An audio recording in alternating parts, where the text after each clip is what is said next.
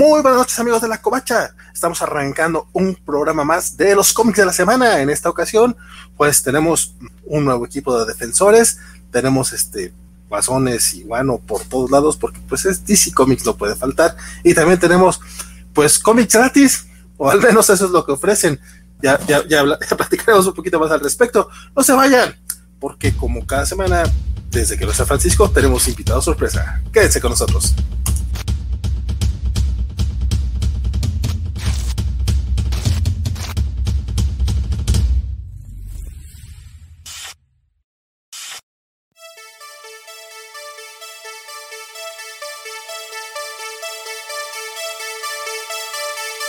¿Qué tal? Saludos a toda la banda que ya está conectada en vivo en este momento.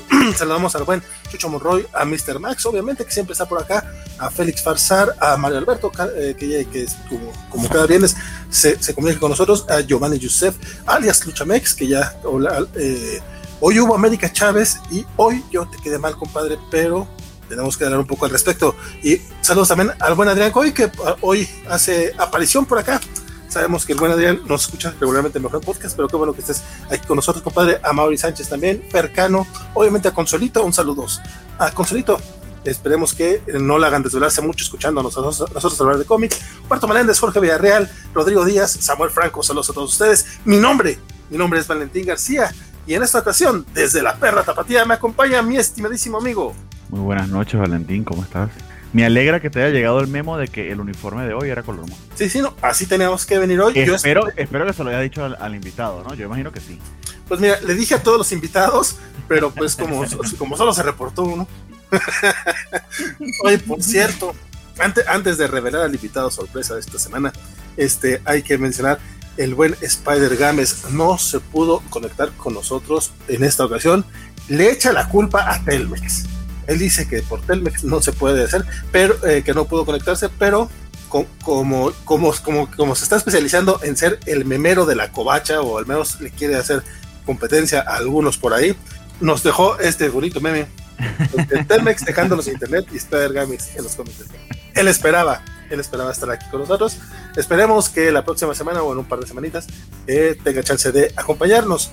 Pero la verdad es que el que nos acompaña esta noche ya está antes con nosotros. Este, no, nos agradó bastante su participación la semana pasada y está aquí desde el Ciudad de México. Y en mute. Eh, hola, este, así de emocionado estoy por regresar. Este, me, me, da gusto que me hayan invitado de nuevo. Digo, aquí metiendo la pata un poquito con el mute, pero además de que no me llegó el memo de, de la mostaza, traigo un ugly sweater de, de, Harvey Dent, si eso lo compensa un poquito. Oh, pero y el Batman 1989 lo justifica. Ajá, sí, sí, también por eso, entonces, este, no, y además que dos caras, ¿no? Ajá, sí, entonces, este, este, no, pues encantado de estar de regreso, pues aquí echando el chismecito, como, como decía Mr. Max en los comentarios, y con el resto de quienes ya nos están leyendo. Mira, Alberto está feliz. De eso, eh. de, que estés por acá, mi buen Ax. Lucha dice que, eso sí, el del 89 Saludos al buen Diego Bison, que también se conectó por acá y dice los dos de amarillo. Axel al parecer no recibe el memo, pero, pero bueno, de hecho es probable, es probable que tengamos a ver un invitado sorpresa para hablar de Runaways, pero estamos en espera de que, de que nos confirmen. Si no, pues mira, Runaways termina, eso, eso también está muy interesante y ya platicaremos más adelante al respecto. Pero ahorita tenemos varias, varias cosillas que, que comentar. Este quiero Voy a dejar un, minutito nada más a platicarlo porque eh, fue algo muy importante. En la semana nos enteramos del triste fallecimiento de nuestro eh, amigo Raúl Pantoja, que fuera cobacho fundador y que aparte bastante promotor del cómic, sobre todo el cómic de licencia en México. Eh, honestamente yo no conozco a alguien que la tuviera tan grande, la colección.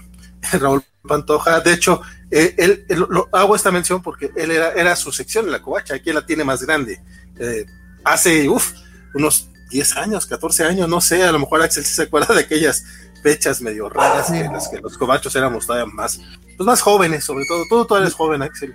Sí, no, digo, ahí se ve el paso del tiempo, ¿no? Pero, pero sí me acuerdo mucho de, la era dorada de, del Blogspot y del WordPress Y pues sí, ahí justo todos compartían y se impresionaban de quién la tenía más grande y nadie como Raúl, la verdad. Era una gran sección, aprendí mucho, entonces, ¿qué, qué tributo? Sí, ¿no? Así es como lo vamos a recordar, como el hombre que la tenía más grande, esa colección de cómics de licencia en español.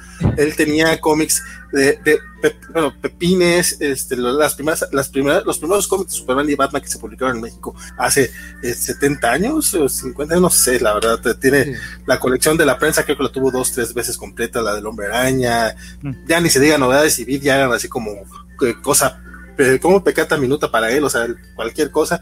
Este Raúl Pantoja, además de, ser un gran coleccionista y querido amigo aquí de la Covacha y fundador, eh, también eh, estuvo, participó activamente en Spider-Mex y fue cofundador de El Baúl del Cómic, que son dos de las páginas de información de cómics en español este, pues, más relevantes, sino no diría que las únicas, ya hay otras como mis cómics que también han eh, tratado de mantener este un poquito este tipo de, datos informativos que después de otra manera no habría, que solamente gente con amor y, a, este, a este hobby podría ser. Raúl Pantoja uno de ellos y la verdad es que sí, su partida eh, pues nos deja, nos deja muy tristes y sobre todo con la elección pues de que hay que estar, seguirse cuidando, esta, esta, esta cosa del COVID no, no se va, no se va. Y no se va y es, y es, traicionero, hay que, hay que ser muy muy cuidadoso. Hay un, les recomiendo mucho, hay un programa de Cobacheando en el que participó eh, Raúl que de verdad, de verdad, de verdad se, se nota su, su, vastísima experiencia y conocimiento. lo vi precisamente porque lo postearon eh, pues, cuando nos dieron la, terrible noticia. Entonces es una bonita manera de recordarlo, al menos de parte de los que compartíamos ese hobby con él, que quizá no lo conocimos en persona, pero, pero que compartimos ese amor y ese cariño tan grande que tenía por los cómics y, y, y su vasta experiencia, su vasto conocimiento, de verdad que eran admirables. Así es, de hecho, eh, ah, perdón, Axel. No, no, no, nada, no, adelante, vale. Este, no, estamos viendo, digo, dejando, dejando un poquito más allá de las, de las menciones pequeñas que no podemos, que podemos hacer los, en los programas, este, hacer un, un programita a lo mejor, sobre todo para, para la gente que quiera expresar pues su sentir, hubo mucha gente con la que, con la que digo, a nosotros nos tocó a lo mejor eh, como compas y parte de, parte de un proyecto, pero pues mucha gente en, entrada en este medio del cómic, eh, coleccionistas, otros promotores, este, otros medios trabajaron con él. Digo, participó, por ejemplo, también en, algunos, algunos especiales de Comicase. Eh, eh, nuevamente tiene, si, entran a las páginas de Se Venden Cómics Antiguos y otros y otras páginas de Facebook relacionadas con cómics de la prensa, de Mac Division, de incluso de, anteriores, de los años 50, de los 40, de estos cómics que ya están prácticamente imposibles de conseguir. Este, Raúl Pantoja era básicamente administrador de varias de esas páginas y conocido pues en toda Latinoamérica por esta, por esta labor que hacía. Y probablemente eh, la próxima semana dediquemos de, le vamos a dedicar un, un especialito para los que quieran sumarse o quieran mandar algún algún tipo de mensaje a familiares y amigos. Pues sí. Descanse en paz, este, mi buen Rulo Pantoja. Eh, y, digo ya muy a título personal, pero pues ya es el segundo cobacho que nos deja así.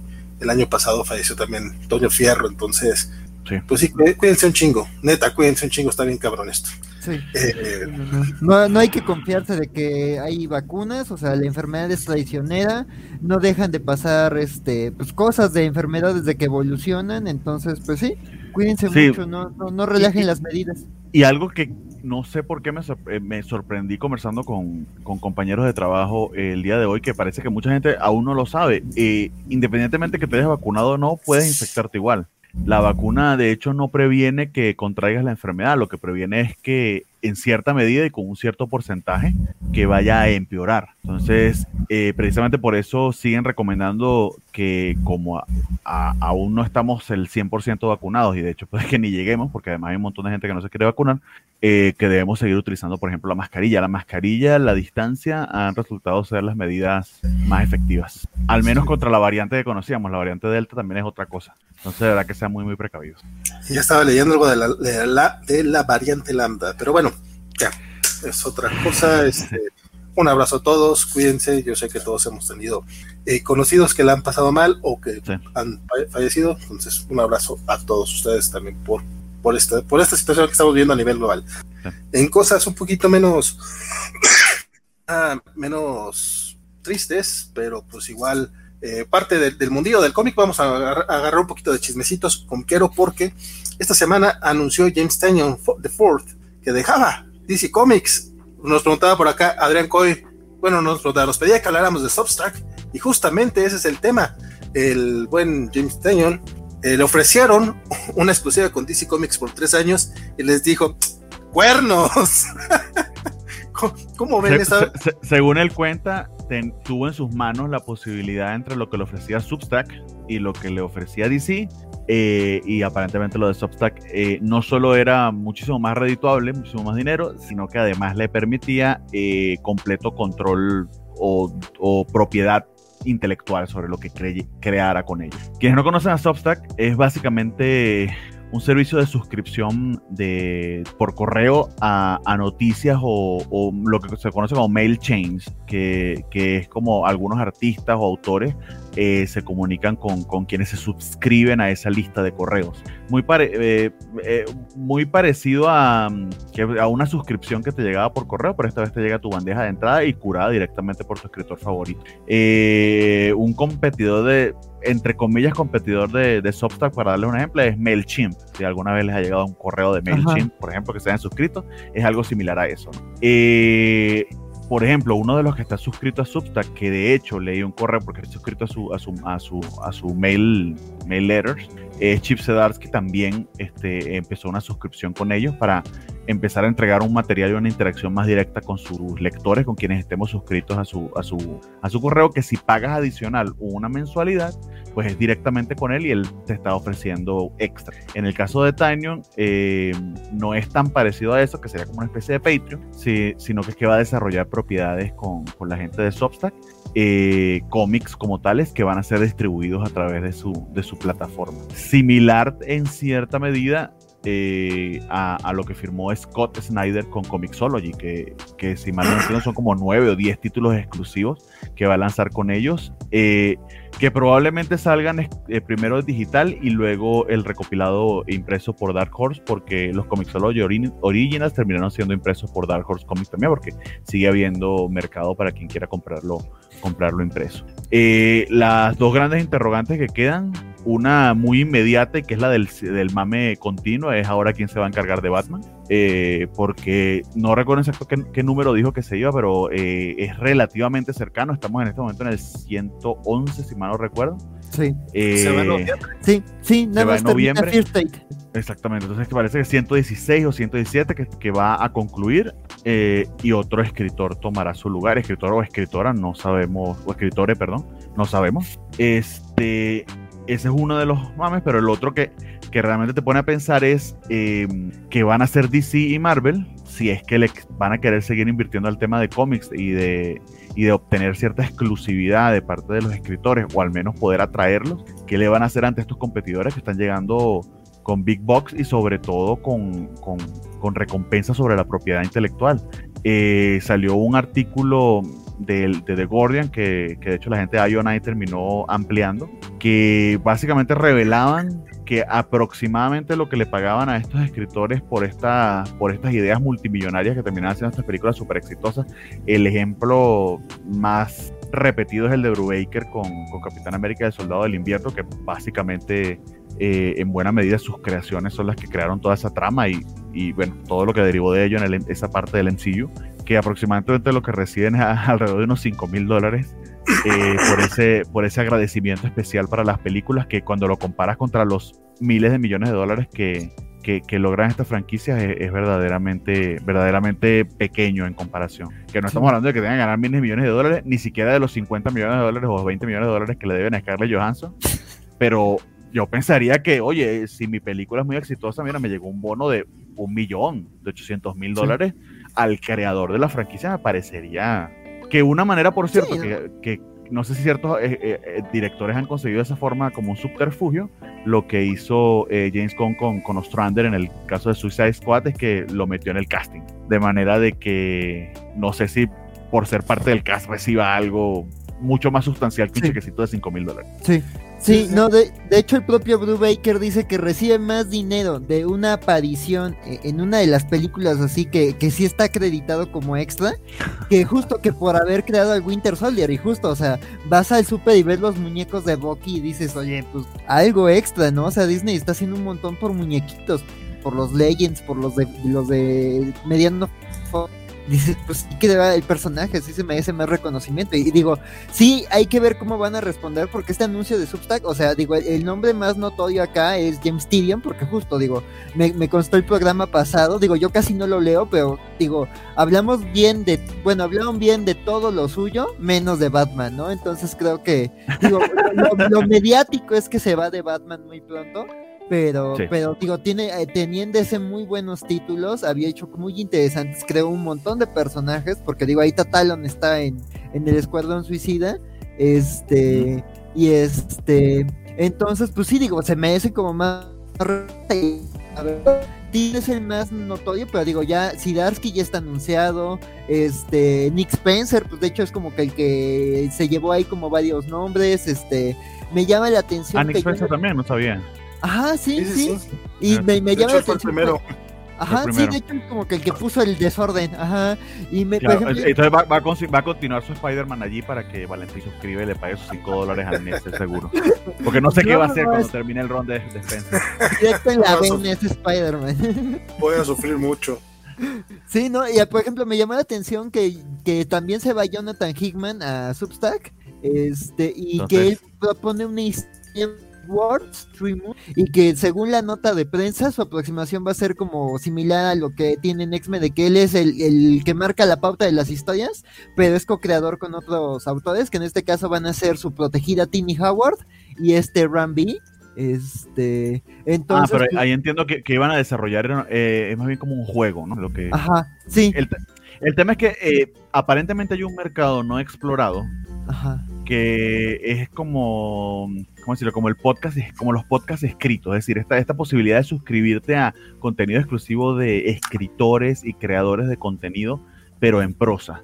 Eh, Substack es de hecho muy famoso por, eh, hay una, yo los leo, que, que, que es una de las, de, las que mueve más opinión en Estados Unidos, al menos en el, en, en el tema político, que es Heather Cox, Letters from an American. Son básicamente artículos y, y puedes pagar un premium para recibirlos diarios. Eh, pero su, la manera en que escribe, la gente se suscribe a montones. Eh, y creo que Softas está como que, no sé, redoblando en todo este asunto porque creo que Twitter le estaba, le, empezó a comer algo de mercado que empezó a robarse algunos de los...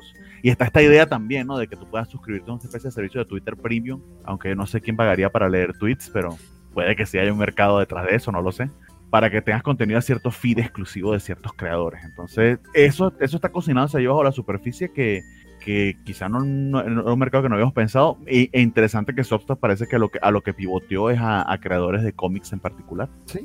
de, hecho, este James Tinion anunció justamente hoy viernes que también dejaba Twitter. Ya, no lo comentamos ahorita, ¿verdad? Porque se va directamente a Substack. O sea, ah, esta es parte de la granita que le dieron. Usted deje de tuitear. Si usted quiere saber lo que está haciendo Tinion, tiene que suscribirse. Sí. Está muy bien. dice, dice en, su declaración, esto lo, puso en su Substack de. Es, está, es, de, de, las entradas de su blog que puedes leer gratuitamente. Dice: Adiós, Twitter. Así, en corto. Creo que, creo que el social media es terrible, así que lo dejo.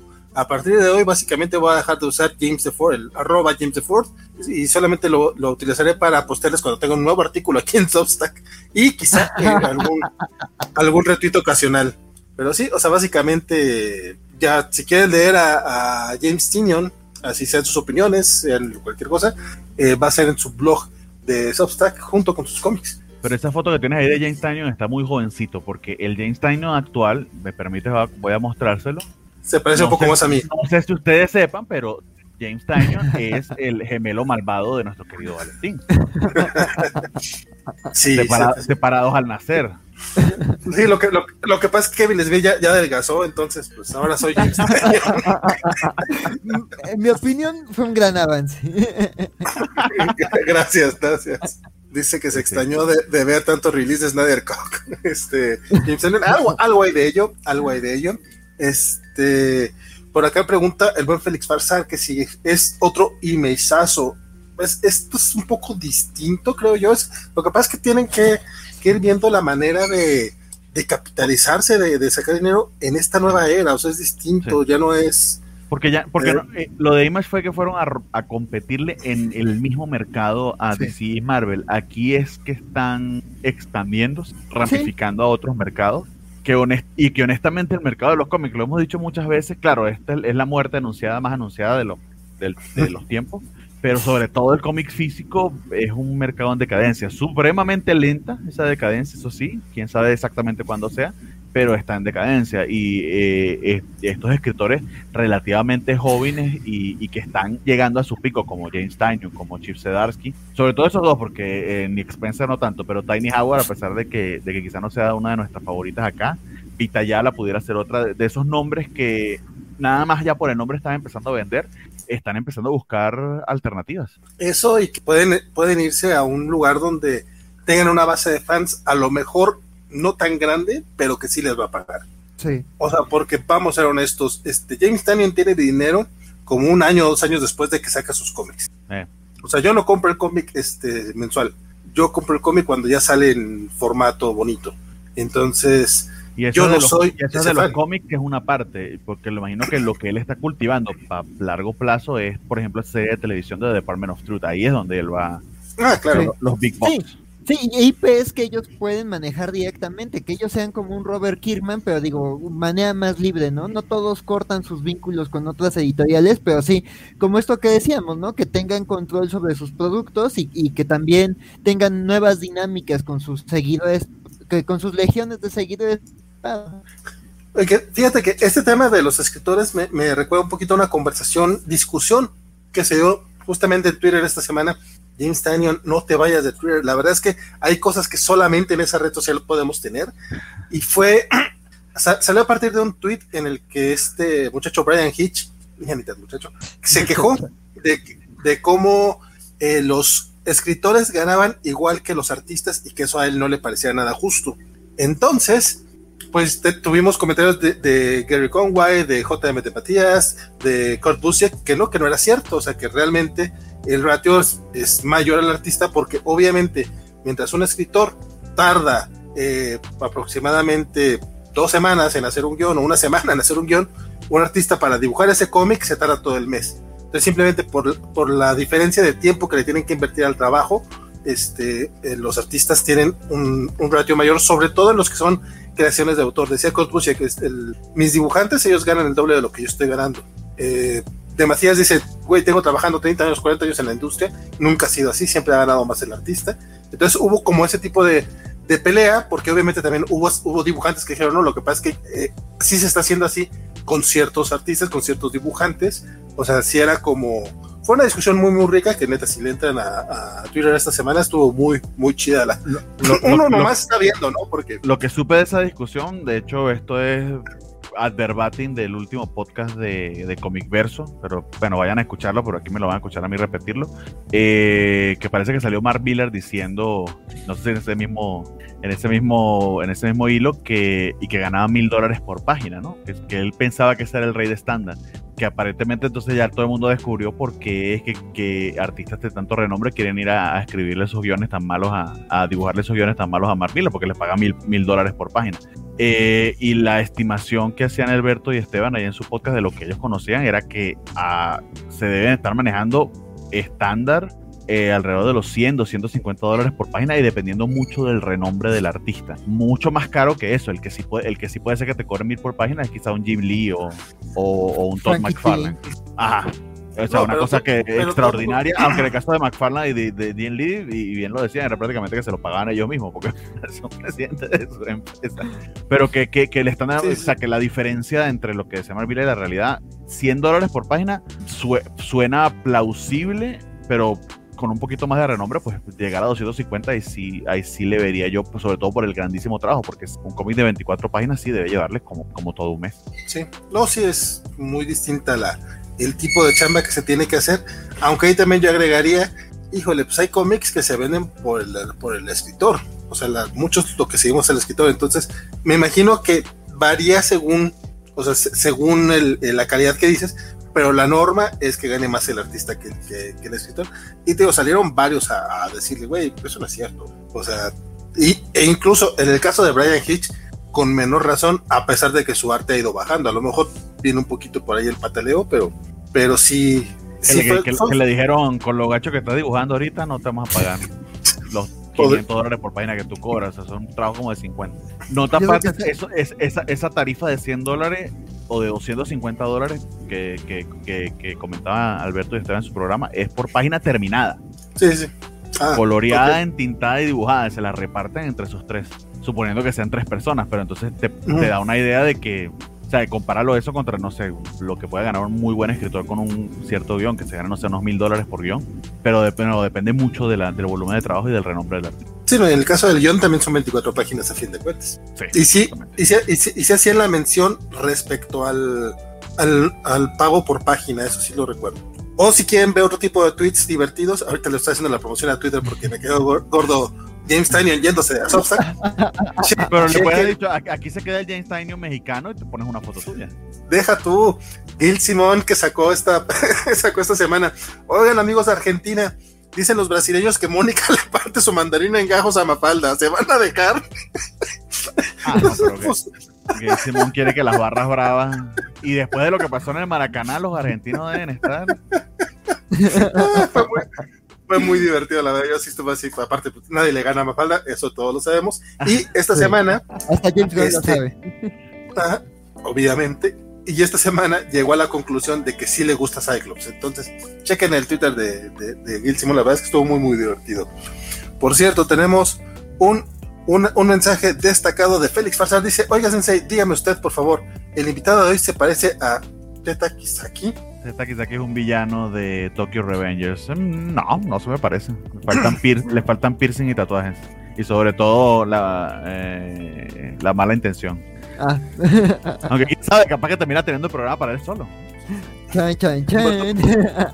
Humberto Meléndez, ¿qué le pasó a Hitch después de Ultimate? Eso quisiéramos saberlo, compadre. Está en Jack Kirby, pero al revés, dice Félix Fazar. Discusión en el inicio de la decadencia del cómic mexicano antes del golpe. Ah, cabrón, aquí sí me perdí un poquito en el chisme. Bueno, este, y última notita, pues, ya llevamos media hora. ¿Quieren platicar de lo de Star Plus?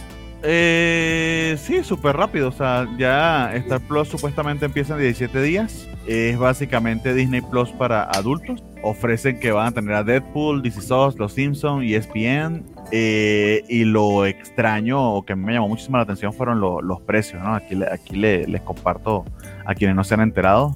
Los precios para eh, México precios para México, exactamente. Porque en Estados Unidos entiendo que si pagas un adicional, eso sí no sé de cuánto, pero creo que no es muy costoso, es un adendum a tu Disney Plus. Entonces aparentemente sí están ofreciendo eso, que es lo que llaman su Combo Plus, eh, que por 249 pesos, 250 pesos al mes vas a tener tanto Disney Plus como Star, eh, pero estar solo te va a costar 200 pesos al mes y si lo quieres contratar anual van a ser 2000 al año. Esto, esto de 249 ya está prácticamente al precio de las cuatro pantallas de, Netflix, ¿no? Que creo, creo que es 300. Mm, es 270, 280, algo así. Por eso, o sea... No, la verdad es que está igual de caro que, que Netflix y pues ellos no producen, o sea, lo que producen no es solamente para su servicio de streaming, es ahorita llega puro catálogo. La verdad es que sí está bien, cabrón. Digo, por ahí vi a alguien defendiendo el precio. Miren, yo soy, si, si hay alguien que defiende a Disney en esta, en esta covacha, soy yo. O sea, yo soy fan del ratón. Pero ¿por, qué, tienen que, ¿por tienen que defender o ponerse en contra? No, no, no, no, no, no, no, o sea, por así decirlo, lo que pasa es que de repente salen gente y es como, güey, tranquilos, o sea, sí, sí, sí, está, sí, es una corporación malvada y sí está monopolizando muchas cosas y le está haciendo daño a la industria, pero pues a fin de cuentas lo va a hacer aunque no te quejes, o aunque te quejes, ¿no? En este caso, va a poner los precios aunque yo me queje, eh. pero sí se, me hace muy extraño porque yo, yo pensé que el hecho de estar guardando los precios era como que para ver las aguas y después de lo que hizo el, hace dos meses este HBO, Max, sí. que llega a México con un precio en descuento considerable. Pues, HBO Max es, la, plataforma más cara en Estados Unidos. Y aquí llegó en los, los, rangos normales, llegó como Disney Plus. En, Estados Unidos Disney Plus te cuesta 7, 8 dólares. Allá HBO Max te cuesta creo 15 dólares, 14 dólares, una cosa por el estilo.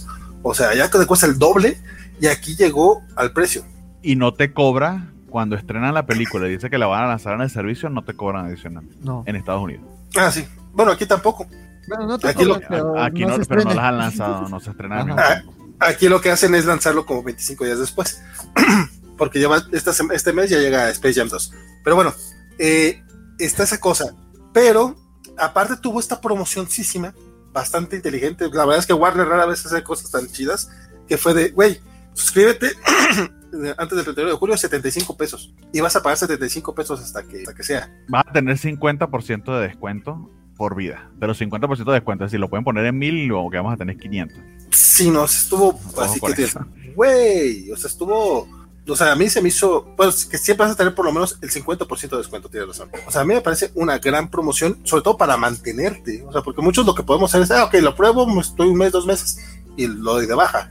Exactamente. Con- Con HBO Max no solamente tienes un gran catálogo, que era lo que mencionaba hace rato este mi queridísimo Axel fuera de, de- de cámaras, o sea, tienes el Rick and Morty semanal al día del estreno, tienes este Super- eh, Superman y Lois una semana, dos semanas después del estreno en Estados Unidos, o sea, sí, la verdad es que no está tan, tan inmediato, pero estamos, pero estoy seguro que para la siguiente temporada sí va a ser inmediato. Sí. es muy probable, yo estoy, yo estoy esperando así que, que así sea Stargirl, por ejemplo, Batwoman así era, Batwoman se estaba estrenando al día del, est- del estreno, este, Lo que esperaría también es que ojalá todas las películas animadas de DC las podamos también acce- acceder allí, Sí. si no de inmediato, muy rápidamente, pero el catálogo ha ido creciendo. ah, O sea, sí. con- que, A cosa que Disney Plus, por cierto, se medio, se medio estancó. Exacto, a mí Sí. también eso me decepcionó muchísimo. Yo, de hecho, est- estaba hasta... No, yo participo en la covacharla de Long Halloween, pues yo pues, me las chuto en HBO Max y cuando veo que no están, eso me decepcionó bastante. Pero están empezando, lo entiendo, pero algo que sí he notado, el catálogo de HBO Max ha ido creciendo en sus primeros meses más rápidamente que lo que nunca creció el de Disney Plus y que no ha crecido aún. Porque hay cosas en Disney Plus que aún no hemos visto. Y No. que probablemente no las vamos a ver porque van a estar aquí en Star Plus. ¿no? Y en cuanto a películas, la verdad, Warner ha lanzado más películas que, que Disney este año. O sea, ahorita en HBO Max, que se lanzaron este año, ya tienes Mortal Kombat, ya tienes Godzilla vs. Kong, ya tienes en, en- en el barrio, que yo sí la vi, a mí sí me gustó, este, la de Judas y el Ju- Judas y el La que se ganó el Oscar. de- Negros. Sí, sí, Bueno, no se ganó el Oscar, tuvo nominaciones. Ya viene Space Jam 2, ya está Tenet, o sea, vamos, tienes, ya, y, en, y en Disney Plus, Tienen Batman, Ba- la primera Batman de Burton, que el cómic me, me- me dieron ganas de verla y la vi otra vez. por ejemplo. O sea, nos, nos dice acá buen Félix, eh, Félix Fasar que ya está en la el primer episodio de la segunda temporada de Stargirl. Yo apenas estoy viendo la primera temporada, pero la verdad es que sí está bien bonita la serie. Entonces tú dices, güey, en comparación a lo que te dio HBO Max, sí está raro que Star Plus hayas decidido irte así. Eso Le tienen mucha fe a las primeras temporadas de Los Simpson. Yo que también soy súper fan de Los Simpson, que quisiera tener How I Met Your Mother, Buffy, Ángel, muchas de las series que van a estar en Star Plus. Simplemente el Why the Last Man, que es de Hulu y que aquí va a llegar a través de, de, de Star Plus. Híjole, ya se me quedé así. Probablemente en algún momento voy a probarlo y esa, no la creo vemos, que- esa la vemos en, en Sí. Pirate Bay Plus. ya veremos. Es que, no, o sea, seguramente sí, Ajá. Sí, no, es que digo, o sea, hay cosas interesantes y como rarezas y FX, digo, ha traído series interesantes que luego no está fácil encontrar en, en bahías piratas de ese tipo. O sea, yo por ejemplo le tengo ganas a, no, he- no he podido ver What We Do in the Shadows porque no llegó a Ajá. Netflix y este, y no, no está tan fácil de conseguir por otros medios y no está en ningún streaming. Y como, y yo creo que sí va a llegar a Star Plus. Este, y también la nueva serie de Taika Waititi, la de Reservation también este, va directo a Hulu, entonces dices, quién sabe si haya demanda en otros lados, y dices, oye, hay cosas interesantes, les digo, Why the Last Man también, pero no tanto para ese precio, o sea, dices, HBO Max tiene un catálogo más robusto por un precio mucho más bajo, o sea, o, o como dicen, a ver si la compañía de teléfonos le entra el kit y dicen eh, precio paquete especial, pero quién sabe, no, no, yo también, igual para la prueba, pero no. Sí, yo eh, probablemente sí lo va, lo va a probar, pero no me voy a quedar. O sea, ya, ya cancelé Netflix por el precio. O sea, si no, si no tengo Netflix, no, no va a tener esta. O sea, Y hon- honestamente, claro, lo que pasa es que Netflix porque, también porque tiene, eh, tiene los 4 o 5 años de ventaja que les, que les lleva a todos los demás, pero también el contenido es más diverso. O sea, en Netflix yo puedo ver eh, anime, documentales, películas infantiles. Es- Eh, la manera en que Disney Plus está llegando segmentado, eh, no sé, o sea, no sé cómo les vaya a salir ese experimento entre completamente de family y completamente eh, de adultos y separar los servicios. Uy, los episodios que yo voy apenas en el quinto, creo, o sea, de Doctor Midnight y ver cómo van creando, sacando a los personajes de, la Ciudad de la Justicia, mi buen Luchamex. hablamos de Stargate, perdón, estoy respondiendo a Luchamex que le divirtió la referencia del episodio 4 de Stargate. Teníamos, teníamos, pagaron 50 pesos con una pregunta que nos hicieron, sé que responderla, sí. ¿no? Sí, de, sí, de Félix. De hecho, sí. Félix nos mandó 50 pesotes a través de un, de un super chat.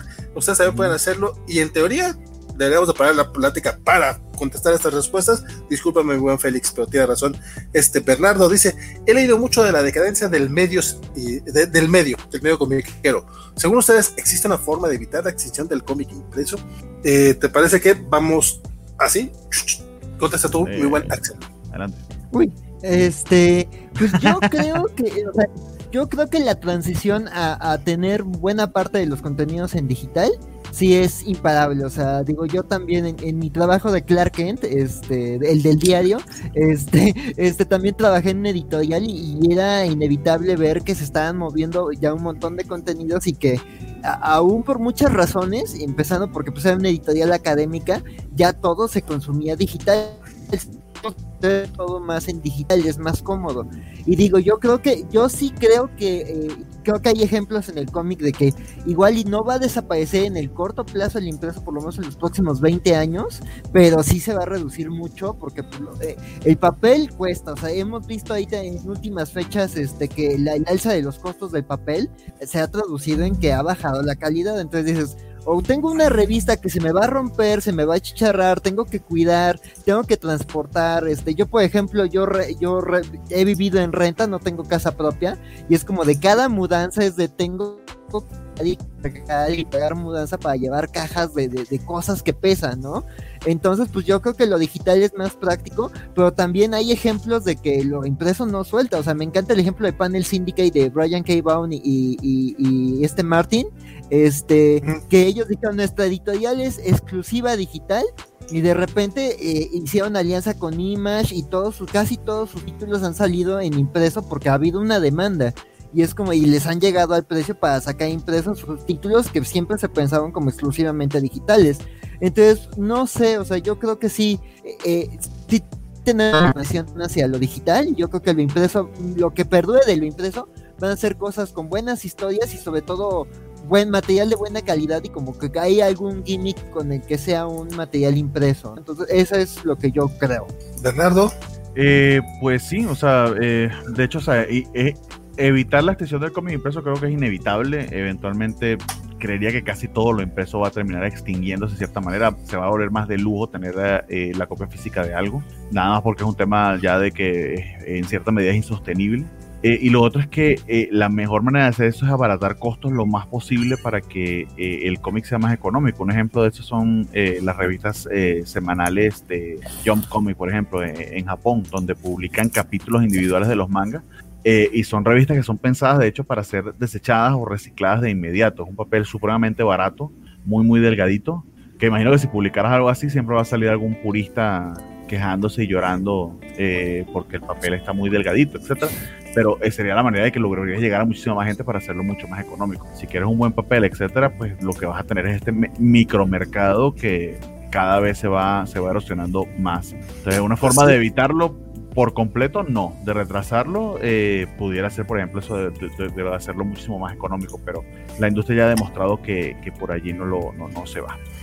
Hoy tenemos una alerta ñoña de parte de Francisco Espinosa en el chat. Cobacho dice, eh, yo, yo nomás vengo a contarles que en Fantástico soltaron un montón de TPBs en descuento.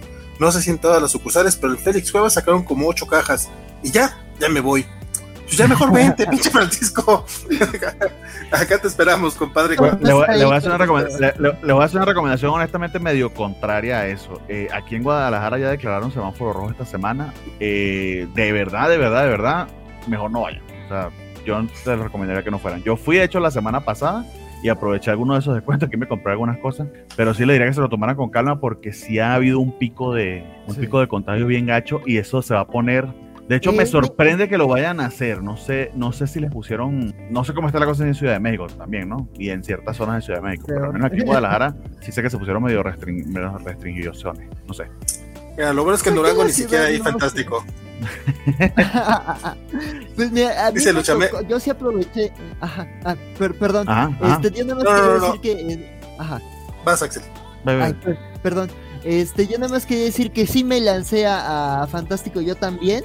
Yo lo que les aconsejaría es que sí se cuiden mucho y más bien que, designen como un comprador designado y el resto se los manden entre amigos.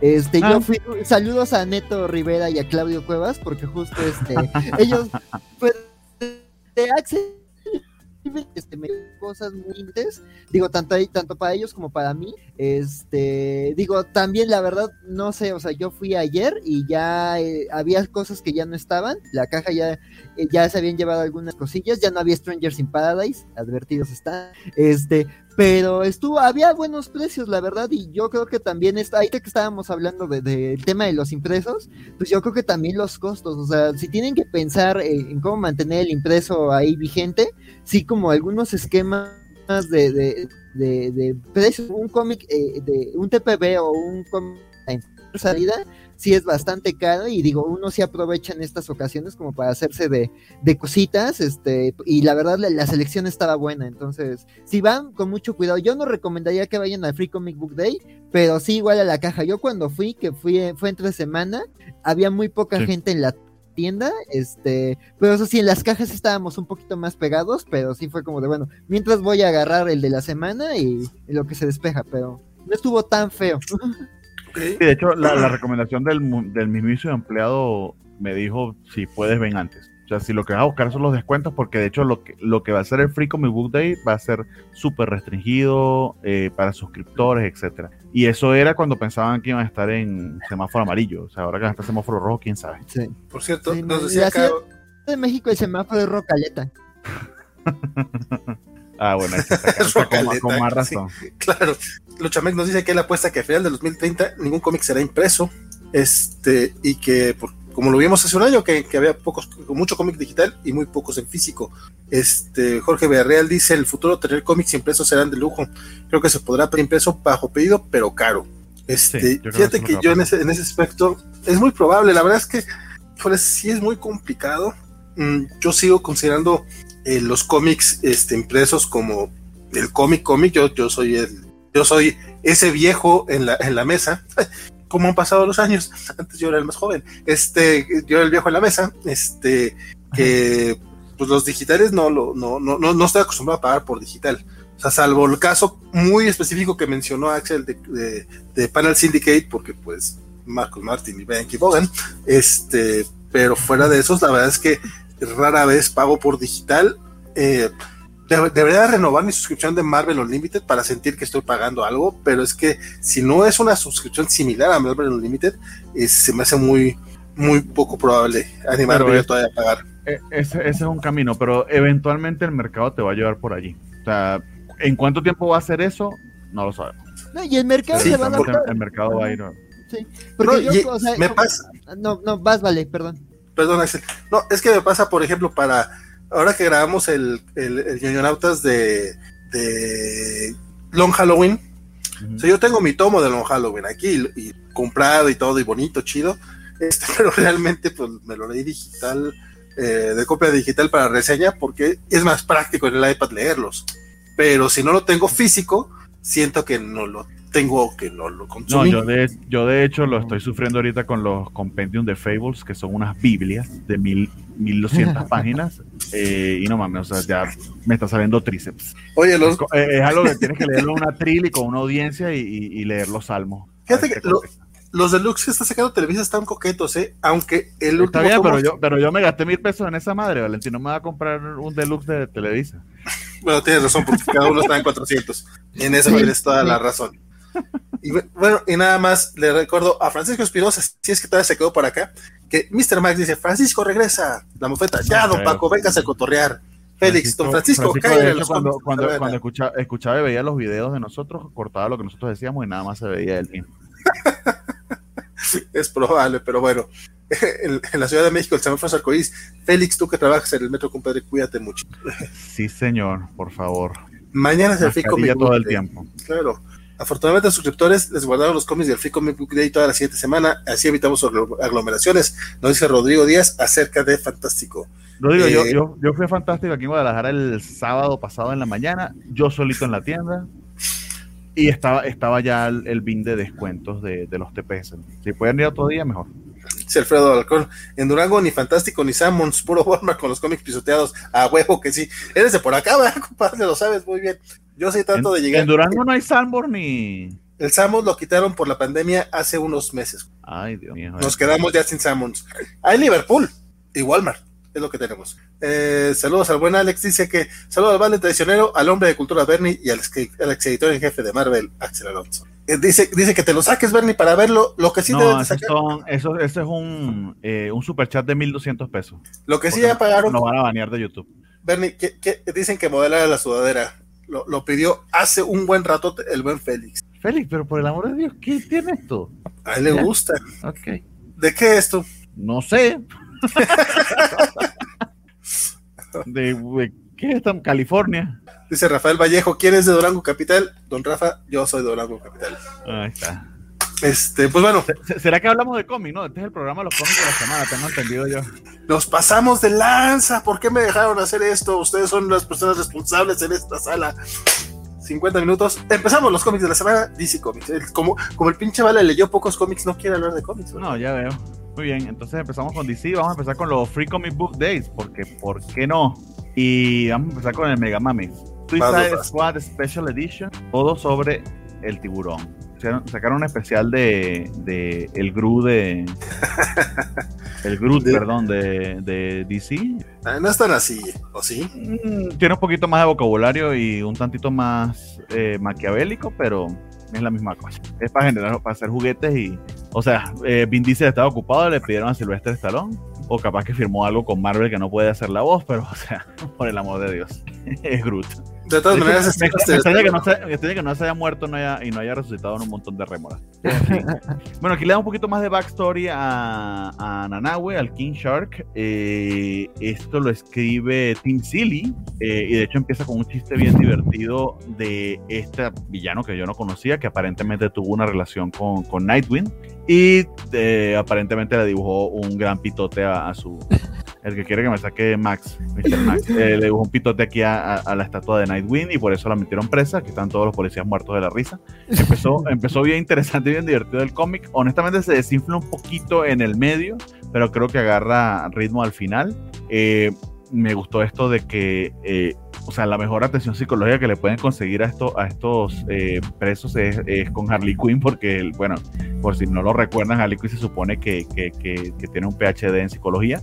Y bueno, están haciendo aquí su sesión de terapia en grupo, eh, peleándose entre ellos. Eh, y al final Amanda Waller escoge a esta chica, que honestamente olvidé el nombre, pero si no es Ratcatcher es igualita. Eh, para que acompañen a Nahue porque aparentemente el King Shark le permiten un trato que tiene Amanda Waller con su, con su padre, que, que es realeza de aparentemente un dios escualo del Pacífico algo por el estilo, le permite una vez al año eh, ir a visitarlo para hacer sus eh, deberes reales y demás. El dibujo me pareció un poquito naif, pero efectivo, no necesariamente exclusivamente de mi gusto. Este, de hecho, es el King Shark de la película no sé cuán relacionado esto esté con, el universo actual de DC, que creería que muy poco o casi nada, aunque eventualmente dependiendo de la popularidad de la película puede que crezca muchísimo más. De hecho tienes a Peacemaker también allí, que es un pequeño cameo, eh, pero más allá de eso, el gimmick de la película no me pareció particularmente eh, entrañable o, memorable. Este. Está divertido, es gratis, eh, de hecho, está gratis en Comixology también, no tienen por qué ir a su tienda de cómics, está, está gratis allí en Comixology, pueden descargarlo sin ningún problema, tienen una cuenta de Amazon directo. Eh, y al menos si recién vieron la película, está bonito para continuar con las aventuras y sobre todo el personaje que obviamente se está haciendo, se está haciendo de su propio nicho eh, de gente retorcida que le parece muy cute un animal que es capaz de partir a una persona en dos. No sé, estimados, ¿ustedes qué les pareció? Yo no le llegué a ninguno del Free Comic Book Day. Oh. porque son están por debajo de ti esos cómics gratis. No tanto así. no tanto así. la, verdad es que se me olvidó que era esta semana. Ay, qué lindo, Valen. ¿Tú lo leíste, Astro, o no? Sí, sí, sí lo leí y la verdad, o sea, coincido contigo, esa primera página es divertidísima, o sea, eh, sí vi en varios de mis grupos de, memes sobre cómics que, fue como eh, uno de los chistadetes de la semana. Además, ese chiste de, de tal Isa Dick eh, me encantó, o sea, digo, me tomó un rato entenderlo, pero la verdad estuvo, me encantó, sí, sí, esa página este, dio de qué hablar.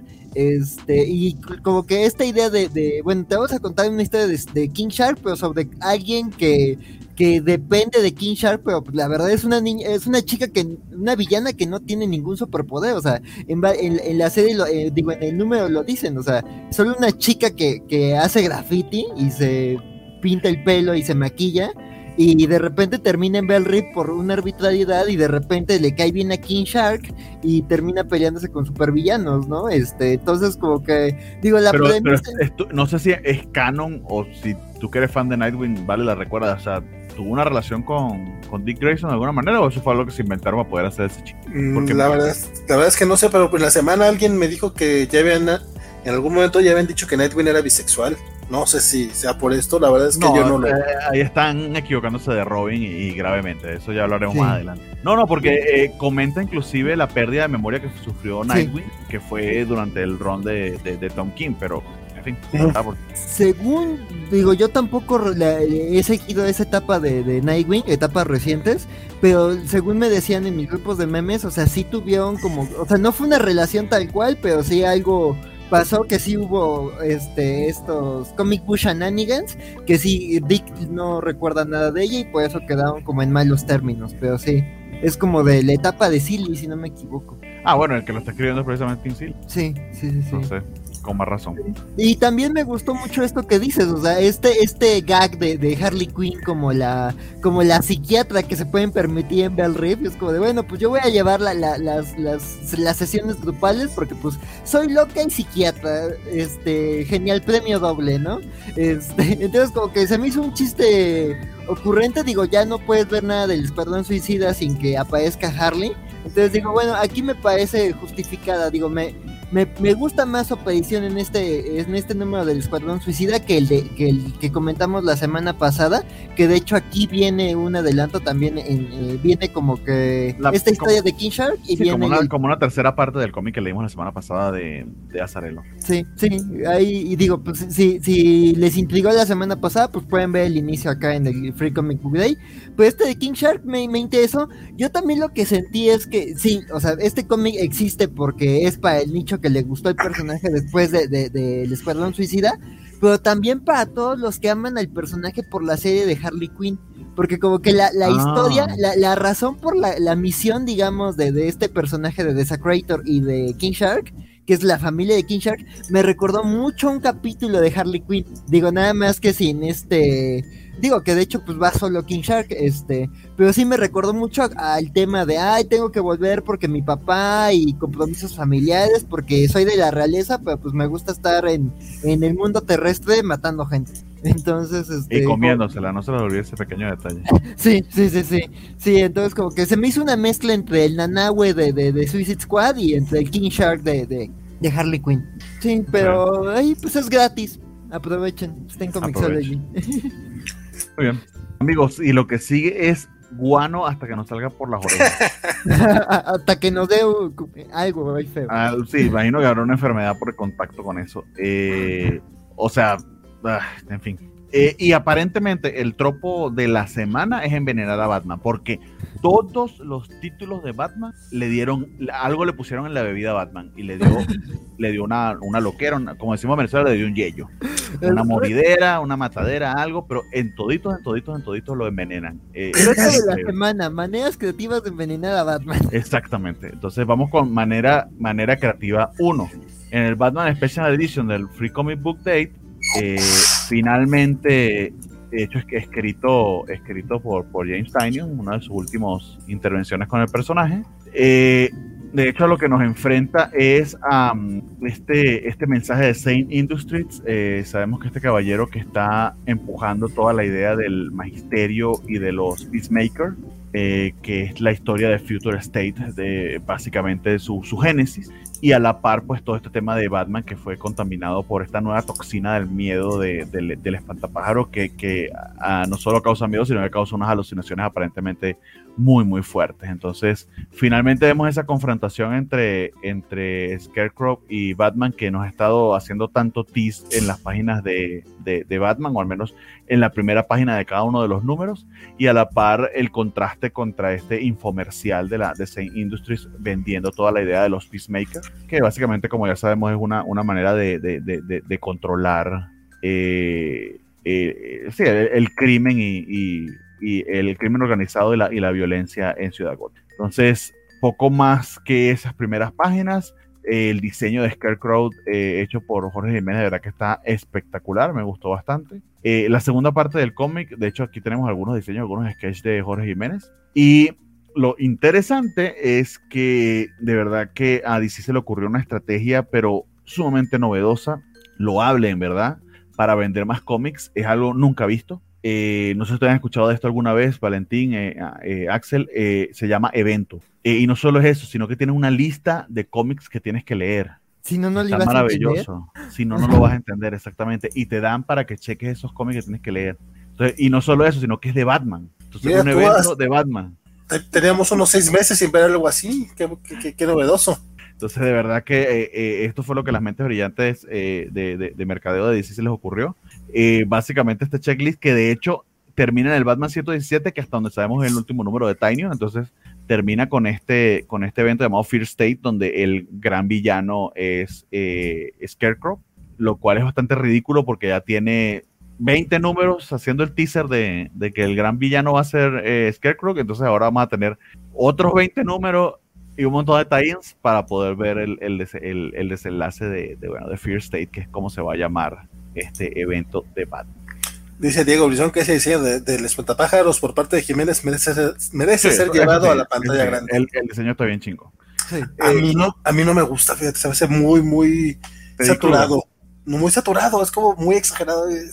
No sé, a mí no, a mí no me latió tanto, pero entiendo que sí pueda ser atractivo para muchos. Pues sí, bien. Y ese es el Free Comic Book de Batman primera sesión de guano, primera manera de envenenar a Batman, lo hace el espantapájaro. Ok, porque todo el mundo quiere envenenar a Batman. Oye, estoy, estoy viendo, son siete cómics de Batman. Son siete cómics de Batman, sí. Más los de la Liga de la Justicia, obviamente. Exactamente, pero lo que se me ocurre a mí es, vamos viendo, pero creo que Detective Comics y Joker creo que no los podemos saltar.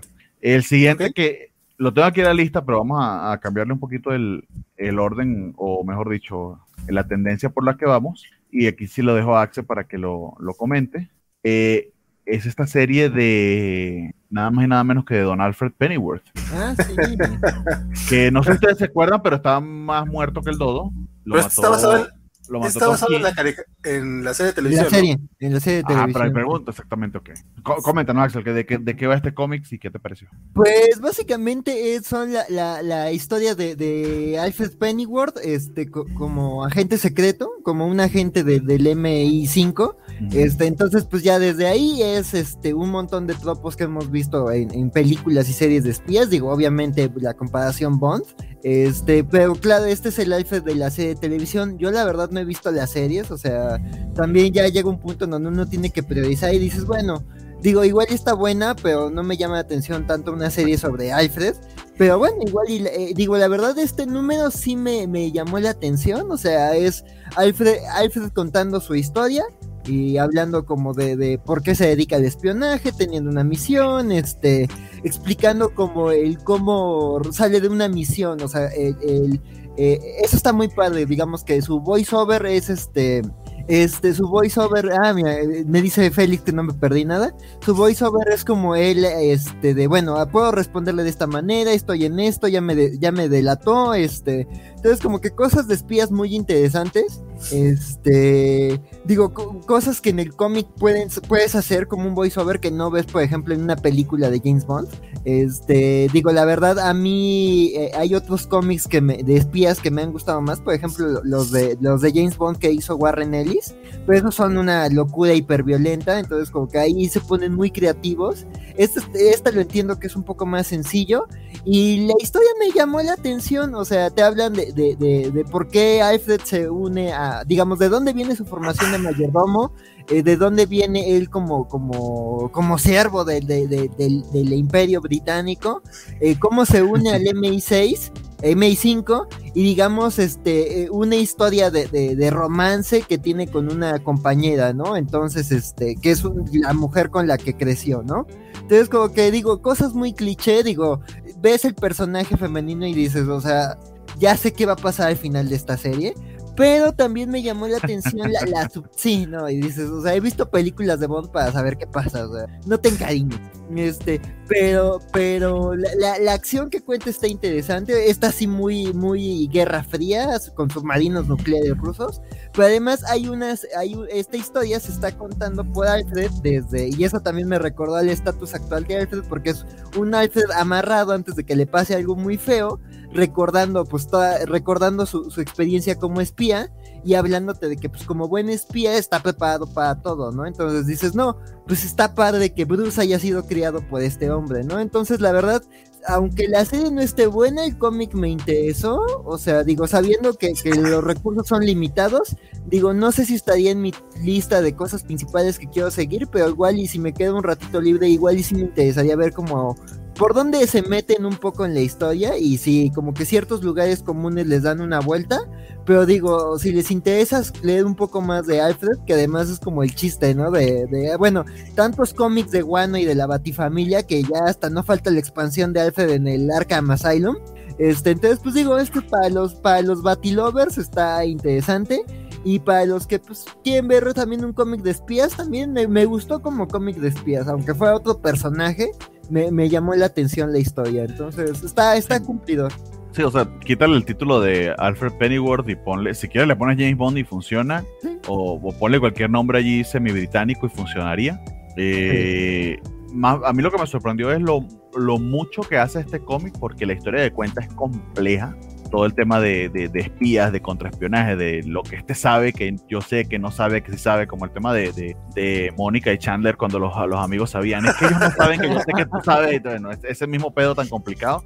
Y hace un montón de viajes temporales porque eh, nos cuenta varias líneas eh, y honestamente hace un trabajo muy competente de ubicarte en la acción y de que no te pierdas a pesar de que está bien, bien, bien verbosito. Sí, sí está muy Pero tiene detallitos, eh, por ejemplo, de eh, que, lo resuelven con estos, estos, estos no globos de texto, pero estos cuadros de texto que, por ejemplo, eh, indica él nunca toma una ruta directa, eh, tiene un acento parisino para que no lo confunda con un británico, ese tipo de cositas, ¿no? Sí. pero tienes un flashback a su infancia, tienes un flashback a cuando estuvo trabajando con esta amiga encubiertos en un, en un rompehielo ruso, el tema de cómo descubrió esto en París y a la parte cuando está ya mayor creemos en Ciudad Gótica, aunque no sabemos. Entonces, cuatro líneas temporales, eh, todas harto complicadas y de verdad lo libro bastante bien. Entonces, kudos al letrerista, kudos al escritor y kudos al artista porque hacen un muy buen trabajo en ese aspecto. Esto es dibujado por Juan Gedeón, que me suena el nombre, pero no logro ubicarlo exactamente de qué, pero está muy, muy competente el dibujo. Y el escritor es Scott, Scott Ryan Wilson. Entonces, eh, sí, como, o sea, no porque sea mala, sino por el volumen de cosas que estamos leyendo y porque pues le pusieron aquí el vampirito, el, el murcielaguito para poder vender. Eh, pero honestamente no sé si la vaya a continuar porque sí la veo como densa. Es una miniserie de siete números. Entonces yo creo que la voy a oportunidad al segundo número si, si está en una semana relativamente ligera. Sí. Pero de todas maneras, si te interesan las historias de espías, no te molesta mucho que esté relacionado con la Batifamilia o inclusive eso te, te atrae, de verdad este cómic está, al menos este primer número, está bastante, bastante competente. La verdad, tú, no lo leíste, ¿no? Sí. No, pero ese sí fue de los que dije no me interesan. Eh, la verdad, no estoy, no estoy viendo la serie. Eh, para mí, el, el, hecho de que exista una serie de Alfred es, es, mi, es mi referencia a Teen Titans Go. O sea, en Teen Titans Go, la película, lo hacen de burla. O sea, en serio, ya solo falta la, la película del Batimóvil. Y no dudo que en algún momento la vayan a sacar. Sí, Fast Antes, ya viene la de los super perros. Sí. Ya, viene, ya viene el No, o sea, un día van a hacer película del Calendar Man, o sea. tenemos, tenemos pues, de hecho ya tenemos Calendarman en el universo cinematográfico de DC. Exactamente. Mira que Sean Gunn, yo sí quiero esa, esa película, sí la quiero. Y en el universo, en el universo memístico de la covacha también. Por supuesto que sí, como ya, ya, ya lo hizo Canon el buen Spider Games. Este, no, la verdad es que no, la serie ni siquiera me ha interesado. Dice Félix Pesada que no se pierde nada porque es muy mala. Y en la serie Alfred se anda besuqueando a la difunta Martita. o sea que Alfred colaboró en el gym pool de, de Bruce. Pues probablemente. Y la neta, si le soy muy sincero, estas, eh, los cómics de espía no me gustan mucho. Me pasa más o menos como me pasa con los de Star Wars. Difícilmente entro en la acción. O sea, un cómic puede tener acción, pero si es de espías o, space opera, yo no quiero ver una navecitas diciendo piu piu o güeyes pa, pa, pa, lanzando balazos y, y en persecución hacer una buena persecución en cómic, solamente Sean Gordon Murphy. O sea, ese tipo de cosas tan cabronas. Chris Amney. Chris Amney, sí, persecución. Pues, podría ser, podría ser. El, sí, el, sí, el, giro 180 que se tiró, de, o sea que. Claro, sí, sí, es cierto. Pues, sí, la verdad es que es muy eh, difícil. Que espero le hayan pagado sus 250 dólares por página porque no me vale mucho más ese, ese, ese número de Firepower aún me. que te queda escucha, escucha los, frenados, los, los, frenazos del carro, todo de verdad, que, pero sí es muy difícil de esa acción frenética sí. ponerla en, en, el papel. Entonces yo la verdad veo, veo algo de espías, es como, no tengo muchas ganas, y si aparte es una semana como esta semana que no tuve chance de leer muchos cómics, la verdad decidí no entrarle. Mm, está bien. Eso, de hecho, ahí es cuando ves cuando eh, qué es lo que vale la pena o no, que empiezas sí. a, a, a, limpiar. Diego dice de... que, perdón, pero Diego dice que es eh, es predecible e innecesario, pero bonita la ejecución. Entonces, sí. pues, qué, qué, bueno que él sí le gustó. Pues coincidimos. Coincido. Muy bien. Batman 89 de Sam Han y Joey Quiñones, que había dicho yo que Sada me había equivocado en Twitter. Eh, nada más les digo que de leer este cómic me provocó ir a ver la película de Tim Burton que tenía ñales que no le veía. Eh, creo que hace un trabajo de verdad bien competente en reflejar la, en reflejar la atmósfera de la, de la película me dio mucha risa que el Michael Keaton les quedó. De hecho, se parece, parece Cerati con la, la, la, la, las cejas levantadas. Es demasiado Michael Keaton, pero no es al mismo tiempo. Pero con todo y todo, creo que está haciendo, que hace un muy buen trabajo eh, en reflejar esa atmósfera. Eh, aquí tenemos la posibilidad también de, de, ver a. Oh, se me olvidó el nombre del actor que hizo de, de, de Harvey Dent en. Billy D. Williams. Billy D. Williams, exactamente, que, que es el Lando, el Lando original pues ese papel que se quedó trunco de, de, de Harvey Dent, ¿no? Me eh, está, y estás... Espérate, espérate, espérate, me estás diciendo que se pusieron progres y nos cambiaron un personaje blanco por uno de color en esta sí. época, malditos progres sí, millennials. Sí, no, y no solo eso, sino Esa que lo estaban, lo estaban, planeando desde 1989. Definitivamente Porque, lo tenían visto desde entonces, malditos sean según, ellos. Según dice Sam esta era su idea para la tercera película de, de, de, de Tim Burton, que no se dio en buena medida porque, bueno, Tim Burton se hartó eh, eh, y también, bueno, le quedó medio, medio oscura Batman Returns. Eh, pero que él, su idea era este, que de hecho lo que te recomiendan es ver las dos películas anteriores porque esto es continuación directa de esa. ¿no? Ahora, eso es bueno saber.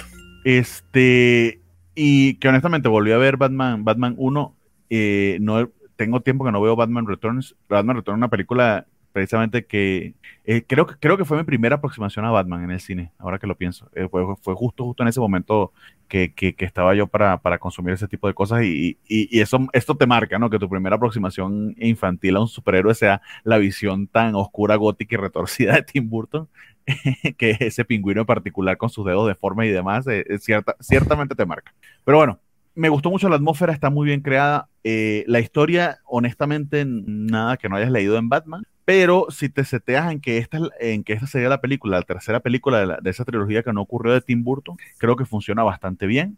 Cosas que hacen eh, muy, eh, muy bien es que precisamente como este, este, este eh, Harvey es afroamericano, reconocen esa, ese, importante cambio racial, porque sí, sí le meten una, un poquito de agenda progre, pero creo que lo hacen de la manera y en el tono que tienen que hacerlo. Básicamente, por alguna razón, él debe regresar a su barrio y conseguirse con su gente y conversan un poquito sobre su camino a la fama, porque este, este es un Harvey que, bueno, que ya está tipo Long Halloween, pues está persiguiendo a los, a los grandes jefes de capos de la mafia, eh, siendo apoyado, apoyado o entorpecido por, por Batman. Su relación con, eh, en este caso, pues hablan de una relación que tiene con Bárbara Gordon, que de hecho le pide matrimonio, pero también es un Batman que, eh, a diferencia de, de otras oportunidades, un Batman que aún está relativamente principiante, cosa medio rara porque si ya han pasado dos películas, se supone que ya ha actuado un par de veces, aunque algo que ves también de la primera película de Batman de Tim Burton es que Batman casi no sale,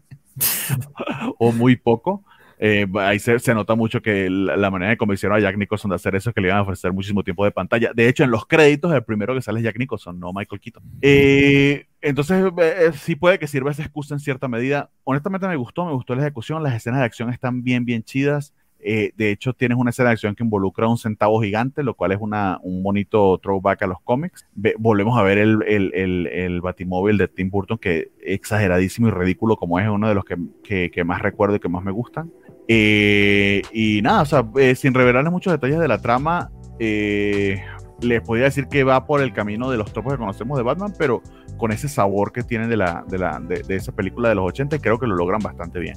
A quienes somos fans de esa película, quienes recordamos con cariño el Batman de Tim Burton, que honestamente creo que sobre todo Batman Return sí se ha sostenido bien en el tiempo creo que sí se los recomendaría bastante porque es, una, es una manera interesante de ver cómo hubiese continuado la historia. No sé, Axel, eh, no sé si tú eres de mi generación y recuerdas con cariño el de Tim Burton, si para ti es una, una reliquia muy antigua, ¿qué te pareció? No, pues digo, parezco más joven de lo que soy, entonces sí, sí, engaño, engaño.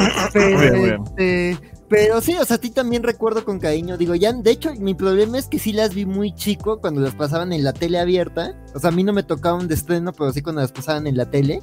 Y sí me, o sea, sí hay escenas que me acuerdo muy bien, pero no recuerdo como todas las películas. Digo, ahí está, pues hay que aprovechar y volver a verlas. Este, me faltó hacer lo mismo que tú, pero este, digo, la, la de Burton sí la vi, la primerita sí la vi, este, creo que antes de Birman, ahí con, eh, volvió Michael Keaton a ponerse traje de ser volador. Este, este, y, digo, me, gusta que esta captura esa estética, que es algo como muy padre. Digo, sí, sí te imaginas la banda sonora de Danny Edman mientras lee ciertos momentos. Este, y creo que sí hace, eh, captura como ese tono exagerado, pero violento, pero como también justo de, finales de los ochentas con chamarra de cuero y todo esto de, de, que tenía la de Burton. Pero al mismo tiempo, pero al mismo tiempo Burton le dio esa imagen como, como cincuentosa gótica. Entonces es una mezcla bien rara que, que de verdad que hace Joe Quiñones un muy buen trabajo en esos diseños. Sí, sí, la verdad. Y digo, como dices, la historia no es nada que no hayamos visto antes. Es como Batman, este, no confían en él. Batman, este, hay una búsqueda hacia él. Ves el debate entre Bruce Wayne y entre Harvey Dent. Ves la amistad entre ellos dos. Digo que eso es como que algo, digo, que lo he visto en muchos otros lados, pero digo, me gusta y además digo, como que sí siento que, que en los guiones sí se ve que este es el Harvey Dent de, Billy D. Williams, porque sí, como que siento que capturan esa assassines, ese, ese sabrosura que tiene el actor, ¿no? Digo que que es alguien que, que, que pues lo recordamos como Lando, pero es bien carismático, ¿no? Digo, uno de los aciertos de Lego Batman es que él vuelve a hacerle, digo, muy poquito, pero vuelve a hacerle de dos caras, ¿no? Entonces, escucharlo siempre es increíble, ¿no? Y, como que, no, y, que, te, y que te pones a pensar que de verdad le hubiese quedado muy bien el papel. Sí. Porque, porque es este héroe que sabes que va a tener un final trágico, que es peligroso, pero, que al mismo tiempo haciendo algo bueno, carismático. Es, carismático, pero sabes que en cualquier momento te da la vuelta. Entonces sí es, o sea, sí, eh, pues es el que traicionó a Han Solo. Entonces, este, pues sí, o sea, sí, sí le da, el, eh, sí le da y si hubiera sido un gran dos caras, creo. Este, eh, volvemos a mi suéter. Este, pero a mí la, la, verdad, o sea, digo, la historia me, me digo, sin entrar de nuevo en, en, los spoilers del final, creo que está prometiendo cosas interesantes. Creo que hay, hay cuestiones de, de, los barrios a donde se mete Batman este, que, está interesante. Digo, la media situación con Batman al final del cómic, eh, pues es algo que se ha visto muchas veces en muchos medios sobre Batman.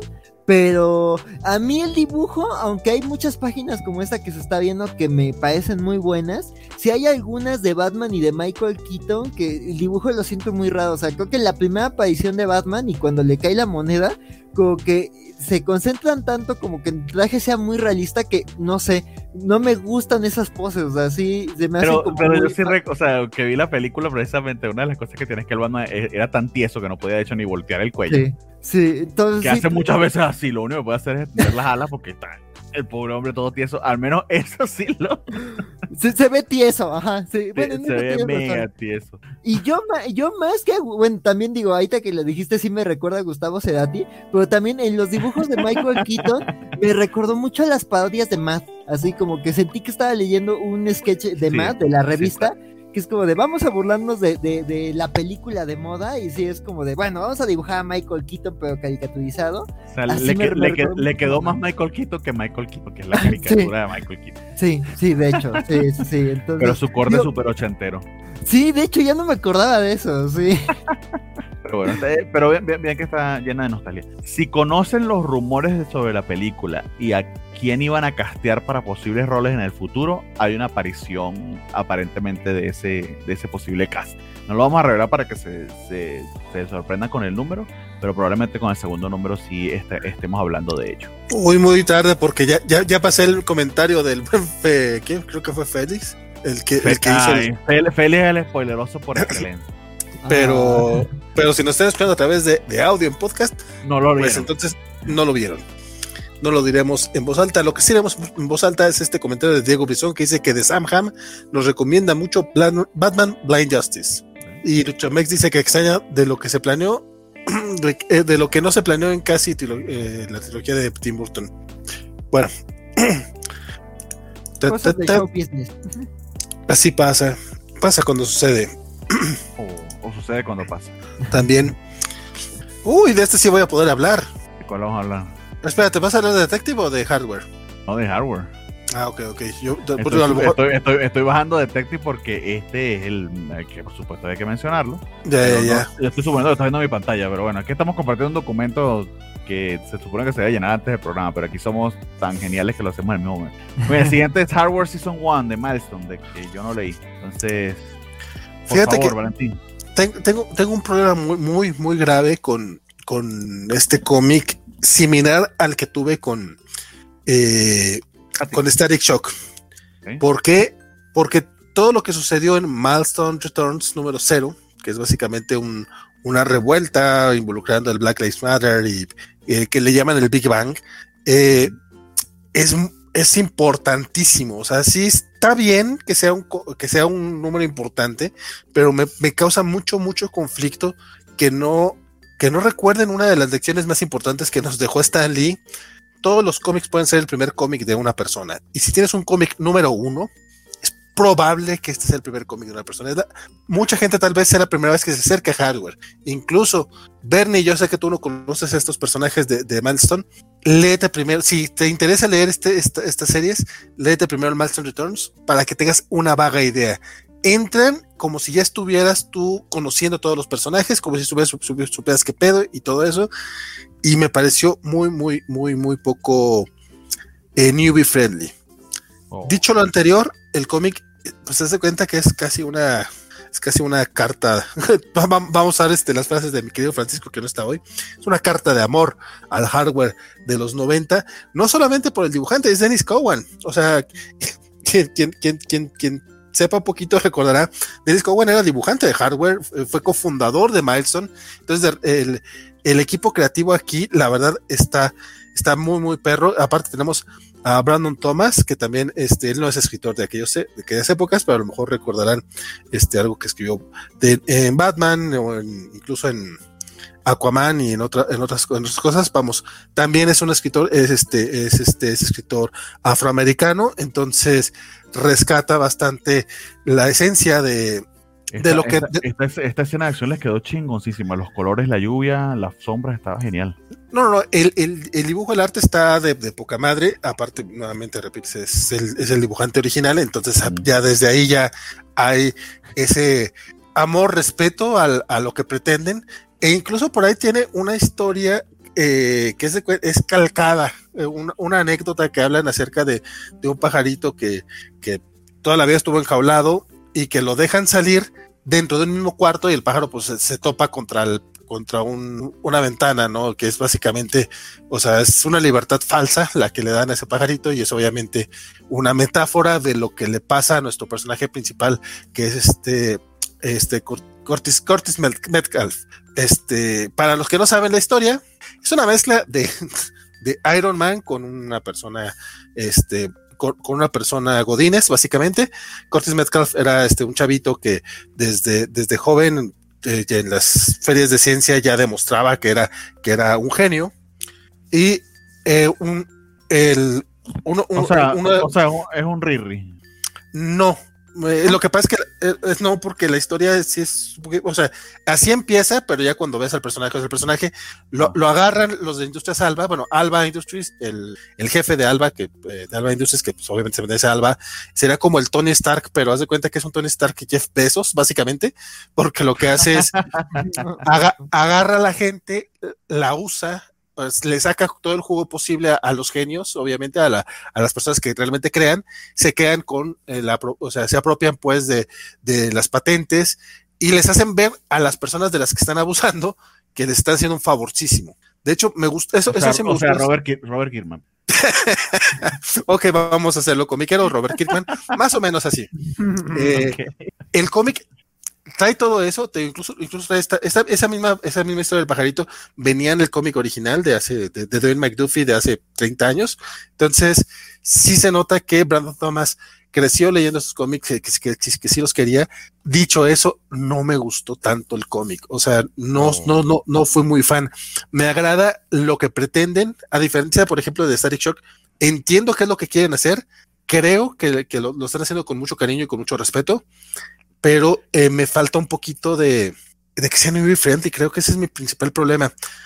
me gusta mucho cómo eh, vemos también la postura de Alba, que el cuate honestamente cree, como es el blanco salvador, el, cree que, que el que hardware básicamente lo que tiene que hacer es como eh, pues, tiene que agradecerle lo de haberle dado la oportunidad de crear cosas para su empresa y, y entonces sí trae todas. La exposición. Sí, sí, eso se cuenta. güey, ya, ya, te pagué las chelas, te vas a dar a conocer una cosa por eso. Sí, sí, sí, básicamente. Eh, entonces, trae temas muy interesantes, este, pero creo que eh, se va mucho a esos temas que se olvidan un poquito de la historia. Que, que, que se olvidan un poquito que la historia también debería ser entretenida, o al menos esa es mi percepción.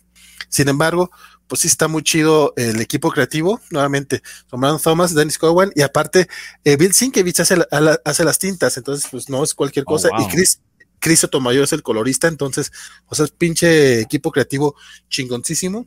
Esta es la tercera de las tres miniseries que van a sacar de esta primera temporada de, de Milestone. Ya salió Static Shock, que escribe Pita Yala, que no me gustó. Ya salió este Rocket, Icon and Rocket, que me gustó esa primera historia. Y no recuerdo quién la escribe, pero me, me gustó. Y Hardware, que es esta de, de Brandon Thomas, que arranca, a, mi gusto, arranca poco, poco chido, pero tiene, tiene futuro, vamos, tiene carnita. Vamos a para volver a utilizar una frase de nuestro querido Francisco. No sé si la tuvo chance de leer, creo, este Axel. Sí, sí, sí, sí. Pues yo estoy de acuerdo con Vale en lo de que no es este newbie friendly. Este, yo la verdad no, no nunca he leído nada de, de, de Milestone Comics. Digo, quizás algún Static Shock, pero no estoy seguro. Este, me llamó la atención la, la reseña que dieron hace unas semanas de, de, de, justo de, de, Icon y, y, Rocket, de Rocket y Icon. Este, me, me, e, ese me llamó la atención y digo, son personajes que me gustaron en Justicia Joven, que fue donde yo los conocí. Este, pero la verdad, la, esta serie pues no conocía el personaje como dices, o sea, creo que si dices que hacía falta leer el, el, el, cero, digamos, de, de, todo este relanzamiento, sí, lo entiendo perfectamente porque no entendí el tema de la protesta, dije, bueno, es algo tipo Black Lives Matters, dije, bueno, no es la primera vez que, que como que las editoriales toman este este tema para, para situar a sus personajes afrodescendientes, dije, bueno, ok, entiendo por dónde va. Me gustaron las secuencias de acción, me gustó como esta historia de, de, de venganza, reivindicación de este empleado este maltratado, o sea, justo pues me recordó como, pues digo, a la vida laboral, pero también un poco como el misterio de, de Far From Home entonces como eh, ese dilema, ¿no? Digamos, acá pues es el héroe, ¿no? Entonces, y, pues el, empresario pues es como esta tradición de, villanos empresarios, ¿no? Como el de Robocop, como Besos, como un montón de ejemplos, ¿no? Este, eh, eh, Twitch no nos canceles, este, ¿cómo se llama? Este, eh, Twitch es de besos, entonces no. Sí, Twitch no nos bloquea. No, nos, no, nos, castiguen. Este, pero creo que, que, digo, hay buenas secuencias de acción, pero la verdad sí me, sentí un poco perdido. Este, ah, promete ideas interesantes, pero te digo, creo que sí, sí, sí. Yo creo que antes me echaría este Rocket a, Nikon y a ver si me sigo con esa, este, que, que, echarme un 2 de esta, la verdad. Er, error capital de que, error capital de que estoy relanzando estos personajes para generaciones nuevas, de que estoy en un número uno, que literal yo voy y quiero leerlo porque no sé nada de estos personajes, pues bueno, es el número uno y los están relanzando. A huevo, este es el punto para empezar. Y literalmente tengo que leer algo antes. Ay, sí. Sí, eso, eso es. mal, está cabrón. Y, ni lo dice, porque estaba buscando, buscando a ver si, aunque sea un nota del editor, nada, raro eso. No, no, no, o sea, yo sé que pasó en, en Milestone Returns, no lo leí, o si lo leí, lo leí cuando salió hace como un año y fue así de, neta no me acuerdo de lo que pasa, este, pero ya es un tema que, que, han tratado, por lo menos en Star Trek aquí, fue muy relevante. En el de Icon Rocket creo que se menciona el Big, el Big Bang, creo que le llaman, pero tampoco fue muy importante. Entonces sí, aquí sí, aquí me causó conflicto. Y aparte, no sé qué tanto tengas que estar familiarizado con la historia de, de hardware, porque parece que este Brand Thomas cree que ya conoces al personaje, ya conoces su historia, y es, es como si, puta, si, si, para leer a Batman en cada dos meses nos recuerdan que mataron a sus papás, que ahí sí y no hay un solo eh, adaptación donde no nos recuerden que mataron a sus papás, o sea, yo creo que aquí sí se requeriría saber que hardware no es Batman y aún así con mayor razón pues necesitas construir, o sea, sí sí creo que deberían de masticarlo un poco más. Una, página con seis viñetas y medio me lo resume, pero se supone que estás tratando de cachar lectores nuevos. Sí. sí. Y de relevancia, en serio, el arte de Dennis Howell, qué hermoso está. o sea, está mucho mejor que hace 30 años. No sé si él ha estado en activo, la verdad. No recordaba cómics de él recientes y poca madre.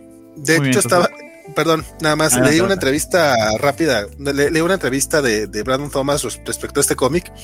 Dice que él no le avisaron quiénes iban a estar este, trabajando en el título y dice que qué bueno, porque si no, se hubiera puesto muy nervioso nada más de saber que Cowan y Sinkevich iban a hacer el dibujo. Y, y pues tiene razón el muchacho. O sea, sí está Y se nota el trabajo de entintado. O sea, de hecho me llamó la atención y ahora que me dices el nombre, pues, ok, no wonder. Sí, no, no, no, aparte, Sinkevich es de esos güeyes, es como este otro Kevin Nolan. O sea, esos vatos agarran un dibujo y lo hacen suyo, básicamente. O sea, no son entitadores, esos vatos trabajan sobre el dibujo, bien mamón. Pero creo que tiene muy buena sinergia. Yo, los comparo al primer bajista de Metallica, que básicamente era un tercer guitarrista. era tan bueno. Sí, algo así, un, Solo, un, solo de bajo en, en, metal que es bien extraño. O sea, así de bueno. Muy bien. Eh, ¿Y el mame de la semana? Porque, ¿Por qué no? Ok, ok, ok, ok. Delate. Fíjate que eh, me gustó mucho el cómic. Está muy bonito. Eh, hay, dos, hay dos historias aquí importantes. Eh, una yo no la estaba siguiendo, pero levantó olas. Esa se la voy a dejar a Valentín para que la comente, que la comente como, como el fan de Tim Drake que es. Pero yo voy a comentar rápidamente que eh, Chips de Dark pues cierra y creo que lo hace con, con lazo, lazo dorado, le queda con brocha de oro, como dicen le queda muy bien cómo cierra su historia de, Jason Todd. Está muy linda esta portada, precisamente esas dos líneas temporales que han estado manejando, la relación de, Batman con, con, Jason, tanto cuando era, cuando era Robin como cuando era como ahora que es Red Hood. Em, también a Batman aquí lo envenenan, es la segunda vez que lo envenenan. Ahora no es una toxina de miedo, sino una toxina de felicidad. Porque este villano que se inventó Chip Sedar, que se llama Cheer, que básicamente es un Joker bueno, un Joker espantapájaros. un Joker espantapájaros feliz. Pero feliz, que básicamente eh, se dio una droga que mete a la gente en una alucinación perenne en su fantasía de felicidad más grande y no les permite vivir la realidad. Eh, y que tiene intoxicado a Mr. Freeze, que fue una de las revelaciones de los números anteriores. Bueno, aquí está el clímax de cómo es que se va a resolver esto. es una historia de superhéroes, así que no sé qué esperaban, pero si no, no es tan spoiler decir que se resuelve. Eh, pero precisamente lo interesante está en que el gimmick que nos están con todo el montón de clichés que son, porque estoy hablando de un Joker espantapájaro y que es la segunda vez que envenena a Batman esta semana y la van a envenenar cuatro veces. Este, con todo y todo le queda, le queda muy bien, le sale muy bien. Eh, la historia paralela que trabajaba entre entre a Dead, on, the Family y esta historia y, el mito de, de, Jason Todd y cómo se relaciona con el resto de la Batifamilia quién es él como superhéroe, etcétera, etcétera. Creo que que hizo un trabajo espectacular, tremendo. No me extrañaría que a, a sabiendas de que Taino se terminó yendo a Substack, que DC ojalá pues va a tener que pagar una diferencia de salarios allí, de que lo que le haya ofrecido a Taino, pues ofrecer un poquito más a Chip que a ver si él asume el título. Sería genial ver un Batman escrito por Chip Zdarsky, aunque vaya a saber, de tiempos y de compromisos. Eh, me contó las páginas del flashback de Marcus Toy, creo que terminó muy muy bien esta historia. Eh, creo que desde que empezó la hemos estado alabando y, y, ojalá, o sea, no sé cómo va a salir esto coleccionado, pero, pero al menos nada más esta parte de, de Chip que valdría mucho la pena. Según tengo entendido, esta, esta parte de Zdarsky sale junto con el grifter de, de Rosenberg, lo cual es triste. Sí, es un poco triste, ojalá salieran de manera independiente o que no salga, si no sale tan cara, pues bueno, al menos tendrás el de Rosenberg extra, poquito gratis. Exactamente. Mm. Muy bien. Este, fíjate que sí, bonita, bonita la historia, eh. La verdad es que eh, si bien no terminó siendo tan, tan la historia definitiva de Jason Todd, de Jason Todd como yo esperaba, eh, como se iba construyendo, creo que sí termina siendo una bonita historia sobre Jason Todd, que aparte lo hace un personaje agradable, honestamente, eh, desde que regresó como Red Hood, leí, no leí mucho y lo poco que leí de Jason Todd no me gustó, o sea, no me agradaba ese personaje. Creo que me gusta el DC, me gusta Jason Todd en DC de Tim Taylor, pero pues es una historia eh, imaginaria. Y aquí me agrada cómo lucha contra, el, contra la intoxicación de Cheer y pues, siempre con los daddy issues, obviamente lo vemos aquí, lo vemos también en la historia de Tim Drake, siempre buscando estar a la altura de Batman. Sin embargo, creo que la manera en la que Zdarsky termina el cómic lo termina de manera, eh, voy, a, repetirlo como tres veces, pero linda, linda es la palabra, porque ves que, pues básicamente... Armónica, agradable. Mónica. no, no, no, es que ves que, que, que, los momentos felices tanto de, tanto de Bruce como de Jason es básicamente tener una familia feliz y que todos ellos sean una familia feliz. está bien bonito. Y que al final decida Jason Todd que por, por, los errores que cometió durante este cómic, que ya no va a utilizar balas este, reales, sino va a ser por, las, balas. De, no, ya ni eso, pistola, ya no hay pistola. Es pistola de goma, ¿no? Balas de goma, Robert Bullets. Es que hay una parte en donde dice, ya no voy a usar pistolas, o sea, y se estaba usando balas de goma, y se pero ah. sigue habiendo algo malo en usar pistolas. Es spoiler, spoiler, porque eh, ah, es, es, este, este traje que le, que le dan al final es el de, de Future State. Ah, no. Aunque, aunque bueno, yo no estaba leyendo Feature State, entonces para mí sí fue así como que, ah, ok, lo van a conectar ahí. Qué mal porque no me interesa leer Feature State. Pero esta, esta pequeña historia de, de Jason Todd, bonita. Axel, ¿la venías leyendo tú? Eh, yo no lo no lo leí hasta esta semana, pero con todo lo que pasó fue de me tengo que poner al corriente. Y la verdad me gustó, eh, digo, creo que esta historia es la más sólida, me gustó, se me hizo, este, fue, fue la que más me interesó ver su cierre. Y te digo, o sea, digo, aunque no es nada original el villano, creo que es una excusa para ver como otro aspecto que no sueles ver de, de, de Batman, ¿no? Y de Jason.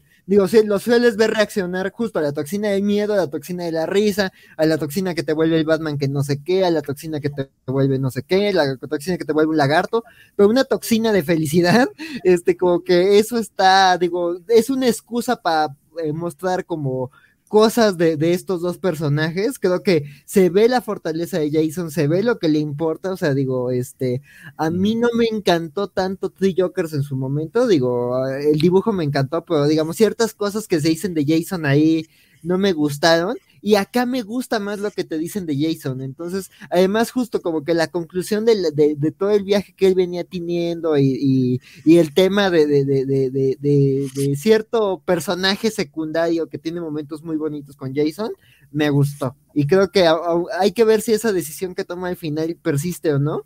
Pero así como, como seis números cortitos, este, me, me gustó la historia. Entonces, creo que digo yo que no le había entrado tanto a Jason hasta hace poco me, llama la atención y me parece que aquí ya se están diciendo cosas más interesantes de él que nada más de ah, estoy enojado y mato gente, bang, bang.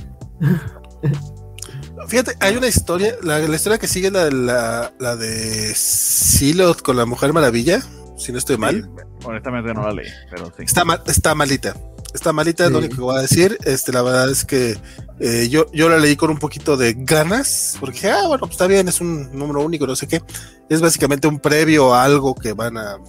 Yo me imagino que va a terminar el relanzamiento de Wildcats o algo así.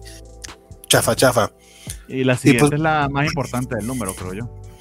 No sé si sea la más importante, la verdad yo sigo considerando que la más importante es la de, Chip Starsky, pero definitivamente fue la que acaparó reflectores esta semana. Es por la que la gente lo va a ir a comprar, vamos a decirlo así. Ay, yo no sé si lo van a ir a comprar.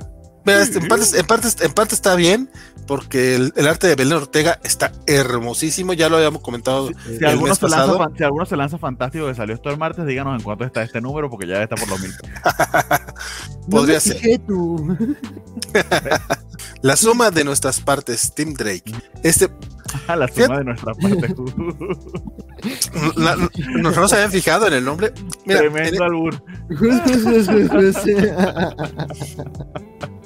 Esta historia, desde que empezó, pues básicamente nos, nos tiene en una misión eh, muy particular en la que Tim Drake va a rescatar a su amigo de, la universidad con el que eh, había ido a comer.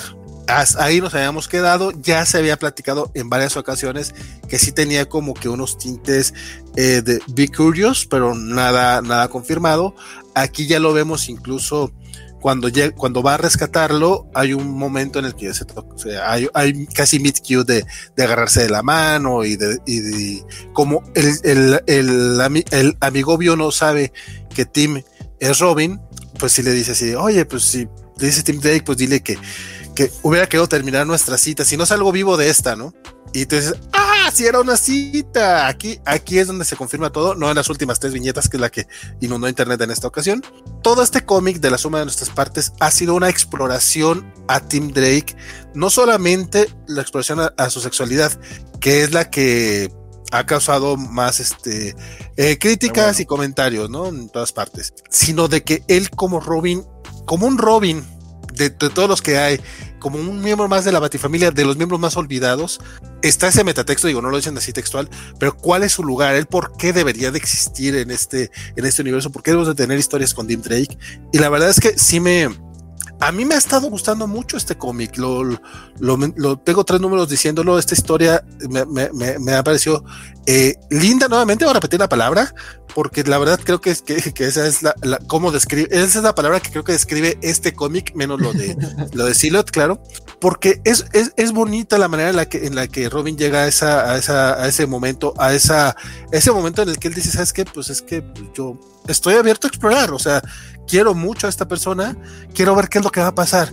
Ni siquiera es una declaración de, ah, soy bisexual, o uh, voy a salir del closet. No, güey, es simplemente, me la paso chingón con él, me gusta, vamos a salir, vamos a salir una cita. That's it.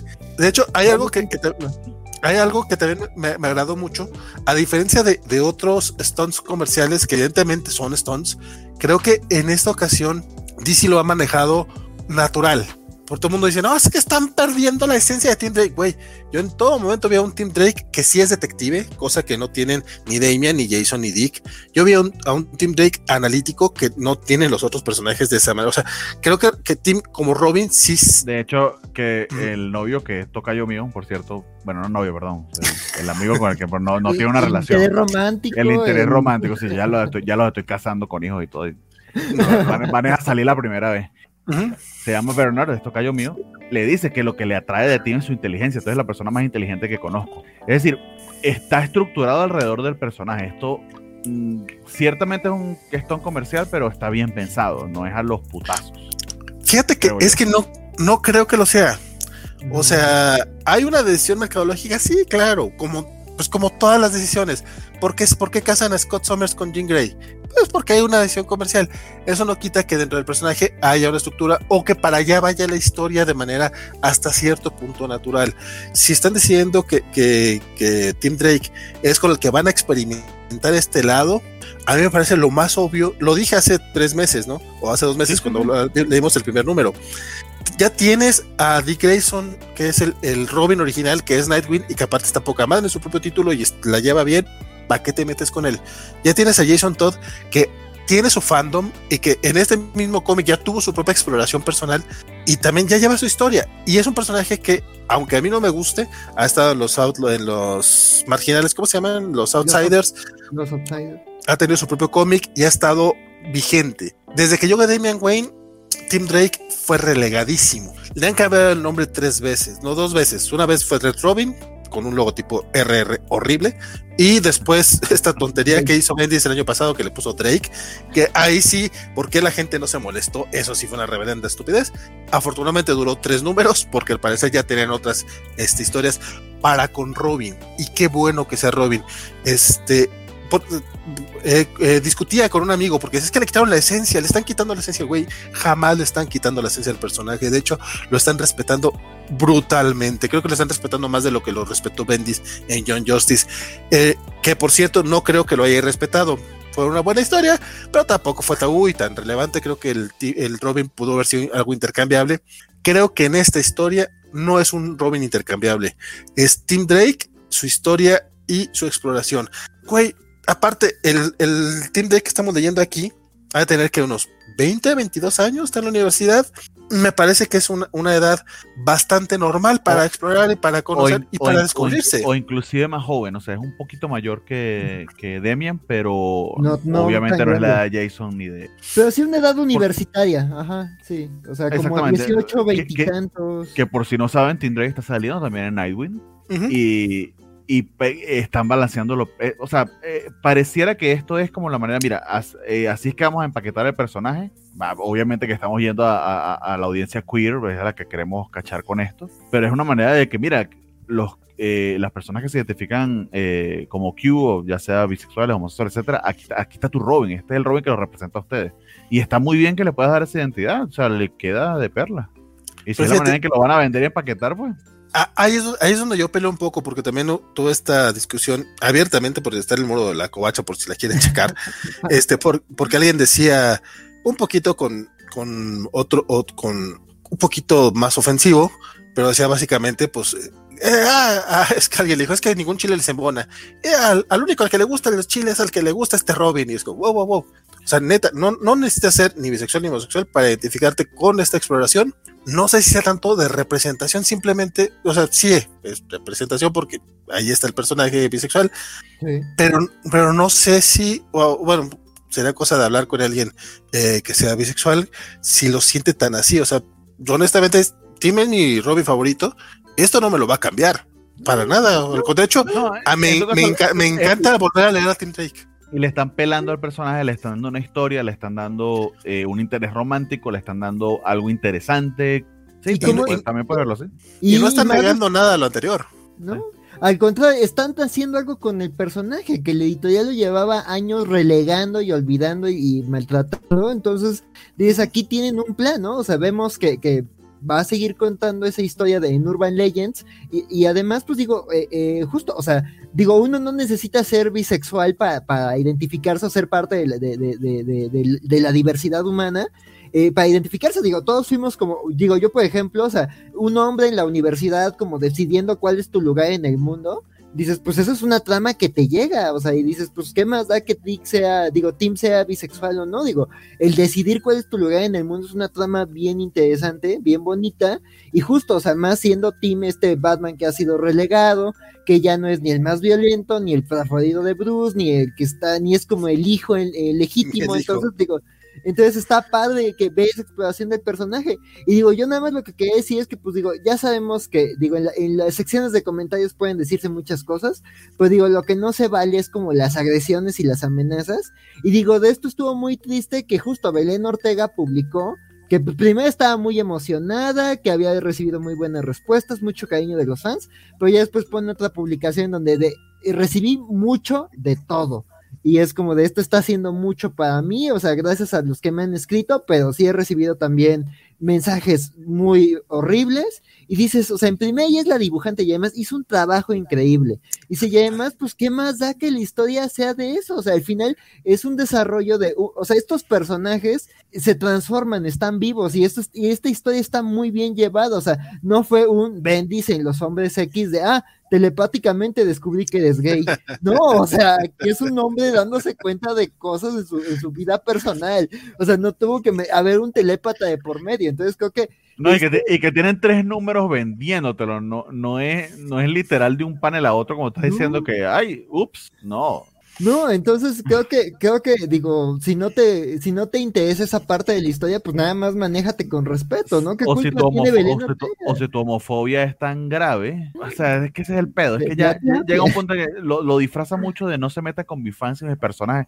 Es el mismo tema de He-Man. O sea, lo puedes disfrazar de todo eso, pero al final es homofobia. Y, y tu pedo es que no te gusta que existan personas bisexuales y homosexuales. O sea, ya tu pedo es otro, güey. O sea, ya deja de, hecho, también, también eso le recomendé a mi compa. Así fue así como, este, checa bien cuál es el, problema, eh, porque a lo mejor, a lo mejor es otro, otro el tema que traes, el, el cómic. Eh, es, es posible que a alguien no le guste el cómic. O sea, nuevamente hay cosas que, que a la gente le gusta que pues a mí no me gustó no conectó conmigo.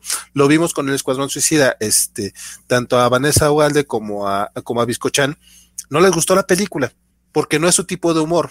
Digo, a mí la película me parece brutalmente divertida, pero entiendo que hay gente a la que no le gusta el gore y que no le gusta el, humor negro. Es válido que no te guste algo si, si, si no te gusta. O sea, puede estar, estar bien hecho. a, mí lo que me extraña es alguien que me diga que no le gustó su Sky porque es muy violento, pero le gustó el Snyder Cut, que los he visto. Ah, eso sí no sé. Eso sí no los he visto. eso puede que haya tres razones. What the fuck. este, no, pero, estoy pues, poniendo un ejemplo. O el, ejemplo que siempre pongo, siempre digo de Daredevil. Sé que es mala la película, pero me gusta. Hay ocasiones que las cosas están bien hechas o están mal hechas y puedes decir tú, ok, está bien hecho, está mal hecho, pero no me gusta, o sí me gusta. Eh, yo honestamente te digo, creo que este cómic, aparte de que me gustó la historia y, y estoy esperando, güey, va a ser hasta el número 10 cuando continúen la historia, eso me agüito mucho. Este, uh, creo que honestamente, que objetivamente está bien hecha está bien llevada a cabo. Muchos decían, es que, ¿por qué de repente resulta que es bisexual? no, lo pues no lo leyeron. No, no, no, deja tú. Es que, no, no, es que dicen, es que nada más en estos tres números lo han explorado y la chingada. Pues sí, güey, ¿qué va? Pero también. Pero, ¿en, qué otro, en, qué otros números hay una. O sea. No, no, no. Eh, tiene 30 años de historia el personaje. Ok, entiendo eso. Pero también es, güey, así pasa en la vida real. Hay mucha gente que no sale, que no dice. De hecho, es, es parte de lo que le está pasando a Tim aquí tarda un rato en, aceptar que quiere salir. ¿Por qué? Pues, por el que dirán, por la gente, no sé qué. Eh, el buen Spider Game se, aventó ese meme en la covacha, ¿no? De, ay, ¿por qué? Ah. Eso, eso, no es real. Y luego el Batsec, ¿no? De, la persona que nos sale del closet por este tipo de comentarios pendejos. Digo, no, sé si el meme, el meme es más gracioso, pero pues es que esa es, puede que no sea real, Puede que no sea real para ti, porque ya sea que estás tan metido en el closet que estás en Narnia, que probablemente ese sea el caso, porque cuando odias, cuando algo te despierta tanto tanto odio es porque te está hablando de algo que no quieres reconocer. Eso también es una cosa. Pero puede que no sea real para ti, pero para muchas otras personas lo es, porque lo dicen. Eso es lo que tenemos que reconocer. y, además con Tim ya existía, o sea, quizás no era oficial y nada canónico, pero sí existía como el chiste recurrente o el comentario recurrente de que, ay, ¿por qué no lo juntan con, con él? ¿Por qué no esto? Y ya, eh, o sea, hay un montón de chistes, hay un montón de memes, hay un montón de páginas de Fugoshis, de, del cómic estadounidense que los juntaban.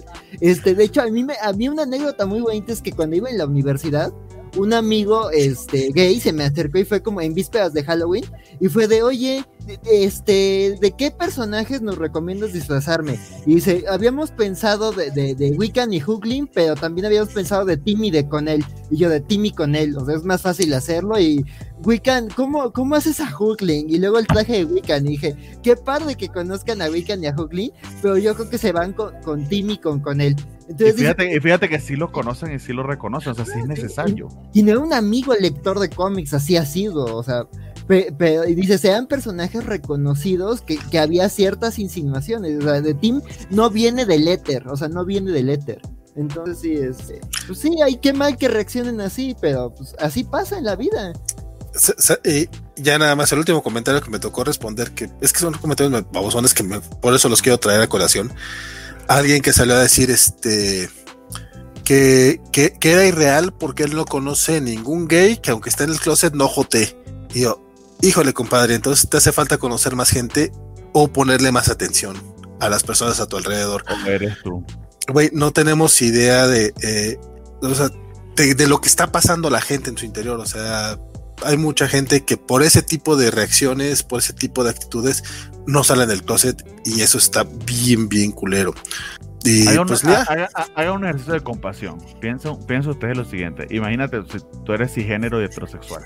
Que tú tuvieras que fingir que te gustan los hombres. Haz este ejercicio. Suponte que tú tuvieras que vivir tu vida así. Madre, qué horrible.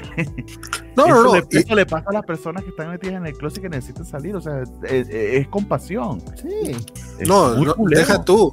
Es gente que aparte no, no, no solo lo finge, o sea, creen que son heterosexuales porque le dijeron que eso era lo que tenía que ser. O sea, Ajá. yo tengo fácil tres, cuatro compas que, que, que, me han dicho que eso, o sea, tuvieron novias y trataron de hacer su vida heterosexual porque eso era lo que sabían que era.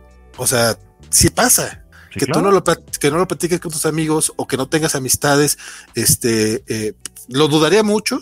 Más bien es que a lo mejor tus amistades no están en el closet y no, no te has enterado.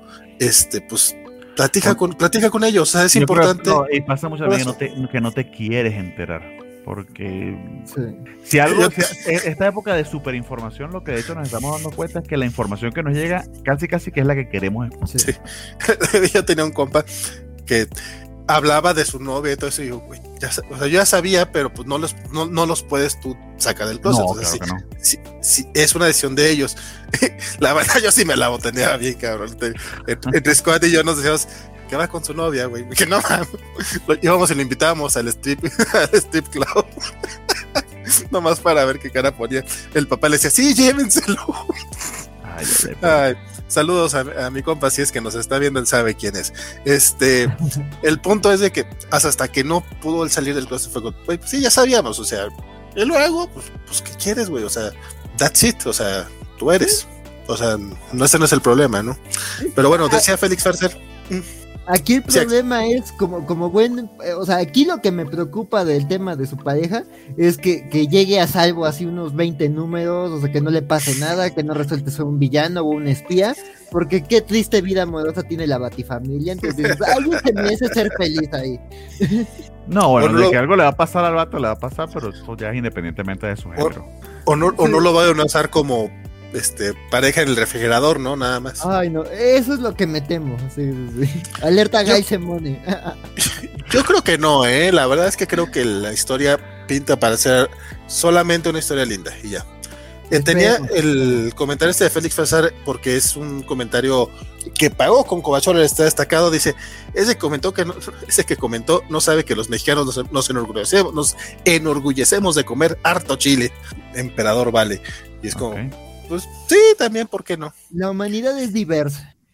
Mira, y sí hubo varios, sí hubo varios comentarios que quiero, pues, porque, porque pues es el del mame, entonces aquí vamos a, a decir los varios. Dice Alejandro Guerra, los personajes y más los, los de franquicias eternas, como son los personajes de DC, no pueden quedarse estáticos. Es querer limitar el potencial de una historia, de un creador y lo que se puede hacer. Luchamex dice, así, así, se debe de hacer un cómic con personajes LGBT y que sea natural. Eh, Francisco Espinosa, si a Tim le gusta Dick, no tiene nada de malo. ya, ya cae pinche Francisco. Dice Diego Bison, oh, wow, tampoco... de, verdad, de verdad, muchas gracias a Francisco porque pensaba que no duraba más de 10 minutos.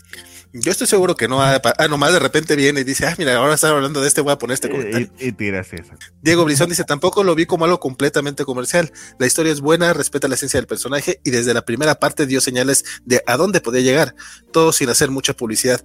Eso de la publicidad es lo que más me llama la atención porque regularmente lo que hacen las, las editoriales es mandar el comunicado de prensa y sale la nota.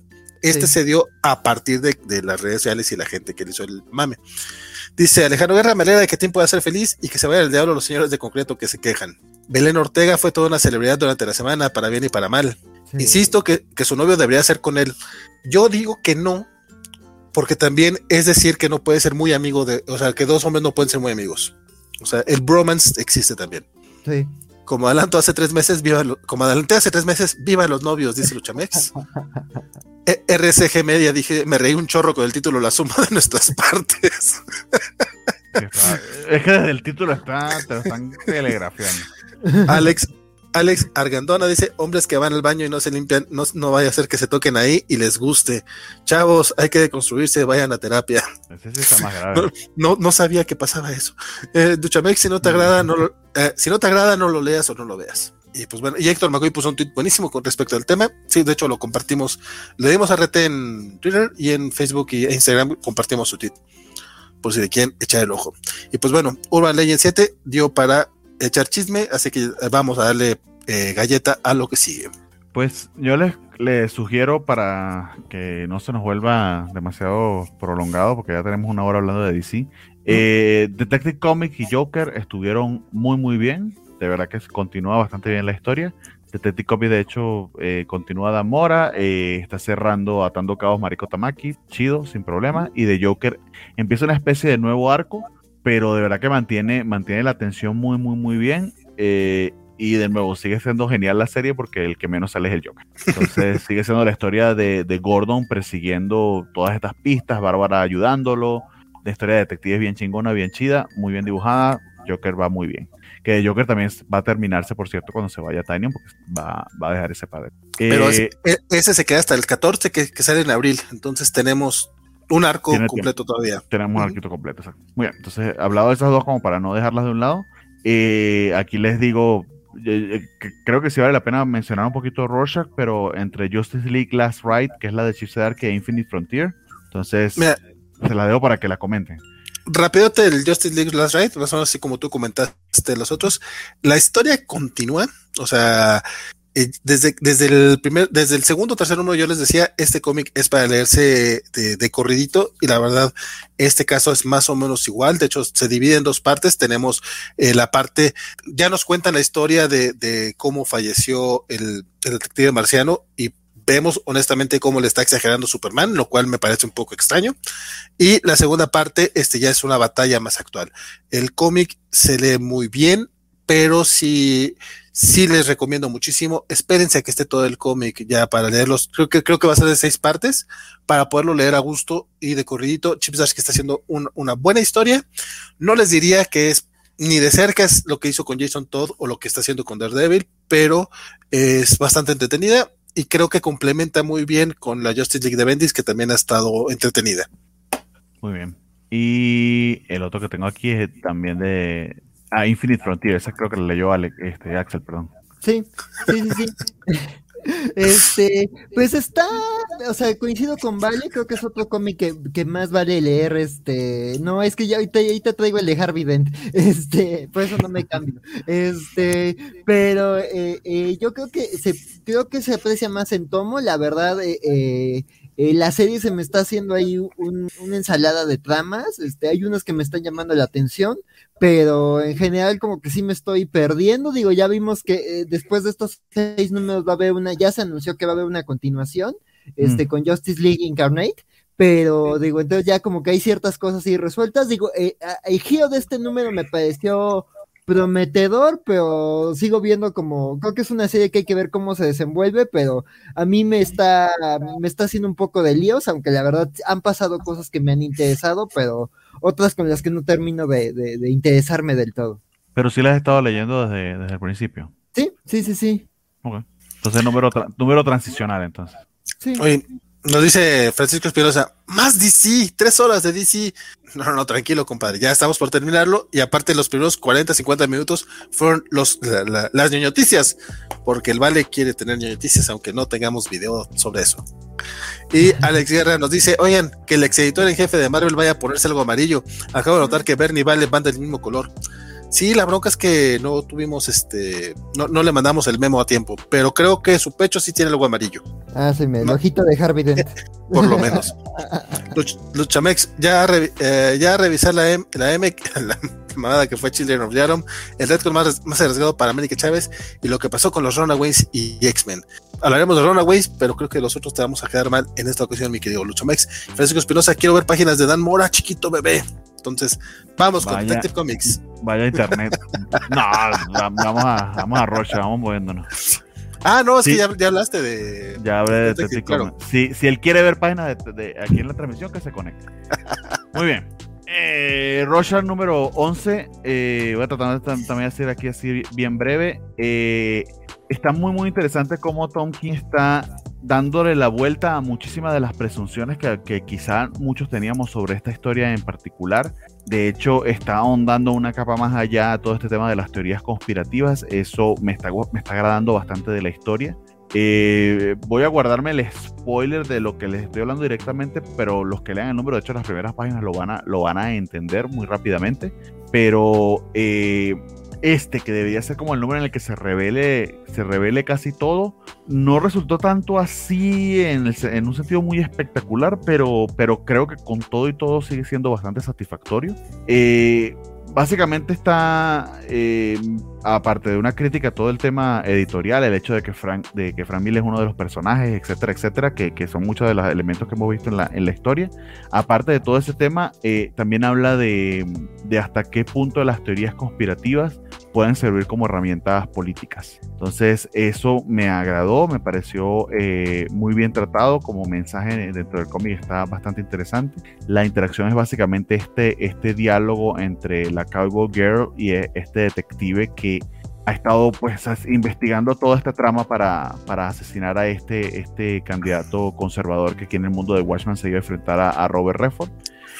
Eh, y honestamente, a ver, Ay, Francisco, te me cuidas mucho. este, y nada, bueno, o sea, eh, bien competente este número.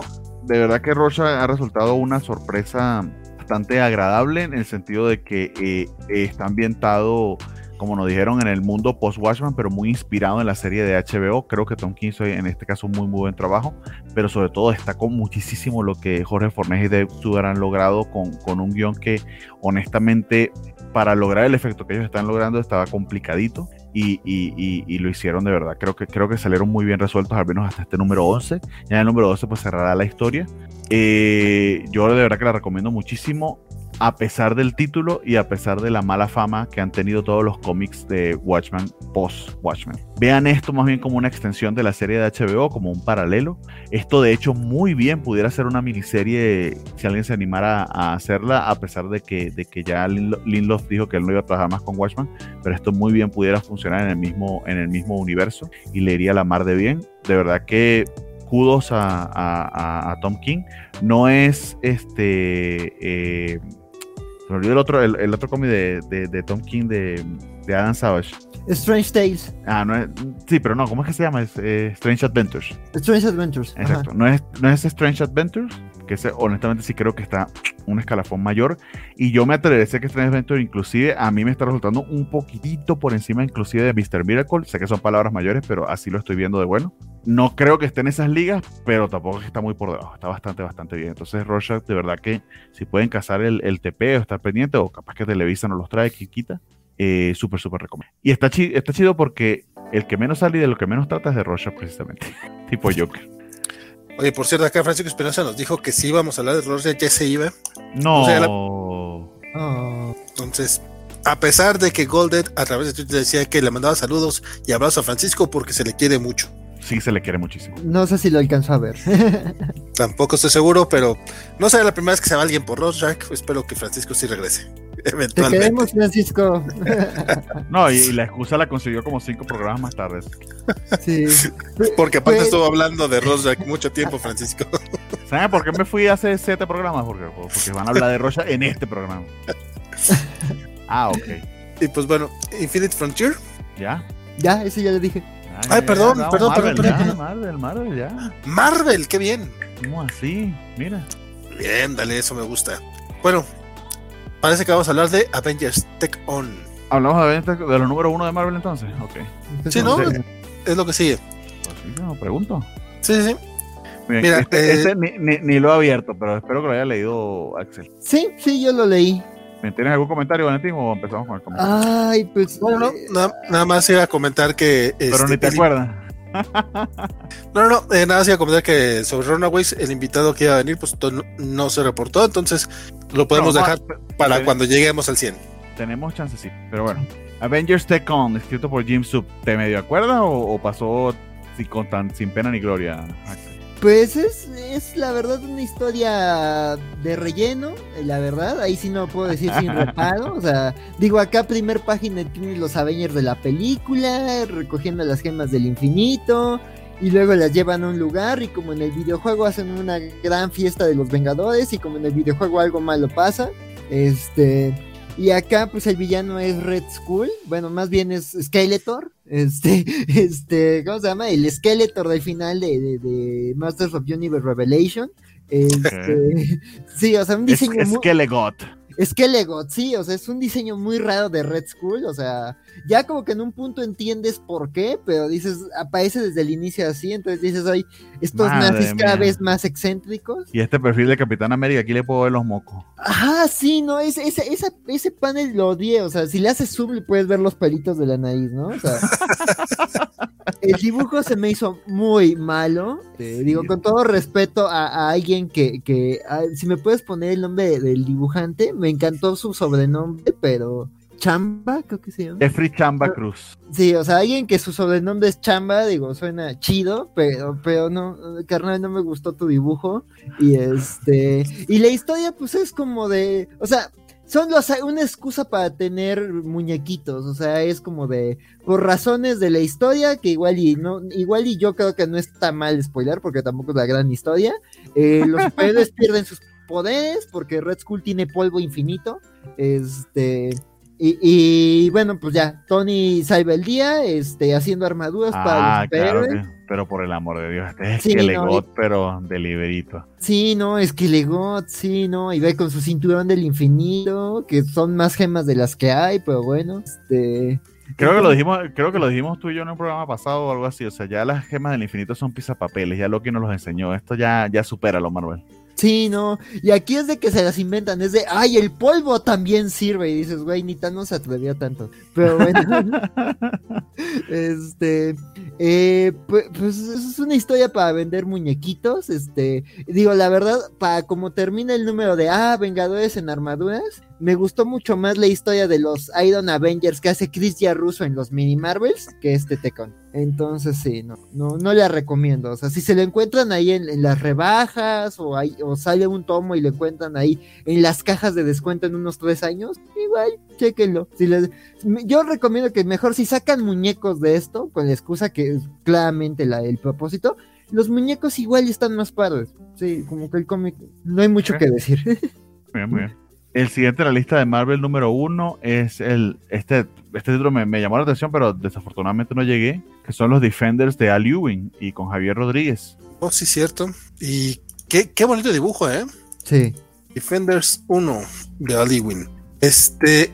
Este cómic pues, es, es, básicamente la, la, primera, es la, la, presentación de este nuevo equipo. Este, eh, continúa un poco, ¿se acuerdan de, del Marvel Comics 1000 de hace como dos años? Que básicamente escribía la mitad de la de Win. Bueno, parece que la pandemia les retrasó todos los planes como por mucho tiempo y por ah, fin que había un mega evento que él iba a hacer, estaba en el mega hype de Immortal Hulk. Madre, ya hasta lo desplazaron. Sí, sí, no, no, no. Eh, entonces, esto es un poquito parte de todo lo que nos plantearon ahí, sale este cuate que es Max Rider, que básicamente es un, todavía no saben quién es, pero tiene este, una máscara que es un pedazo de, de, de Eternity, de eternidad del, del, personaje este cósmico. Y primero llega como a atacar a, Doctor Strange, pero después le dice, no, sabes que, tenemos esta, tenemos que hacer esta, esta misión y con un tarot, el Strange empieza a sacar, este, los, a los, empieza a summon, ¿cómo se dice? A convocar, convocar. A, llamar, sí, a invocar. Tienes toda la razón. Perdón, eh, a invocar, a llamar a distintos, distintos personajes que van a ser los nuevos Defenders. que de los Defenders. De, de, qué este se está tomando aquí Doctor Strange, porque se ve que está poderoso. Este, de hecho, sí, de hecho, sí te dicen. No, no, no, el, el cómic. Ahí se ve de cañona. El cómic en general está muy. El cómic es Ali Win en, en, su estado, en su estado inconveniente. O sea, la verdad es que está muy chido, es la, manera en la que, lo, la que lo manejan. La historia que te cuentan de, de Mouse Rider, básicamente, es, es su historia y aparte la, la misión que traen, que, que tienen que, que, para la que tiene que convocar a estos nuevos Defenders. Tengo la manera en la que van sacando a los, a los personajes con el tarot o el, el surfer, pero la carta salió al revés, entonces tiene que ver con este, la chingada, y llaman, llaman a Silver Surfer, a la arpía, que es esta Betty Ross, que viene de, del cómic de Immortal Hulk, este, y a un personaje, por, cierto, personaje no binario. En, esta semana leí varios no binarios en, en los cómics y probablemente el, año pasado no hubiera entendido el DEM, y ahorita sí ya, ya, ya estoy un poquito más familiarizado con el, con el tema, es nube, que es un ser, pues básicamente es un ser etéreo, entonces no tiene género, y utilizan el, utilizan el, el pronombre, el, pronombre, el pronombre them. Eh, pues es, un cómic que eh, para mí, bueno, no sé ahorita que nos diga al, Axel, al que le pareció, para, para mí es más como de experiencia. O sea, yo no te podría decir tal cual si está muy bueno o no. no eh, pero me, me, me, recordó a diferencia, pero creo que Javier Rodríguez aquí está haciendo un muy buen trabajo, pero me recordó un poquito a Trad Moore, más o menos. Al menos aquí está canalizando un buen Trad Moore aquí. Yo, yo me iría un poquito más a Marcos Martin. Ah, ok. Porque ah. Javier Rodríguez es muy. Pero lo recuerdo de, de cuando sustituyó a Martin, creo, en Daredevil, no me acuerdo fue donde lo sustituyó. O sí, como que tiene ese estilillo. Este me gusta mucho y creo que creo que le funcionó muy bien en, este título de Defenders. La historia ah, es apenas la presentación y termina justamente con la amenaza que van a enfrentar. Entonces, eh, así como que entonces qué bruto, ¿cuántos spoilers? Tampoco, pero estoy tratando de guardarme justamente cuál es la misión para que la lean. Eh, entretenido, se va como agua, parece que, parece que va a ser, va a ser pesado por la cantidad de, de, texto que hay, pero no, la verdad es que se va como agua el cómic, muy, muy, muy digerible, muy entretenido.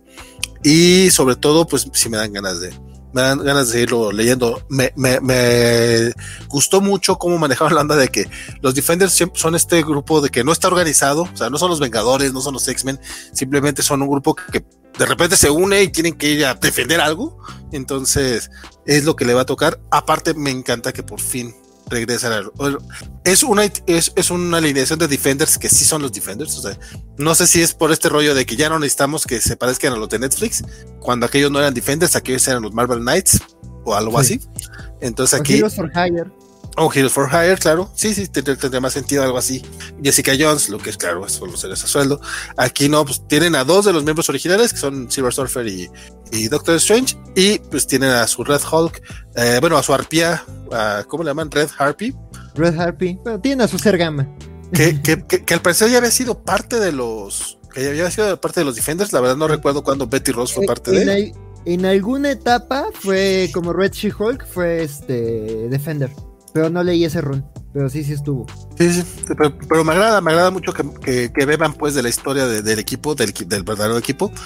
Y pues a ver hacia dónde va. Axel, ¿a ti qué te pareció? Este, a mí, como, eh, o sea, también me, me, gustan esos cómics tan locotes, me gustan esos cómics de, donde sale el Doctor Strange, donde el dibujo así refleja esa parte oscura, mística, psicodélica. Eh, eh, eso me encantó, o sea, el arte es increíble. Este, o sea, este panel que habían puesto de, del reflejo en, Silver Surfer, o sea, se me hace increíble. Esa, esa página está, está de locura. Este, y la verdad la historia, o sea, como dices, no pasa mucho, es más bien, pero, eso me gustó, o sea, lo que les decía, yo tengo problemas con los cómics de equipo porque siento que no arrancan hasta como el segundo o tercer arco, porque los primeros son de introducción y los primeros números desde cómo se une tal, cómo se une tal, cómo llega tal, cuál es la amenaza y hasta el sexto número pasa algo. Y acá sí, o sea, desde el primer número ya sabes que hay una razón, que el Mask Rider está ahí, que por eso se forma el equipo, quienes integran el equipo y es como de, bueno, estos son los integrantes, un poquito de esto va la misión, pero no es todo, y así, este, eh, agárrate para es, eso me gustó mucho. Y la verdad también me gustó como, como ese, esa presentación del Doctor Strange y la excusa de presentar a los personajes como cartas. También, o sea, digo, no, digo, Sé que aquí no es muy querido, pero X of Swords también lo hizo y digo, ya viendo cómo se ejecutó acá, la forma en la que cada personaje es una carta, aquí se me hace mucho mejor ejecutado y aquí sí, en un, eh, con un recurso muy sencillo te presentan a los personajes una página de datos y ya sabes todo lo que tienes que saber de ellos para lo que sigue, ¿no? Y no seis números de, ah, ¿por qué tal es el full? ¿Por qué tal es esto? Entonces, que entonces acá sí este, me parece mejor manejado el tema de las cartas del tarot. Y digo, la verdad el personaje de Cloud no lo conocía. Yo eh, cuando dicen Cloud me imaginaba que iba a ser una de las chicas de la iniciativa, que es un personaje olvidadísimo.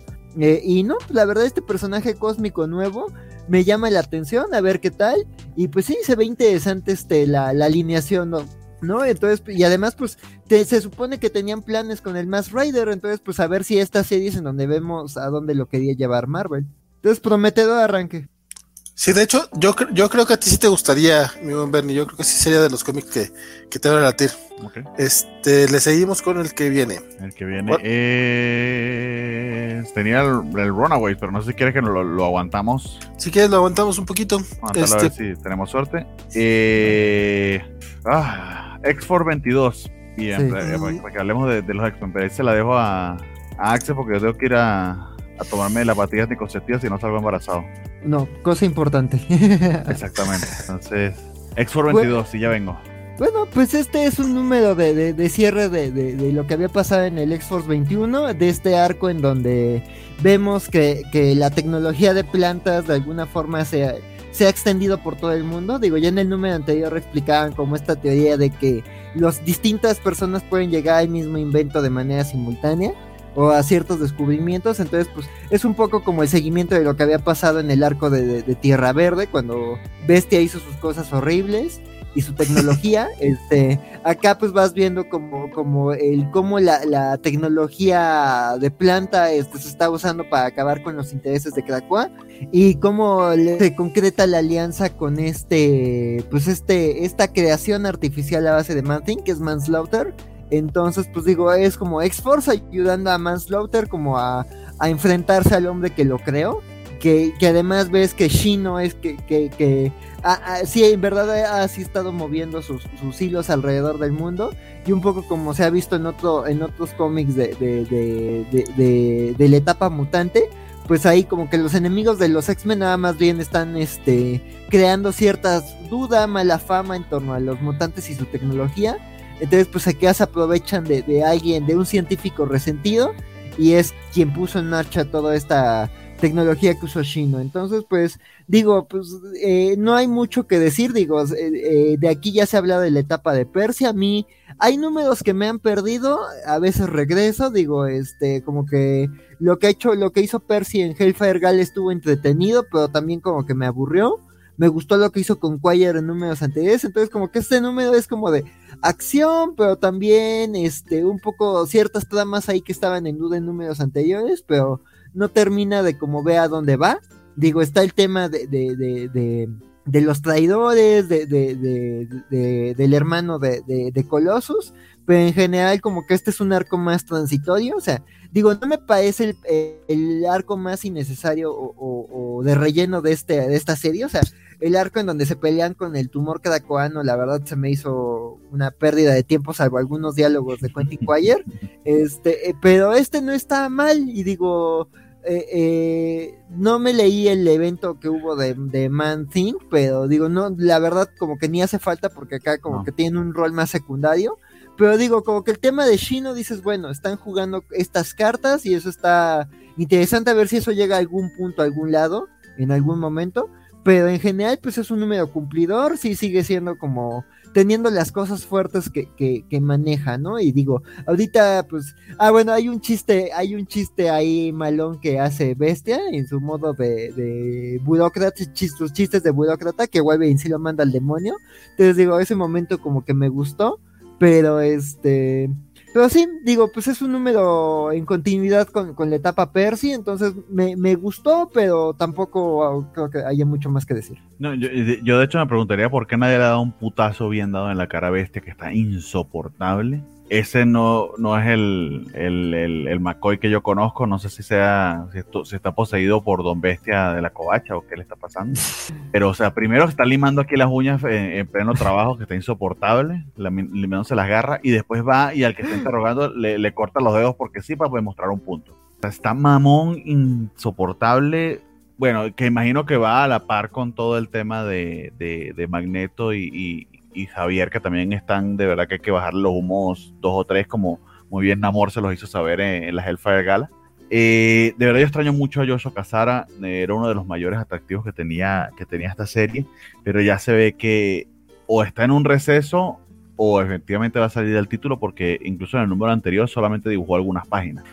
Y aunque aquí eh, el artista, que honestamente me disculpa, olvidé el nombre, pero vamos a leerlo para no cagarla, Robert Hill, hace de verdad un trabajo bien eficiente y además mantiene en cierta medida el estilo de Casara, eh, pues no es lo mismo, desafortunadamente. Aquí están, de hecho, atan un poquito, un tantito de cabos con, todo este tema de, de, este Slaughter y, y, los desmanes que ha estado haciendo eh, básicamente bestia. O sea, eh, lo que a mí me tiene sorprendido y mal de esta serie es que Henry McConnell no ha, no ha sufrido las consecuencias de sus perversos, ridículos e inútiles actos, porque honestamente no ha servido para nada el montón de cosas que ha hecho. Metió preso, a, metió preso a, a Coloso, eso aparentemente no tuvo consecuencias. Que además eh, cobarde, porque si la excusa era sus lealtades familiares, pudo haber metido también a Iliana y le tiene miedo a Iliana. Sí, no, no, eh, eh, es un cobarde pusilánime, o sea, es, este bestia que nos está pidiendo aquí, de verdad, es un personaje detestable. Y ya van 22 números y que no le haya pasado nada y que además se olviden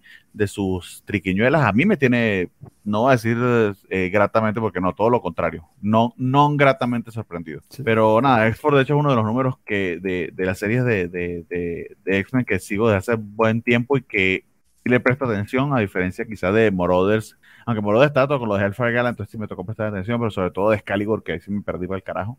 Eh, pero sí siento que ahorita está en un pequeño bache. Espero que ojalá vuelva a cazar ahí, porque aquí está como ya atando cabos. Entonces vamos a ver. del dibujo yo nada más lo único que agregaría, y eso me lo señaló un amigo en una página de memes, ves que ahorita es Hugo Strange azul. O sea, con los lentecitos y la actitud es Hugo Strange azul. Sí, es que es un villano, es un villano, es un villano además menor con mucho, con muchas ínfulas de poder. Valentín. Pues, pues no sé, pues no sé qué quieres que comente, tú sabes que no leo X-Force. Lo único que, lo único que me interesa es que, que, el buen Axel nos, nos agregue a estos grupos de memes que al parecer conoce muchos más que yo. Está bien. Muy bien. Eh, luego te los mando, luego te los mando. Seguimos con los títulos X entonces. ¿Cómo? ¿Eh? Seguimos con los títulos X entonces. Ah, sí, pues sí, sí, sí. Ya, ya, ya que empezamos, vamos con los X. Este, que, de los cuales yo no Siguieron leyendo Children of the Atom ustedes. Se pasa. Bueno, yo leí X-Men Legends. Está bien. ¿Quieres hablar de Legends? Es que terminó Children of the Atom. Bueno, ah, déjame comentar esto bien rápido.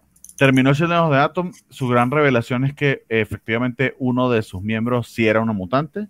Eh, y no solo eso, sino que eh, eh, es invitada a la Hellfire Gala, recién descubierto sus poderes. Eso causa un, una ruptura dentro de su grupo. Eh, y causa a su vez también de que se revelen sentimientos y pasiones ocultas. De verdad, muy torpemente manejado este número, apresuradísimo. Paco Medina hace un excelente trabajo, en verdad. Me sorprende que el creador de los personajes pues no terminó la serie, porque nada más creo que dibujó un número, creo, de, de toda la serie, que es Bernard Chan, creo que dibujó uno o dos números nada más de los seis. No sé cómo le vaya esto en ventas, pero me da la impresión de que esto se murió aquí porque está atando muchos cabos muy apresuradamente y no tuvo repercusión alguna. Eh, muy poco memorables los personajes, muy acartonados, eh, bueno, y todas las cosas que ya hemos dicho hasta ahora. Eh, Children of Datos terminó, este es su último número y honestamente sin pena ni gloria, aunque honestamente con un poquito de pena más bien. Y ya, poco más. Yo, yo lo dejé de leer hace como tres números. Sí. Tú también, Axel, o si, lo, leíste. No, yo sí lo leí, la verdad, yo me había bajado en el número 2. Este, o sea, también fue como de. No, no sé si es porque no soy el público, la verdad esto está muy mal escrito, pero, o sea, coincido con críticas que dijo Vale en otros, en otros este, programas, de que eran personajes perfectos, de que eran personajes en sus conflictos sean tormentas en vasos de agua, o sea, digo, ahí está como por, por, la, por la excusa de, del programa fue de, bueno, termino la serie, son seis numeritos, o sea, me, me, me, eché más de otras series este, completas para entenderle. Dije, bueno, ¿qué me cuesta echarme los que me faltan de Children of the Atom? Mi número favorito de la serie fue este, porque aquí se acaba.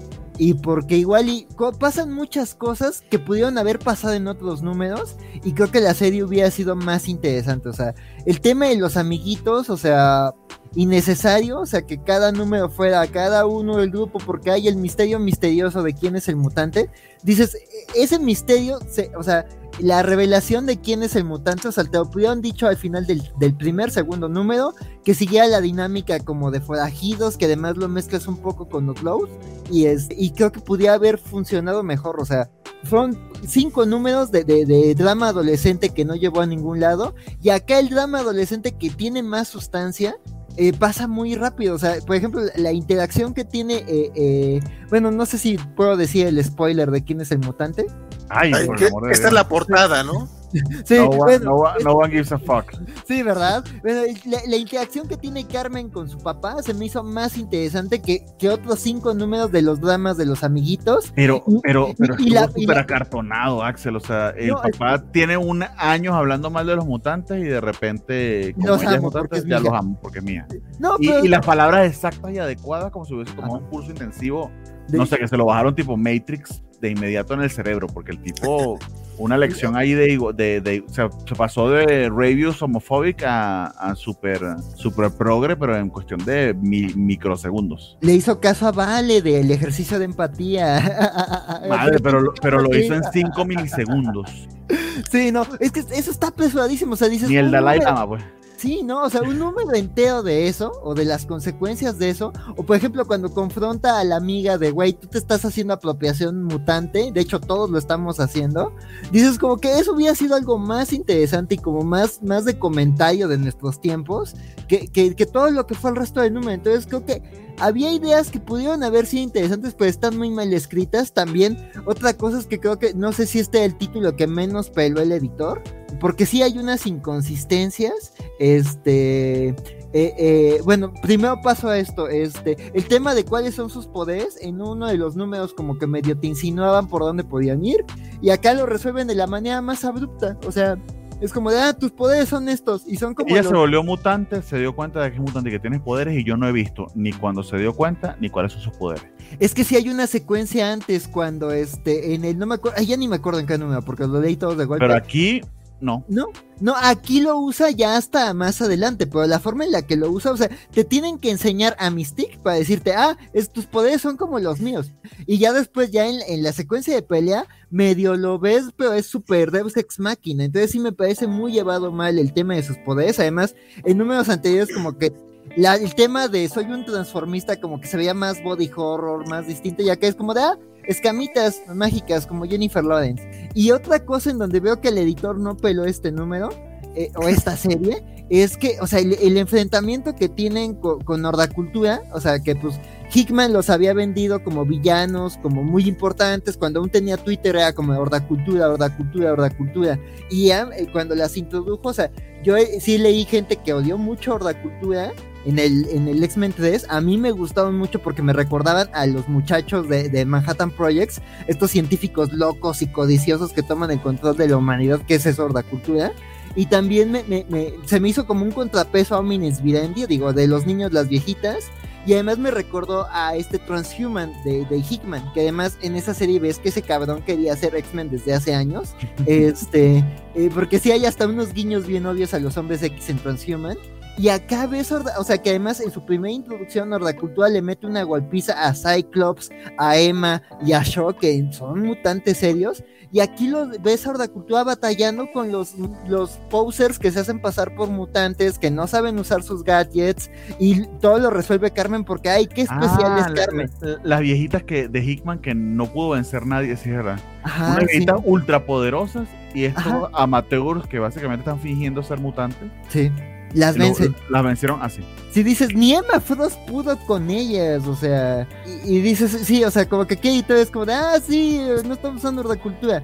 Que además creo que Hordacultura ya estaba en otras, o sea, no leí Curse of Man Thing, pero según yo ya estaban en el multiverso y dices, güey, están volviendo la excusa más cliché de, ay, estamos robando cosas. Además, un evento de Krakoa con plantas de Krakoa que no tiene vigilancia, cuando en otros números te han dicho que las plantas están vigiladísimas y que no son cualquier cosa. Y que 6 tiene los números de todos los que entran. En fin, sí, o sea. Sí, sí, sí, no, o sea, descuidadísimo, la verdad.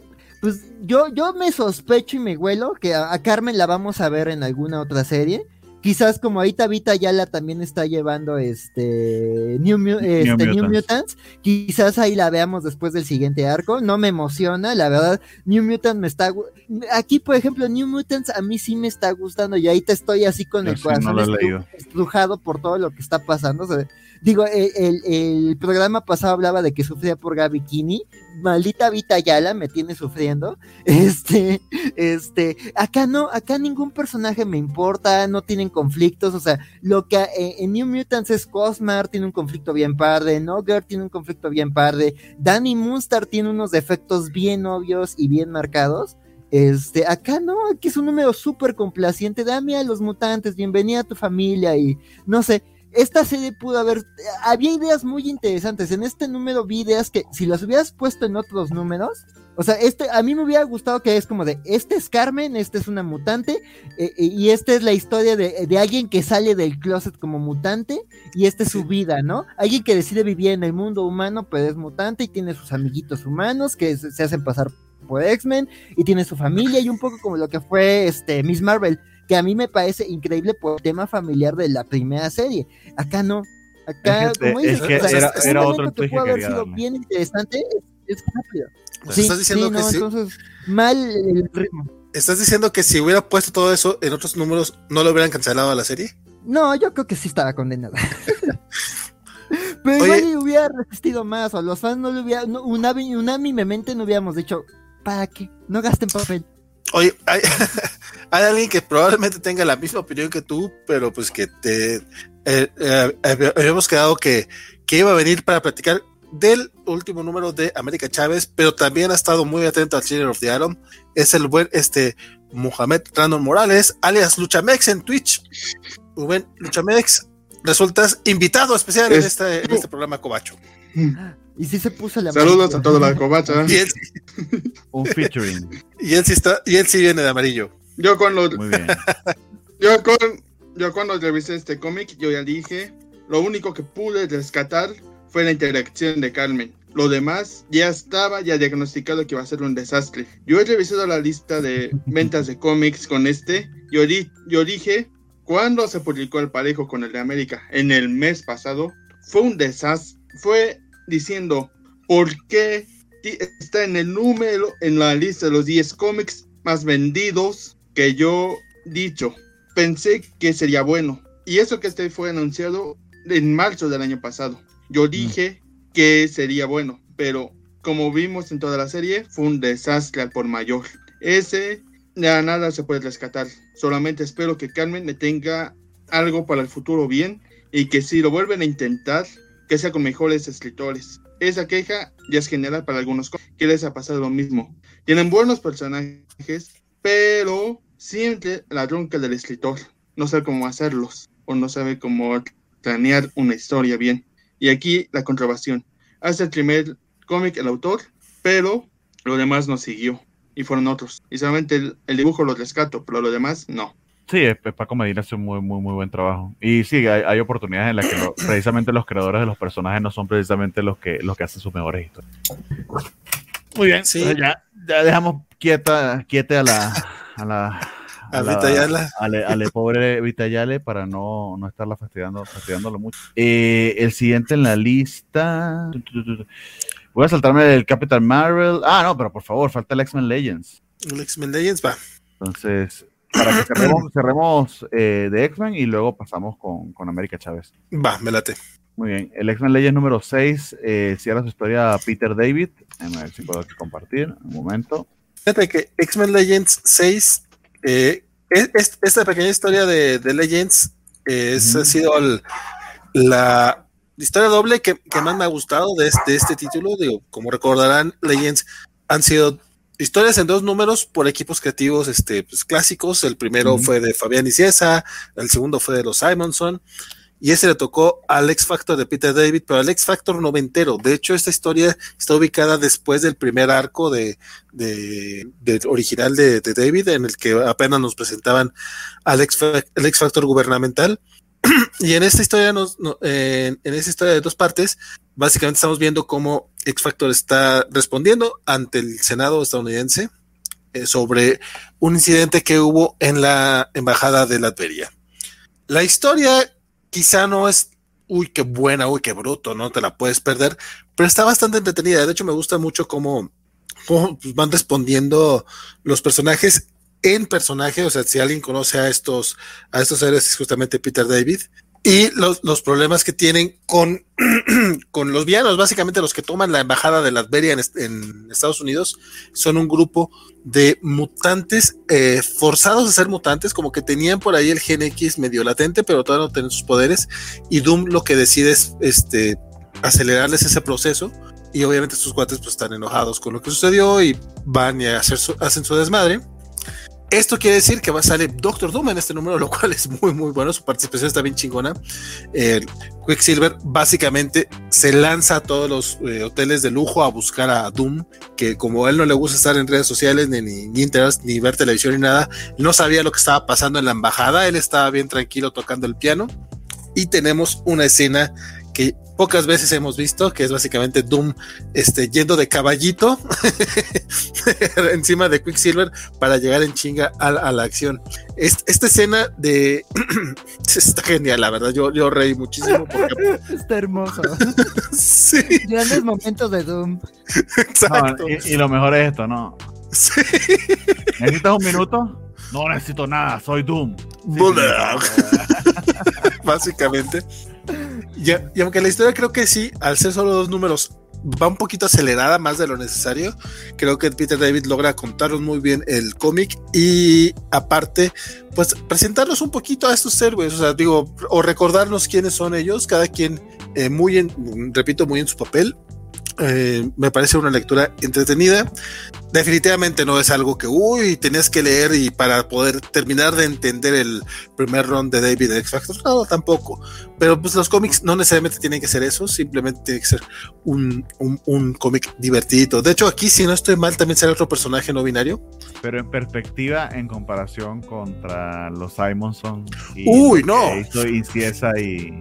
O sea, esta historia. Porque al final a mí me ha parecido que esto es no sé, historias yeah. que no, no, contamos de los X-Men y que honestamente no teníamos por qué contar. Así me parece que, que ha sido X-Men Legend, pero no sé. Sí, sí, sí, pero este, fíjate que sí, justamente en comparación a, eh, si, si, si, te incluyen estas historias en el ómnibus que está por salir de X Factor, la verdad es que quedaría muy bien. Ah, okay. O sea, sí es una historia alegre, divertida, entretenida, que sobre todo porque sobre a, a, los lectores noventeros, ¿no? Bueno, ochenteros o de quien sea, pues sí nos alegra de repente leer una historia ubicada en esa época que nos gustaba mucho, cuando empezamos a leer cómics. Creo que en ese, en, de, ese aspecto, la idea de X-Men Legends es una buena oportunidad para, para darle a la nostalgia. Sin embargo, sí siento yo que la, de los Simons son eh, el arte tan apresurado y incluso lo de está medio, el guion está pues arcaico, por así decirlo. La verdad es que sí se siente eh, viejito, ¿no? No se siente viejito como si se hubiera escrito en aquel tiempo y esté chido. O sea, ahorita lees un cómic de Louis Samuelson de los 80 y aunque tiene ese estilo viejito, pues se lee bien porque está en su momento, está en su prime. Y ahorita Louis Samuelson pues ya casi no escribe, entonces como que es una historia, nomás ahí está. O sea, se siente un poquito... Mmm, acartonada. Acartonada es muy buena palabra. Lo mismo pasa con Fabián y César, aunque él sí está más en activo, él sí sigue escribiendo cómics. Este, su, su X-Men Legends se sintió, hijo, ese se sintió muy de más. O sea, este, este, esta historia sí no tenía por qué ser, no había necesidad de, de, tenerla. No, no te contaba absolutamente nada, no, no era ni siquiera entretenido, era nada más algo que él quiso contar en algún momento, pero pues no, nunca escribió el guion y al escribirlo ahora queda muy, muy desfasado. Esa es la diferencia con este X Factor de, de, Peter David. Estos, ya lo hemos dicho muchas ocasiones aquí en este programa, lo, lo, hemos dicho todos los que hemos participado del programa, yo creo en algún momento. Peter David ha logrado ir creciendo su, su, su escritura con el paso del tiempo. Sí. Se siente como, como un cómic actual, pero con los personajes de, de, de, hace 30 años y personajes que están muy, muy, muy bien caracterizados. Entonces, divertidísimo el cómic a mí sí me, lo único que me agüitó es que se tuvo que resolver muy rápido y rumbo al final queda un poco raro ese, ese momento en el, digo, ese momento en el hospital, no voy a decir más, pero fuera de ahí, eh, muy, muy entretenido. Siempre, siempre es bueno leer a, a Peter David escribiendo a Alex Factor, no importa qué encarnación sea. Muy bien. Don Mohamed, ¿sigues por ahí? Creo que sí, porque viene América Chávez. Tan, tan, tan. Eh... bueno, coméntanos, Fíjate. porque eh, el único que lo leyó creo que fuiste tú. Sí, de hecho, ese es, ese es un problema. De, déjame. Te, de, ¿Ah, tú también, Axel? Sí, sí, sí, sí. Ah, Ah, va, va. No, no, lo puso en la lista, Axel. Ah, Es el lo leí apenas. Que empiece Axel, ¿Es el 4 o el 5? que empiece Axel Cinco. para ver cómo le pareció este último. Va, Ah. para ver si te peleas con él o no. Ay, qué, qué Me agrada, me. Sí, sí, sí. Ya, ya, ya creo que entendiste que más vale que te haya gustado, ¿no? Pues, pues, pues la verdad, pues, eh, sí, no, uno sí, no pressure, ¿no? Este, no, pues mira, la, ver- la, la verdad la serie anterior de, de, de América Chávez, o sea, los primeros números me habían gustado, pero coincido en que, en que era muy complaciente. Ajá. Tiempo, tiempo, tiempo, tiempo. Per- perdón, Axel. Esto lo tenemos que decir antes de que empiecen su receta de América Chávez. Mr. Max nos informa que el reboot de Animaniacs ya está en HBO Max.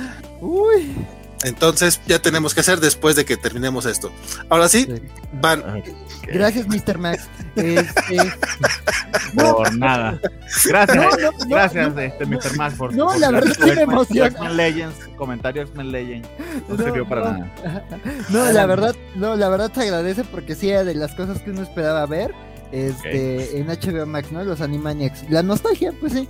Pero bueno, lo, lo que yo decía es que la, la otra serie, o sea, me gustaban ciertos números y, lo que intentaba decir, pero la verdad no había una gran trama y la verdad no iba a ningún lado. Y yo creo que en esta sí hacen algo muy arriesgado, que, que es lo, lo más comentado de esta serie, eh, que hay un retcon al origen de América Chávez, pero me gusta el conflicto que, que hay. Digo, la verdad también, digo, volvemos a, a todo esto, ¿no? Uno va a ver clichés en todo, en todas estas historias, y como que el tema de, de, la verdadera naturaleza de sus poderes, este, como que a mí me recordó un poquito demasiado a Black Widow.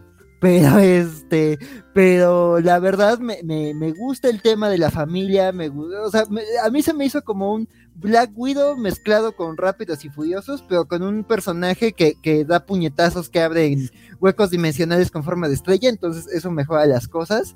Este, entonces, pues creo que me, me parece que, que, que, pues, es un final prometedor. Creo que ese, ese, esos cambios que se le hacen a América Chávez, pues prometen subtramas interesantes y me gusta como el cómo lo encajan con lo que sabías del personaje antes.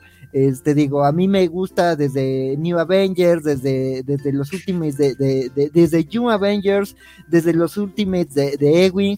Entonces, pues como que darle este contexto y esta significación y, y estas relaciones con, con la familia que la recibió, con los con ciertos secundarios, o sea, me gustó, o sea, digo, eh, no sé si vaya a leer más del personaje o cuáles sean los planes a futuro de ella, digo, ah, ya anunciaron que va a estar en películas, entonces vamos a seguir viendo de ella, este, pero en general creo que es una serie satisfactoria. Este, digo, tengo que procesarla porque no sé si me encanta. Digo, la verdad sí me gusta el, nuevo status quo, la verdad, como que eso de una dimensión de, de, de utópica de, de puertorriqueñas felices, como que no me terminaba de convencer, pero creo que este Redcon está interesante. Entonces, a ver qué, qué dice Luchamex. Sí, a ver si no me aplica ahí la rompecuellos. No tanto. Estoy un poco de acuerdo contigo, Mats. Y eso que yo he sido fanático de ella desde el 2016. En esta historia me gustó bastante. También entender por qué nunca nos comentaron mucho de los Santana. Porque en realidad el universo utópico, spoiler si no, leíste ni el 3 ni el 4, no existe. También lo de su hermana, que nunca nos como Catalina. Que. Eso sí, pon las últimas páginas, por favor, que ya le conoce. Lo que yo ya había previsto desde el número 2. América Chávez Santana que ya, aunque al inicio en el 2 ya decía que esa etapa no existe, ya lo va a aceptar. También incluyendo que sus do- dos madres doctoras fueron una gran ayuda en ella durante su infancia, incluyendo lo de su familia. Esperemos que en un futuro le den un, un buena continuación. Hasta también nos pidió los dibujantes como Abu Burtov y Carlos Gómez salud, comentarios de lo que pasó. Eso tendió mucho esta historia, hay que reconocerlo, que fue un reinicio arriesgado para todos. Y eso que no sabemos lo que vendrá para futuro. Ya lo estoy diciendo.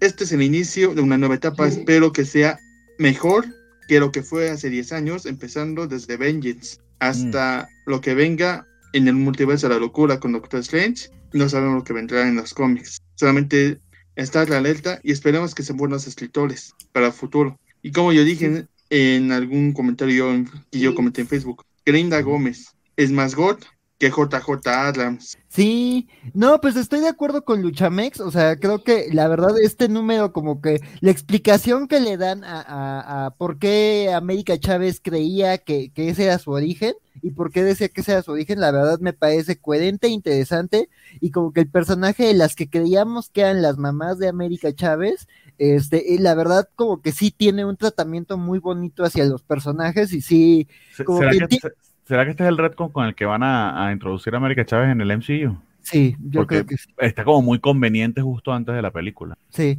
sí, yo creo que se van a manejar con este retcon, pero me parece que funciona este, digo, a ver cómo lo concilian, porque digo, a mí la verdad te digo, me recordó mucho a Black Widow, sobre todo, digo, ahorita que pusieron el panel de América con todas estas niñitas, o sea, dije, pues es el final de Black Widow, pero este, pero creo que sí es prometedor como lo, que, lo que anuncia, eh, más adelante, lo que anuncia con el personaje, y la verdad el dibujo de Carlos Gómez me gustó mucho, o sea, en algún punto dije, eh, me recordó como mucho a Ramos, como cuando él se disciplina a hacer como un trabajo muy cuidado, este, digo, me gusta mucho Humberto Ramos y lo entrevisté en la universidad. Este, pero este, la verdad, este trabajo se me hizo muy bonito, muy cuidado, con, muy expresivo el dibujo, entonces en general me gustó y digo, no conocía, a, me había bajado un poco de, conocer a América Chávez en otras series, entonces acá la verdad sí me, me, me gustó la reintroducción y me llamó la atención y creo que ofrece una, un montón de posibilidades con sus secundarios y con lo que establecieron aquí. Entonces creo que sí, me, gustó la serie en general. Pues yo lamentablemente no, no leí este número. Este, digo lamentablemente porque yo nunca había leído América Chávez hasta esta miniserie. y me está gustando, me está gustando lo que estoy leyendo. Ya, de hecho, el buen Luchamex nos, nos comentaba siempre en cada número que él, que él sí le estaba gustando, él como fan sí le estaba gustando. Eh, yo que no conocía nada de América Chávez, me agradó mucho toda esa historia que traía, sobre todo con, con mis tocayos, los Santana, ese, eh, ese desapego de su familia por de su familia adoptiva por, por, por, sus problemas. La verdad es que si esta va a ser el, el, la historia que, le, que, veamos en el MCU, se me hace que tiene, tiene potencial. Y pues qué, qué, qué padre que, que, puedan hacer ese tipo de cambios y que puedan este sobre todo atraer gente a un, a un personaje que todavía es como muy nuevo y que por alguna razón tiene como un de, estos hates medios, medios gratuitos. Y, pues a ver hacia dónde va. Nos dice acá se Escondino que el, que el final de América Chávez es un final y basta, como dicen en Los Simpson Y pregunta a Mr. Max si América Chávez era del universo Ultimate. No, justo como dice Isaías, eh, nos referíamos a la serie de los Ultimates de Alewing a las dos volúmenes. Pero en la serie, la serie de Ultimate. De Ultimate, así se llama. Y es un equipo que es Capitana Marvel, Blue Marvel, de Ultimate. bueno, al inicio. Ajá. Desde el 2015. Ajá. Con América fue introducida desde Vengeance. Ese cómic, aunque tenga portada de los villanos, en el primer volumen no salió con un traje muy diferente a lo que ha sido ahora. Yo en esa ah, semana de los diseños hice un resumen de todos los trajes que ha tenido y ha sido muy diferente. Yo he sido muy fanático de ella, pero es así. Yo espero que ya la manejen mejor en un futuro, porque muchos la han tachado y no quiero poner todos los comentarios de los haters, que ya, que ya lo sabes, ¿vale? Ah. Sí, no, eso, eso son... Siempre habrá, siempre habrá. Pero, pues, de hecho, como te, como te comentaba mi buen Chamex este, en los comentarios y aquí a través de la covacha, se me hace muy padre que aunque es un reboot, se ve que a fans sí les está gustando. O sea, porque pues, uno que llegaba así como de nuevo o al personaje era como, ah, pues está chido, pero pues ¿por qué me estás contando el origen? Bueno, pues porque no es, no es que lo estén contando, es que era un reboot y que sea del agrado tanto de nuevos lectores como de, de, viejos fans de, de América Chávez, pues qué chingón. Y aparte está muy raro decir que yo soy nuevo en algo de los cómics y, no, y, decirle a gente más joven que ellos son los viejos conocedores, pero pues es que sí, hay todos estos, todos estos personajes de los últimos 10 años que, que, ha ido creando este Marvel, personajes legado o personajes, si, si le quieren llamar, progres inclusivos, como le quieran llamar, ha habido ha habido toda esta, sí, ha habido toda esta camada de personajes juveniles que algunos serán mejores que otros, pero pues qué bueno que los, que los mantienen. A ver, ¿qué nos estás acá presumiendo, mi estimado? ¿Qué, qué tienes en tu, en tu corra? Don Luchamex nos muestra. Esta fue basada de la etapa de Gaby Rivera, pero es así. De la versión, yo Ah. la pedí Ah. el año pasado, aunque no ha tenido productos tan oficiales en Marvel. Basado en los diseños de Scotty Young, cuando fue la etapa de Gaby, y es una de mis portadas favoritas de la mini Ah, ya. en, en su momento, Scotty Young. Para, para que veamos que, que, él sí es, que él sí es fan de América Chávez. No, no respect. Más fan que tener una gorra, creo que. Y tenerla en el momento que vas a hablar del cómic, creo que no se puede. Y antes de que haya merca oficial, o sea, sí. Mira, Sí, Axel, me alegra que te llegó ya el memo y te pusiste, porque hasta el mismo Luchamex entró con el color apropiado. No quiero decir que sentí presión, pero sentí presión. Gracias, Luchamex, por hacerlo posible. Sale pues. Pues, mi estimado Luchamex, muchas gracias por participar, por hacer esta participa- participación especial. Un abrazote, que estés muy bien. Muchísimas gracias. Ah, yo, esperaba que se despidiera el muchacho. No, no, no. No, Bueno, un eh, un gustazo que el- a, a Don Luchamex, que pues, no tenía el gusto de, de platicar con él de viva voz, pero siempre, siempre aquí, todos los días en la semana, en los comentarios, está apoyando. Un abrazote, compadre. De verdad que sí. Muy bien. eh, a ver, tres horas. Dios mío. Ok, po- mira, por lo menos Capitana Marvel y Daredevil son, Exacto, eso es lo que estaba pensando. son rapiditos, ¿no? Eh, vamos con Captain Marvel porque es inicio de un arco nuevo. Inicio. Inicio. ¿Qué Eh, te de hecho, sí. Brandon? De hecho, es un, es un, es un, es WhatsAppcito, o sea, realmente es- esta es este, es tal cual es un número autoconclusivo. Este está lindo, básicamente tiene que ir a enfrentar. estar a punto de tener unas vacaciones con, con James Rhodes muy, muy, muy merecidas. Este, la, la llaman para Vacaciones Ah. que obviamente se la van a pasar enre- encerrado en el cuarto del hotel. Vacacionando. vacacionar con ese James Rhodes. hombre, lo- Sí. eh, eh, este sí está guapetón, digo, no es, no es Don Cheadle. Yo, yo- yo ahí sí le creo. Pensar que son Brie Larson y Don Cheadle, ahí sí se me haría medio creepy, pero pues cada quien sus gustos. Ambos son adultos y si es consensuado, serían muy sus gustos. Pero aquí, pues sí lo veo todo bien. Este, pero pues al final tiene que ir a, a resolver un problema de que en un laboratorio CRI tienen una. En, en el suelo tienen un organismo que ellos creen que no tiene vida, que lo que hace es comerse todo lo que cae al suelo, o sea, pues si caen muestras de ADN o cosas este, radiactivas o químicas, eso, eso lo- lo- se lo come. Y resulta que pues eso pues, al final sí tuvo vida. Entonces, la historia está muy padre, sobre todo por la manera en la que eh, Carol busca primero resolverlo, porque trata, trata primero el diálogo, a fin de cuentas es un ser sentiente, o sea, es, es algo vivo, no, no están de acuerdo, no, no saben qué tanta conciencia pueda tener, pero sí ven que, que, que habla. Entonces, la aventura... Y, y- y la razón por la que van al laboratorio es porque, para los que han estado leyendo Capitán, o no quieres revelar eso. Este, no, de hecho, pues, lo que pasa es que creo que eso va rumbo al arco que va a iniciar. Ah, bueno, bueno, ok, entendí. Entonces, perdón, olvide. Sí, no, o sea, básicamente creo pues eso es ya la historia en general, que es una historia, este numerito así como lectura casual se me, hizo, se me hizo entretenido, sobre todo porque puedes ver la relación que tienen James y Carol, que es algo que eh, yo que no había estado siguiendo la serie de, de, de Miss Marvel, de Capitán Marvel, digo, este no, no conocía, entonces eh, se me hace muy chido, apenas la voy descubriendo, voy apenas en el número 15 del, eh, del original y a partir del 25, entonces está- me faltan como 10 numeritos, pero eh, me, me- me- me agrada mucho, aparte toda esta pequeña primera parte dentro del avión, porque aparte deciden tomar un avión comercial los güeyes, aunque pueden volar hacia donde van, este, me encanta cómo es de que de repente dicen, ay, aquí, aquí se te parecieron parando el vuelo porque no quieren tomar vuelos oficiales. No, no, aquí no vamos a hablar de política, compadre. No, no, yo te pregunté.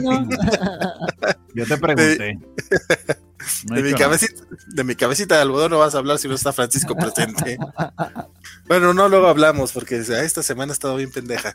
Pero bueno, este, sí, el- Por decirlo amablemente. dice Félix. Farsar, don, don Chido, sí. Chida. Eh, entretenido el Capitán Marvel, digo, este sí, no es un cómic que es rapidito, tampoco es para, para clavarse mucho en él. El arte es de este Milla. Ay, tú, tú sabes bien quién es. Sí, Takeshi Miyazawa. que es el que, eh, que es, es un artista japonés que luego hace muchos finnings en, en Marvel. Es, es- nada más como artista invitado, bastante efectivo. Se ve bien. Y, y, y lo que viene parece que va a estar muy interesante porque es con la con el traje negro de, de Captain Marvel. Entonces va a estar, va a estar chidito. Exactamente. Muy bien. Eh, y a ver, Daredevil. ¿Es el 33? Daredevil, la de, la de Cristo. la edad de Cristo. Vamos. que regresa Marco Checheto. Cosas buenas, regresa Marco Checheto tiene oportunidad de pintar el cabello de Electra más tiempo, cosa que agradezco. De verdad que le queda muy chingón, la portada está buenísima. y continúa básicamente la trama, solamente que hacemos un pequeño flashback para entender de dónde salieron, spoiler del número 32, a quien no lo ha leído, pues lo siento. Este, este montón de clones de, de Bullseye de dónde salieron y aparentemente pues el, el tiro por la culata que está saliendo a, a, a Kimping eh, y continúan los tres de lo que hemos estado siguiendo de la serie, pero esto no para, el ritmo sigue siendo maravilloso. La, el retorno de Chicheto de verdad que le da una profundidad y, una atmósfera al cómic que de verdad hacía muchísima falta. Lo que me doy cuenta es que, que el ritmo mensual a él no se le da muy bien eh, y sí, no. apoyo de tanto en tanto. Pero con tal de que se mantenga, si va a ser, eh, no sé, dos números él y otro número otro, otro artista, pues pudiera ser soportable, o, al menos así lo ha sido hasta ahora, pero de verdad que se agradece mucho, su retorno. Eh, me gusta mucho que eh, está testeando o probando tanto la determinación como las capacidades de Electra. Realmente es una amenaza a Bullseye y es algo que quizá no te hubieses imaginado en un principio, pero aquí lo están, lo están haciendo un villano de verdad bastante, bastante amenazador y bastante tenebroso. Entonces, nada, Daredevil sigue estando maravilloso. No sé qué están haciendo que no lo están leyendo. Es una de las mejores series de ever y de lo mejor que está publicando Marvel actualmente. Y a diferencia de Immortal Hulk, que está continuando. Entonces, montes en el tren que van tarde. Aunque bueno, a diferencia de Immortal Hulk, que este todavía va en el 33 cuando el otro ya va en el 50. No, bueno, pero apuren. Yo lo estoy comprando lamentablemente con Televisa porque no, no conseguí los deluxe este, en Estados Unidos cuando haya una, una reedición de los deluxe o un ómnibus, definitivamente le voy a entrar. ¿Es el segundo volumen, Televisa? Ya, sale ah. este mes, sale este mes el segundo volumen. Vayan y cómprenlo para que lo publiquen todo.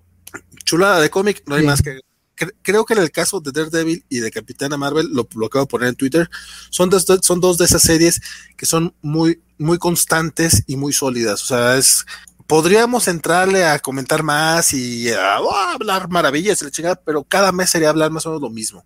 O sea, a menos de que tengan un bajón o tengan algo así muy, muy importante, que aquí creo que sí hubo algo importante, que es justamente lo de los clones, pero pues es, es una chulada. O sea, ya lo dijo Bernardo, es algo que tienen que estar leyendo y si no, pues qué mal, porque aquí cada mes se los recomendamos. Exactamente. Fantastic Four Life Story, que esta creo que le leyó nada más Axel. Sí. Los 80. Pues ah. la verdad, sí, sí, Bernardo. No, no, yo nada.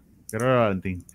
Pero se arrepintió. Adelante, adelante, Axel. Pues nada, o sea, otra, la década de los ochentas, este, digo aquí como que el, eje de la historia es el programa militar estadounidense espacial, el Star Wars, y las particulitas raras que vimos en Wonder Woman 84. Este, entonces, pues eso, o sea, un Reed cada vez más perdido, más harto de que nadie le cree que un demonio espacial gigante viene a comerse la Tierra. Este, y justo, o sea, mientras él tiene ese conflicto, mientras está lidiando con el tema de, de que está peleado con Stark, de que vive con Ben, de, de que su, su único contacto con su antiguo matrimonio es Johnny y Johnny pues está ahí tratando de ser el tío cool, pero también pues él lidiando con el hecho de, que está en el, ah, eh, ahora sí que en el fuego cruzado entre su hermana y su esposo, que él está cuidando a, a, Franklin y pues que la verdad Johnny ya no es ningún joven, ¿no? Entonces, pues digo, me, me, creo que, y hay muchas razones por las que en este número Johnny es alguien muy particular, muy especial, entonces, este, me, me gusta eso, o sea, Ben, la verdad, en esta serie no me ha encantado, o sea, se me, se me hace que se me ha perdido y como que salvo un rencor inicial hacia Reed, eh, aquí en, este, y particularmente en este número me sabe muy poco. Y, y pues un Reed perdido y una Sue que, que en ciertos momentos ya más adelante de la historia, pues ya más bien la ves, este, este, ¿cómo se llama? Este, pues repensando ciertas decisiones sobre la familia. Entonces, pues en general un número cumplidor, digo, quiero ver hacia dónde llega la historia y veo cómo habla, cómo hablan de los problemas, ¿no? O sea, digo, no le estoy, eh, digo, no me está encantando, digo, el, segundo número tampoco me, me, me, me encantó, y ni el planteamiento, pero creo que en este sí como que problematizaron ciertas cosas y digo, digo, bueno, igual es una historia más oscura de los Fantastic Four, no me, no me, no me gusta tanto como la primera, pero creo que están haciendo cosas interesantes, entonces, digo, y el final, pues digo, la verdad no lo vi venir, entonces, ah, a ver, a ver a dónde llevan esto y cómo lo embonan con otras décadas y otras etapas, ¿no? Si, si, si la, lo aterrizan como este como, como, como el de Spider-Man. Y pero pues la verdad no me encanta, o sea, de lo que he leído de Matt Russell no es mi cosa favorita, o sea, lo que hizo con los personajes de Hanna Barbera fue increíble, pues lo poco que leí me gustó. Este, y como que tiene otras series más, más, más, con un comentario más interesante. Y estas no, no sé, o sea, lo sentí una mala copia de, de Sidarsky. De hecho, esa es la razón por la que este número no, no, no alcancé, porque, no sé, creo que Mar Russell aquí no está haciendo su mejor trabajo y no me termina de convencer. Eh, y ya yo, yo desde el segundo número me estaba decepcionando y por lo que me estás comentando creo que es más de lo mismo. No sé si esto se vaya a leer mejor de corrido, pero aunque el Spider-Man Life Story también tenía, se tenía, tenía ese feeling cuando, cuando salió en individuales. Creo que al final de la serie como que terminó de, de, cuajar. Este, no sé, no, no termino de ver yo por dónde. Y además el mismo, el mismo hecho de que sigan repitiendo lo de Galactus, ya que huevo. Pero bueno, no sé. No sé, Valentín, ¿tú, tú llegaste o no llegaste con esto? ¿Qué te pasó lo mismo que a mí? Estás en mute, amigo. Sí, sí, me, tú me pusiste en mute, compadre. Ah, porque, porque, te estaban sonando los mocos, amigo. Mira, este, no, el. Estás como el Capitán América de Teconas, No, no, la verdad es que este me va a esperar a que termine la serie. Este, el segundo número creo que llegué a la mitad, la verdad sí me estaba cansando un poquito. Me agüita porque Mark Russell eh, en general me gusta lo que escribe, eh, pero en este caso sí no ha sido, no ha sido particularmente no voy a decir que no sea bueno, simplemente no ha sido tan, tan incisivo como esperaba que fuera, porque creo que los cuatro fantásticos eh, podrían ayudarse de su, de su, de su, de su colmillo. Ya veremos cómo, ya veremos, ya veremos cómo concluye, pero, pero por lo que dice el buen Raxel, creo que no. Por cierto, tanto Luchamex como, como eh, Félix Farsar nos, nos recuerdan que el Daredevil de Televisa, el tomo 2, salió ya esta semana.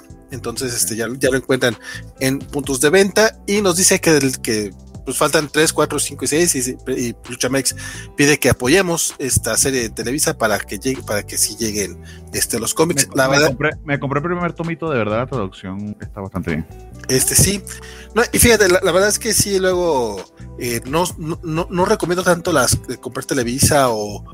Pero no es por no comprar Televisa, sino, güey, si van a apoyar un cómic o una serie, que sea una que no tenga asegurada las ventas. O sea, comprar Batman o el Hombre Araña es como. No, no, vayan, no, vayan a comprar, por ejemplo, Long Halloween por quinta vez o Muerte en la Familia. Otro tomo de Watchmen. Otro tomo de. Madre mía, Watchmen. Hay gente que las compra como colección, coleccionan. No, pues chido. Esas personas que vayan y tienen sus 15 ediciones de Watchmen, genial. Pero digo yo que si es para apoyar, para que salga algo diferente del, del guano de costumbre, pues. Sí, sí, sí. Y el caso de Daredevil, la verdad es que sí. Eh, yo, yo de los de Televisa estoy comprando Strange Academy, eh, Black Widow y eh, Daredevil. Ahorita. Okay. Y pues bueno, este. ¿Qué, qué, qué sigue de, te, ya de solamente nos, nos, queda uno de Marvel, pero tú me dices. No es cierto, no, no, no incluimos el Spider Shadow 5. Ah, pues no, no lo incluí. Pero, lo? Claro que sí, es el final de la serie. Ah, mira, así, hasta, así estaba pendiente yo de eso que ni me cuenta me di. me doy cuenta. El Spider Shadow, que para los que no, no, no lo recuerdan, es el What If de, de Chip Zarsky, en el que nos dicen qué pasaría si este Peter Parker se hubiera convertido en Venom, básicamente. Venom, y quiero, Venom. quiero decirles que este quinto número sí salva la serie. ¡Ah! Tan, tan, tan. ¡Ah! Quiero, quiero, quiero sorpresivo. Chamalanesco. No mames. No, pero, no les. Pero, pero ni el último panel de, del, del Saga 48 me dejó más sorprendido. Este, sí, sí, advierto. No digo que sea una serie chingoncísima. Digo que el último número la salva. Es una lectura entretenida, va a algo y, y termina. A mí me sorprendió, me sorprendió, el, me sorprendió el final. La verdad es que no pensé que fuera por ahí. Este está padre, porque a fin de cuentas, ese es el chiste de los What If, creo, de cierta manera, ver el cambio a futuro. O sea, no es nada más, ah, pasó esto de manera distinta y ya, la chingada, ¿no? No es nada más, ah, mataron a la tía May y ya. La tía May en algún momento tenía que morir, aunque ha sido inmortal regularmente. O sea, la verdad es que la serie ya estaba grande y ya. Lloramos, qué tristeza, pero hasta ahí. Este, este, aparte, este cómic, además de que del giro del final, que no se los voy a platicar, honestamente es algo que tienen que, leer. Este, tiene una escena post créditos, por así decirlo, vamos, tiene un epílogo, ya les digo escena post créditos, es un epílogo, eh, en el que nos revelan algo que puede pasar con Wilson Fisk. Entonces, por lo menos Darsky tiene en mente una continuación de esta historia, no sé si la vayan a hacer, probablemente sí, porque cualquier cosa de simbiontes vende muy bien en Marvel, entonces, este, sí, esto va a vender bien y le van a dar luz verde para la secuela. Eh, y ya, o sea, realmente es lo único que les puedo decir. Sí, le habían este, perdido la pista. Echen un ojo, la verdad es que termina de, termina de manera interesante la, la, la historia. Hay muertes, hay cambios, hay eh, drama, hay romance. Wow. Me, me, me latió, pues, eh, me latió. Suena más divertido que el episodio de What If de esta semana. Ya ¿Qué te pasa? El episodio, el episodio de What If de esta semana también hubo romance y hubo drama. Oh, sí. A mí me gustó está entretenido. No, no es no, muy a, a, mí no, a, mí no, me desagradó, pero eso, es como que. Meh. No, no, sé, me, me, me, me, WandaVision, muy alto empezó. Esto, esto empezó como Winter de Falcon Soldier. Uh, Falcon Soldier, oh. Fal, Falcon and the Winter Soldier, ya los mezclos. Que. Dice Félix Barzar, Venom, protector letal, otra vez. Algo así. Isaías Secundiros, ¿me están diciendo que no debí de comprar el hardcover de Empire? No, tenemos que retomar los cómics de la semana México para decirles no compren Empire ni Free Jokers. Neta. Pero Neta. Por, no lo compren porque se va a vender solo. De hecho, si cierras mucho, pasas en el Walmart y cierras los ojos, se, te, se meten solitos en el carrito. Y Diego Brizón sobre el Fantastic Four Life Story dice, lástima que se estancaron con el tema de Galactus teniendo buenos villanos para explotar. Y ojalá, sí, sí, lo, ojalá lo cierren bien, porque digo, igual y eso puede salvar la serie, o sea, que si haya sido un buen no, payoff. Tiene que ser, Galactus, tiene que ser ya... el cierre, Axel, o sea, una cosa sí. épica, pero porque... Watchmen se quedó un pendejo, pues. Porque Luchamex. ya, qué, qué hueva. Lucha, Luchamex, échate ese final de esta historia de la araña. La salva, pero de 7 el final. Sí, sí, no, no te digo que sea, uy, qué bruto. Pero la verdad es que para como iba la historia, que empieza medio malita, lo baja muy gacho, lo tiene uno más o menos, lo vuelve a bajar. La verdad es que este termina en alto, aunque la barra era baja. Dice Félix mi, mi amiga Teta Kisaki, antes de que absorba eh, la tomar la playa, por favor, gracias. ¿Quién es mi amigo Teta Kisaki? Imagino que se refiere a Axel. Uh, no, no, he visto todavía Tokyo Revengers. Es porque tiene lentes del personaje también, pero. Ah, ya. Ah, okay. no, no, solamente te pareces en eso, porque el, el otro es muy malvado. Esa es la playa. Ah, mira tú. Modela una playera que se puso una, una playera de Homero Simpson pensando en, pensando en cervezas Dove amarilla, porque todos traemos hoy, hoy venimos todos de amarillo. Hoy venimos todos de amarillo. No, qué que, que maravilla que tenías una playera amarilla cerca y pudiste ir a buscarla, porque. Dice Diego Bison que para él Spider Shadow terminó siendo una total decepción. Más aún después del buen inicio que tuvo. Fíjate, compadre, yo, yo, yo opino un poco al revés. El inicio me, me pareció medio flojo eh, se me hizo muertes gratuitas y creo que al final mejora. Nuevamente no digo que sea una historia esencial del hombre araña, se la pueden saltar, pero si ya estaban en, el tren, la verdad es que leer este número a mí me pareció que salvó un poco la historia. Y pues ya Runaway 100, porque realmente nuestro amigo lo vamos a revelar porque al final no pudo, no pudo llegar, parece que tuvo una emergencia familiar, dijo que probablemente llegaba, pero ya vimos que no pudo. Este era el, el mutarrata, el niño, el, yo, lo, yo, lo, conocí como el niño rata, creo que ya se llama Rul, Rul, Rul. ¿Rul? Rul, así se llama, Rul. Yo lo conocía como el niño rata, así se presentaba, Rul, así lo conocía. La, muta, la mutarrata del yermo pandémico, se presenta ahora. Ya se presenta de otras maneras, yo lo conocí cuando todavía era un niño rata el estimado Rul del Café Comiquero, que es muy, muy fan de Runaways, iba a venir a, a, platicar con nosotros acerca del número 100. Lamentablemente no pudo, no, no pudo ser, pero vamos a hablar nosotros del número 100 porque ya terminó este volumen de Runaways a cargo de eh, Rainbow Rowell. Pues sí, o sea, básicamente eso es lo que sucede. De hecho, a mí me sorprendió, aunque me lo, me lo olía, pero sí me sorprendió la cancelación de la serie porque honestamente tenía un muy buen ritmo y no sé si es la más longeva o debe ser una de las más longevas de todas las series de Runaway, contando desde la, primera y segunda iteración con Brian Kibogan. Eh, pero yo creería que junto con esa, de las mejores. O sea, si me, si me preguntaran a mí qué debes leer de Runaways, no soy el experto, íbamos a traer un experto para que nos dijera, pero si me preguntaran a mí qué debes leer de Runaways, las dos series de, de Brian Kibogan y esta. Eh, sería lo que les recomendaría porque creo que mantiene eh, la sustancia, el amor por los personajes eh, y e historias de verdad súper, súper divertidas y entretenidas. Tiene un carácter similar a, Capitana Marvel en el sentido de que es una, siempre fue una serie muy sólida. es de una serie que recompensa muy bien a los lectores fieles, pero que honestamente, inclusive un lector casual, a pesar de no estar muy metido en la historia, puede disfrutar eh, y creo que eso la, hace de verdad muy, muy completa. A mí me gustó mucho también el dibujo de, Andrés Genolet, a, pesar de que los zapatos que le tocó, le tocó eh, vestir a los de, los de Crisanca, que son bastante, bastante complicados. Eh, y de hecho, a pesar de que es el último número de Rainbow Rowell y aparentemente el último número de esta serie, deja varios cabos sueltos que ojalá, ojalá retomen pronto. O sea, que si un nuevo escritor va a tomar la, tomar la serie, así sea que empiecen de nuevo por un número uno, eh, retome pronto porque sí, al menos por estos personajes que a los que ya les he agarrado bastante cariño, me deja como medio en ascuas, porque empiezan todos una, empieza cierta aventura eh, y te, básicamente no, no, no, no es tanto un cliffhanger, pero sí como que no muy cerrada su, su historia. Em, spoilers de los números anteriores, este, el hecho de que Gert y su otro yo del futuro están ahora enfrentadas entre es básicamente porque la, guerra del futuro está tratando de, evitar algo eh, medio complicado que va a pasar con Chase. Eh, y a la par tenemos a estos eh, personajes que son de la misma raza que la novia de Nico, que se me olvidó el nombre. Ah. ¿Qué? La novia de Nico, ¿cómo se llama? La, Carolina.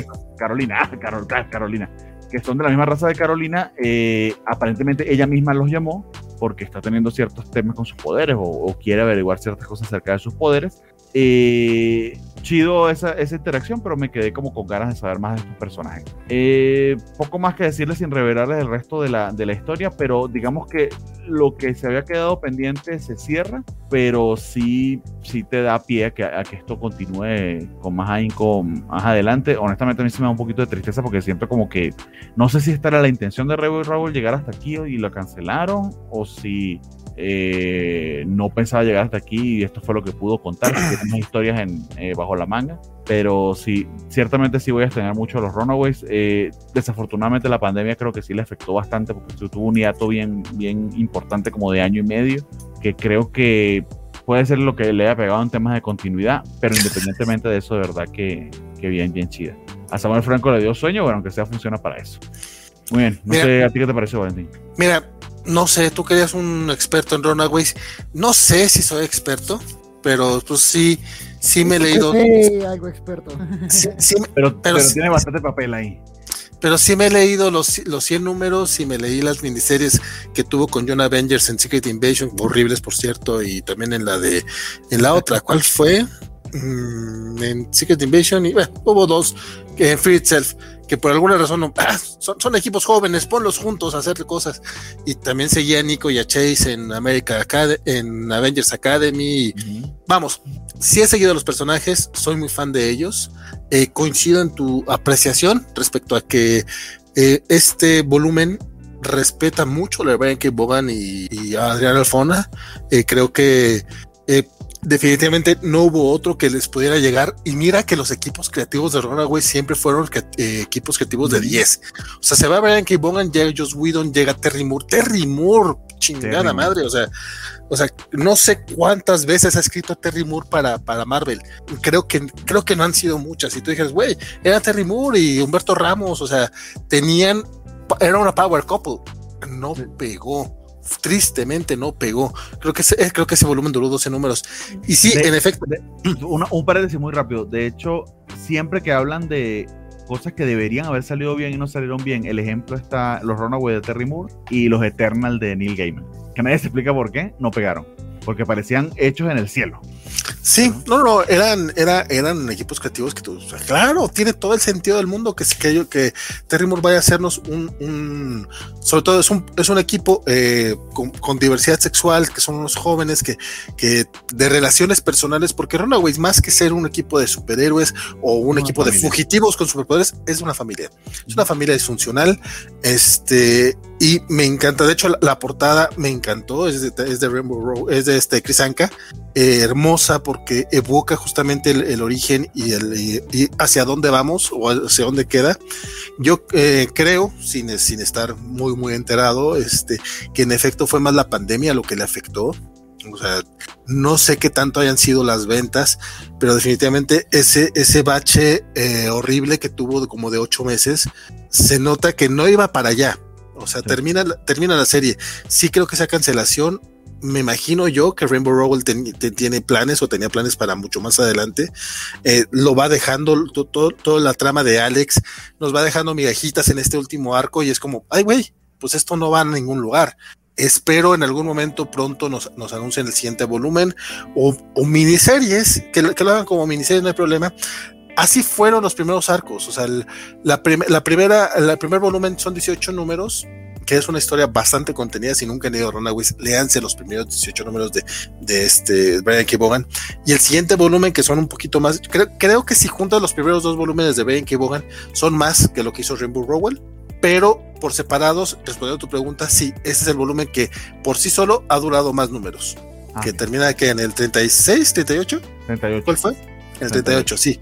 Entonces suena triste porque dices, güey, ya, ya, ya, ya tienen 20 añitos los Runaways, o sea, no, no son unos jovenzuelos y apenas lograron 100 números, creo que sí, aunque son, son, son muy de nicho, o sea, hay gente que las que, queremos mucho estos personajes, definitivamente no son, no son rompeventas, desde que salió Breaking Bogan no lograron volver a, volver a ese nivel. Y la serie de televisión no terminó de despegar del todo. Uy, la serie fue muy Del nada, de hecho. ¿Sabes qué es lo que sí agradezco de esa serie de televisión?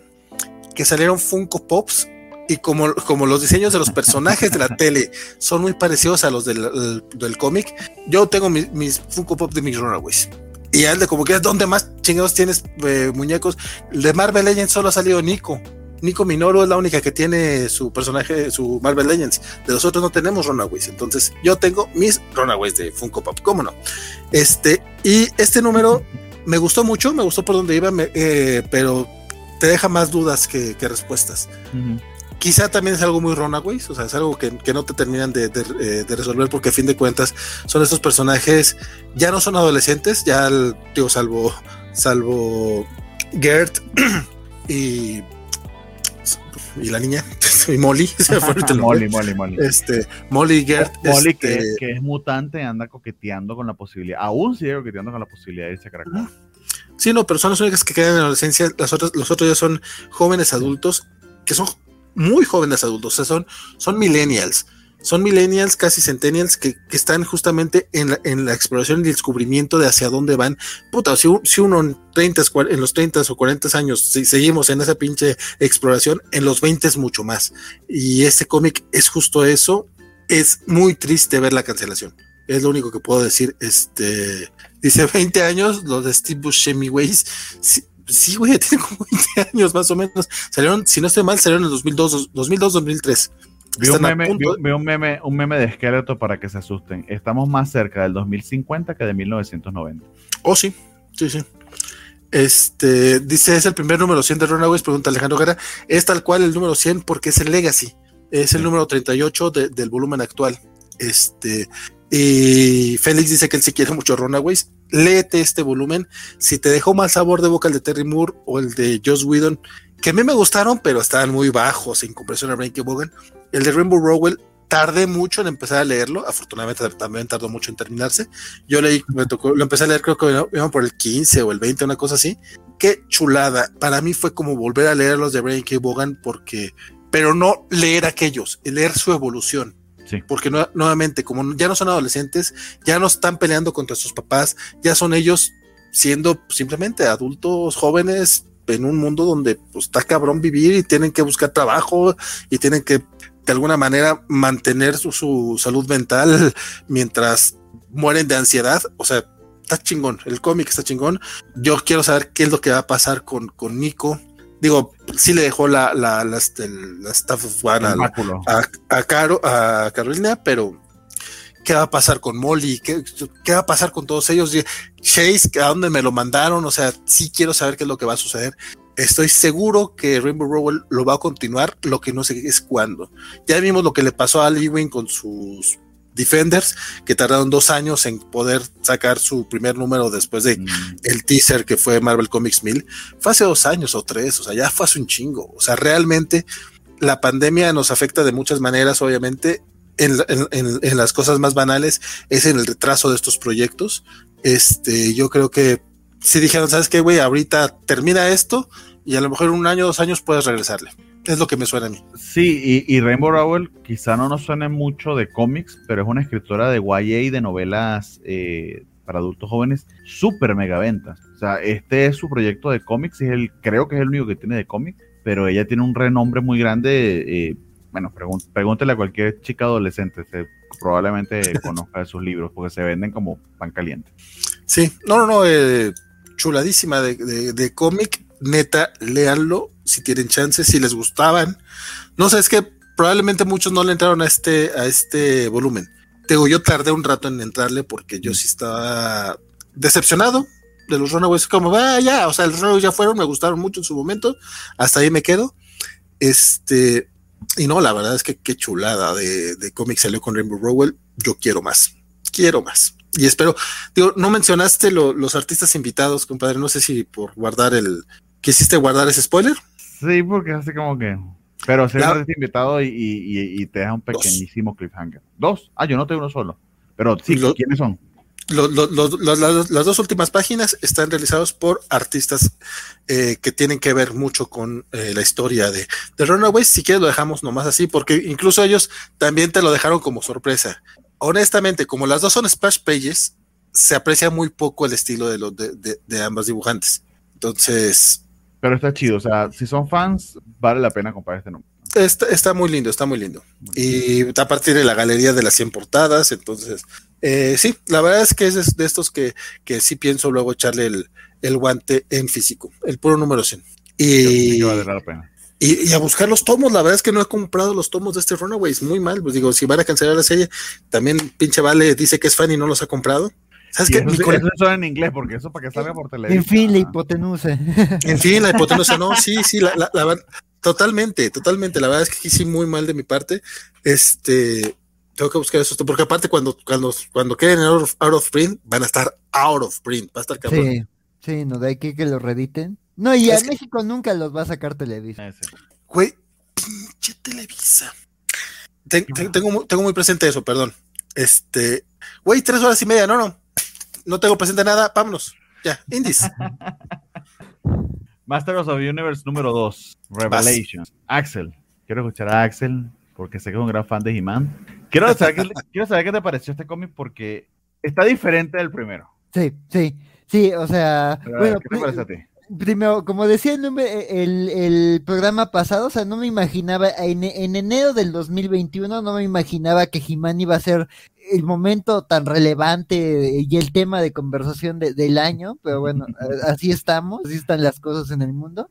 Este, pues sí es un número muy diferente, este número, eh, eh, digo, el número anterior era como un repaso a ciertos elementos de, de, relevantes para la historia, o sea, ciertas cosas que muchos acusaban de huecos argumentales se justificaban en el primer número y te hablaban de, de, de pues de Preternia, de, del Salón de la Sabiduría, de Grey School, de, de, de, toda esta cosa de mitología que, que se detalló más y se vio en, la serie, ¿no? Y en cambio este número es, es, es una, una, una, retrospectiva, es la historia de, del origen de este, de, este Skeletor. Y pues la verdad, e, eso fue una grata sorpresa. O sea, digo, creo que, que, la verdad no esperaba mucho del número. Dije, pues, ¿qué, ¿qué, más cosas me tienen que explicar? Dije, pues, van a adelantar trama de, de, la, del volumen 2. Dije, no, no creo. Y de repente dices, bueno, te encuentras con una backstory de, de, Skeletor. Tiene unas interacciones muy pardes con Evelyn. Entonces, este, hay algunos diálogos que sí me sacaron una, una buena risa en el transporte público. Este, y, y, además un, este y además dices como que empiezas escuchándolo con la voz original en inglés que es como ña ña y ya después ya como que empieza a agarrar forma la de Hamid entonces como que dices ah está interesante no este me, ay, eh, eh, me encantó el dibujo de Evelyn o sea digo de por sí ya waifu desde Revelations pero aquí qué bien se ve este, entonces, sí, en general me gustó, fue más de lo que esperaba. Y, la verdad, lo que cuentan de Esqueleto, digo, aunque no es la cosa más original del mundo, como que está interesante. Además, te habla de que personajes del lore de, de Himani Shira sí están en esta versión. Entonces, quiero ver si eso significa que vamos a ver a, ciertos personajes de, de, que está complicado del, del canon, que, que tengan un rol en Revelations. Pero en general, digo, me gustó, me gustó. De hecho, eh, coincido, o sea, yo no esperaba nada de este cómic y me sorprendió gratamente. Está mucho mejor que el primero, en el sentido de que no es una enciclopedia de esto es Eternia y para acá vamos y para de, acá vamos y de aquí venimos. De hecho, lo que pasa es que no quiero pasar más páginas porque es spoilerosita la siguiente página eh, y quiero que se sorprenda como yo me sorprendí cuando te consigues con alguien aquí que no esperabas. Eh, me gustó mucho el final porque aparentemente es la historia de origen de Skeletor pero Evil Link como que no se lo cree. Ajá. Entonces, ¿qué pasó, Valentín? ¿Todo bien? Sí, no, no, lo que pasa es que dice Alberto que siempre hay un momento traiciono como vale porque, porque no he comprado los de Rainbow Rowell y yo acá recomendándolos y no los he comprado. Bueno, pero ya los va a comprar, tenle como Sí, no, sí, sí, sí los tengo que comprar. Ya vimos que ha comprado muchos otros. exactamente. Pero bueno, no, les quiero revelar exactamente el personaje que sale, pero tenemos un posible origen del báculo de Skeletor que me encantó.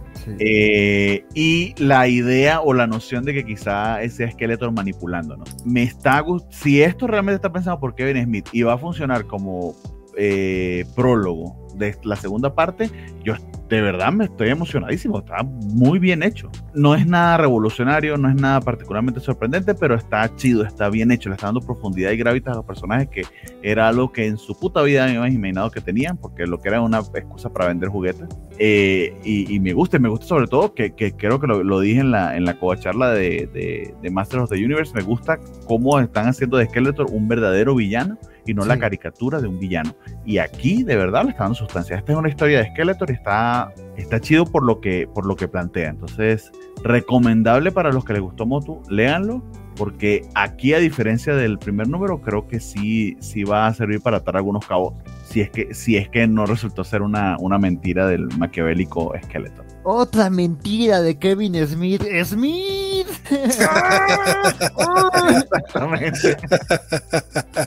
Y la portada, y la, portada creo, creo que es de buena, de, creo, creo que es este Pansella, a ver quién es el, están, ah no, Dave Wilkins. En la primera portada la hizo este Pansella, pero este es Dave Wilkins, pero igual está genial. Suena que tengo que echarle el ojo. Échale un ojito. De verdad que sí vale la pena. No te quiero contar más nada para que, para que te sorprendas. Quedan ganas de ver qué pasa en el 3. Muy bien. Uh, uh, uh. Unbelievable on Teens. No. On Teens. No sé si leíste esa, Axel. No, ese sí se me fue. Entonces voy a hacer un flaco favor porque yo no he leído Black Hammer. ¿Y qué te pareció así sin haberlo? Está muy chido. Lo que pasa es que también es Jeff Lemire. Jeff Lemire es que era como lo decía lo de Grant Morrison. Jeff Lemire va a escribir el, menú de McDonald's y yo lo voy a ir a leer porque seguro va a estar, chido. Este, y sí, o sea, la, historia y la premisa están interesantísimas. No sé si esto tiene una previa en, Black Hammer, estoy seguro que sí, pero la premisa es esta artista de cómic llamada Jane Ito, que está en una conferencia y de verdad un poco harta y cansada, porque tiene un deadline que tiene que algo entregar y algunos fans se le acercan para pedirle eh, autógrafos y demás. Ella es muy amable como los atiende pero necesita pues irse a su casa porque tiene que terminar unas páginas eh, a cobrar mil dólares por página, como dice Marmila. Eh, por eso es que coma, por eso es que come ramen, pau pau, bam bam, ramen noodle, que cobra mil dólares por. Eh, y estando, estando en medio de ese dibujo y, esa, y, de ese momento de inspiración que tiene que por terminar la historia, resulta que se le aparece este personaje que tiene unas revelaciones importantes que darle. No voy a decirles más. Es Jeff Lemire, muy bien escrito, está más basado en el mundo de, de, Black Hammer, pues tanto, tanto mejor. El artista es Tyler Crook, que como pueden ver tiene un estilo muy original, muy único, pero creo que le, le queda muy bien a la historia. Sobre todo eh, el hecho de que es un artista de cómics, que eso de cómics sobre cómics, etcétera, eh, creo que creo que este tipo de dibujo eh, donde le dan énfasis sobre todo a, a las expresiones faciales, a las y a las conversaciones creo que le suma muchísimo. Me gustó sobre todo el trabajo de color, que es el mismo artista el que lo hace, está precioso, como acuarelas, pero hace un trabajo de, de, sombras y de superficies de verdad muy, muy lindo. Entonces, nada, o sea, como primer número está maravilloso y, y eso que no les estoy revelando el gran twist, que digamos que no es la cosa más original del mundo, pero está, está chidito y bien manejado. Como Jeff Lemire eh, es capaz de hacer. Entonces, súper recomendado y a a, Vale, que también es fan probado de Black Hammer. No le voy a decir más nada, no voy a decir que se, se esguince la espalda buscándome los 7000 libros de Black Hammer que debe tener. Este, Nomás tengo uno. Oh. No, no, no, no, esta pobreza, Dios mío. Este, Pero sí, sí, o sea, de verdad que vale mucho la pena porque Jess Lemire está volviendo a escribir Black Hammer. Eh, está la serie nueva y está este, este spin-off, entonces vale muchísimo la pena. Más nada que eso. Pues sí, definitivamente lo, fue de los que, me quedaron en la lista que sí iba, quería leer antes de llegar, pero pues no. la, la, la. Así pues. Y otro que tengo en la lista que es un número uno, que creo que sí lo, lo, leyó Axel. Me interesa mucho saber qué te pareció, porque no sé si has leído algo de, de Aftershock antes, pero eh, es una de las primeras veces que veo algo de Aftershock que es de fantasía. Es Campisi de Dragon y no sé si llegaste a leer este. Ah, no, ese no lo leí, no, ese no. Ah, entonces, ¿por qué puso ya en la lista? Ah, sí le puse ya. ah, no. Aunque ya me harté, creo que lo pusiste. Pero bueno. Campisi y Dragon Incident un número nuevo de Aftershock que además están celebrando ellos como editorial, una editorial pequeña, que ya han publicado 100 títulos desde el 2015 y ese es su título 100. Entonces, sé que estoy divirtiendo mucho a Valentín, ahí le vieron eh, las mueras del juicio. Pero, a ver, ¿de qué va esta historia? No sé, ¿de qué va? Cuéntame. Básicamente, los dragones existieron en nuestro mundo desde siempre. Son criaturas eh, sentientes, es decir, eh, conscientes, y los humanos, como, bueno, somos humanos, los estuvimos jodiendo la existencia y traicionándolos desde tiempos inmemoriales. No cumplíamos nuestras promesas, eh, los sacábamos de las tierras que les prometíamos, no les, permitía, no les permitíamos comer, desarrollarse, etc. Y han ha ido acumulando pues un resentimiento terrible contra nosotros. ¡Pum! Mundo actual. Eh, nos hablan de hecho de Greenville, este, este, esta parte de Brooklyn en Nueva York este, y de este enforcer de la, de la mafia italiana, que básicamente se la pasándole putazos a, los, a los maleantes para mantener el, el, barrio limpio y controlado por el mafioso que sí manda en él. Muy al estilo, no sé, Escobar en, Pablo Escobar en Medellín, ¿no? Que era un gran mafioso y tenía todo el mundo controlado, pero tenía la ciudad bonita y, y segura. Entonces, básicamente de eso va el trabajo de este chico. Te agradezco que hayas mencionado a Escobar y no al Chapo algo, por, algo más local. Mm, he aprendido. este, pero bueno, saludos, a los amigos colombianos y a los amigos de Sinaloa. yo ya hablo de lo que está más cercano a mí. Pero bueno, en medio de eso se aparece un dragón y todo el mundo se queda sorprendido que hace un pinche dragón aquí. Pero no le sorprende la existencia del dragón, sino la presencia. Que su presencia únicamente es que va y se pone en, una, en un edificio abandonado y no le pela mucho. O sea, como que algo que sucede en este mundo es una especie en vías de extinción, que obviamente por la enormidad que tiene y el hecho de que son conscientes, pues las hace semi peligrosas, pero tampoco es algo que, pare la vida. Aparte de eso, pues tenemos muchos detalles sobre los, ah, la manera en que este, este barrio se maneja y las relaciones que hay entre las personas, eh, cierto tema de honestidad, de familia, de, de, cómo la mafia tiene que mantenerse con violencia, pero al mismo tiempo tiene cierto código de honor, que está de verdad muy, muy bien trabajado. El dibujo no me terminó de gustar muchísimo, pero es una cuestión de estilo y de gusto más que de lo proficiente con lo que sea para contar la historia, porque sí creo que la cuenta muy, muy bien. Pero la premisa de verdad que está bien interesante porque es una mezcla de cosas que no te hubieses imaginado y funciona, lo hace muy, muy bien. Entonces, ah, recomendado de verdad este primer número, de verdad que sí me, me gustó eh, y sí, probablemente la siga. Aftershock hasta ahora en líneas generales tiene, tiene buenos títulos. Siempre, siempre entrega son por lo general miniseries. Entonces, kudos for Campisi, The Dragon Incident. me, llama mucho la atención, fíjate. Digo, o sea, a, pesar, a pesar de que estoy bostezando gravemente, que eso no tiene nada que ver con, la plática, sí me llamó la atención, este, para echar el ojillo. no, lo, no lo tenía en el radar. No, no puedo decir que sea de los que tenía pensado leer. Ah, salió así como medio, medio fantasmita allí. Axel, ¿el siguiente lo leíste, sí o no? A ver, a ver. ¿El de Kiss? El de Dynamite.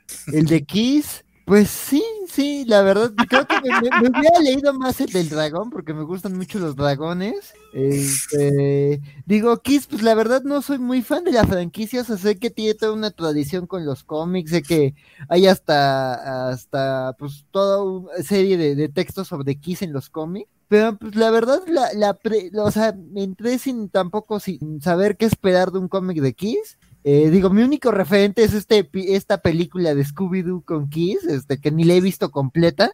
Entonces digo, como que ya sabía por dónde iban a ir los tiros. ¿Y la música de Kiss te gusta? No, de hecho. ni puta idea. Pues nada más me sé la de.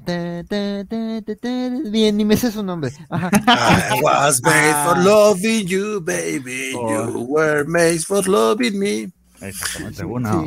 Qué bonito. Ah, Wanna rock and roll all night and party ah, every day. Ah, sí, sí, pero no me sé sus nombres. Entonces, recomendación para Newies, te la recomiendo. Ve al NTV Unplugged de Kiss. Va, va, va. Tomo la palabra. Sí. Y este, cómic es, este cómic es horrible y está muy mal dibujado, pero adelante. No, no, el dibujo, el dibujo es, eso, eso, eso, eso, el dibujo es terrible. Lo único que me gustó de este número es como un poco el giro, que ya lo veías venir. Digo, yo creí que iba a ser una mágica como lo descubrí. Y acá es como de, bueno, obtuvieron poderes por la música. Y dices, ah, no, no me imaginaba eso. Bueno, suena curioso. Pero no, no, no leería más, el dibujo está espantoso, sí. Sí, eso, este, una premisa, la premisa es que si tiene, tiene poderes por el amor de la música, etcétera, pero de verdad el dibujo está horripilante, aquí lo pueden ver en las páginas de, de verdad, de verdad, de verdad que no, sé si es una cuestión de estilo, pero, o sea, miren estos rostros como quedan. No, no, no, no, no sí. Me suena, o sea, me suena más a un boceto que, a un boceto que colorearon para sacarlo que a un dibujo terminado. No voy a decir el nombre del artista porque no es la idea tampoco. Sí, se, se ve poco trabajado definitivamente.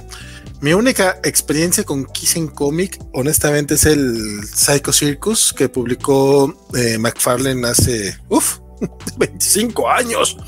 Lo dibujaba Ángel Medina, que es un clon, mm, un clon de, de Greg y de Todd McFarlane, porque en aquellos tiempos los estudios querían que solamente tuvieran el estilo de, la casa. Y la verdad es que, a pesar de que era malito Ángel Medina, si lo comparas con este dibujo, parece Todd McFarlane o Greg Capullo. Bueno, Todd McFarlane realmente no me gusta mucho, parece Greg Capullo el estilo. O sea, la verdad es que sí era muy, muy distinto. Y en, y en aquel cómic lo que yo recuerdo es que eran como historias medio truculentas con Kiss como de fondo. O sea, Kiss no era realmente el.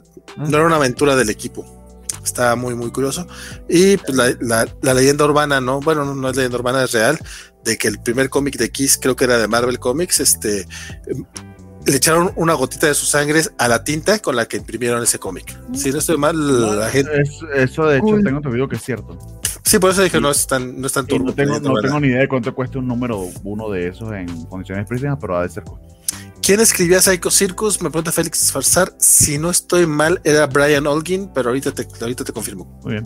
Eh, y ya para cerrar con una nota alta, o sea, tengo otros números, pero a menos que ustedes quieran hablar de otra cosa, pero eh, quería comentar rápidamente el número 2 de Mamo de Boombox.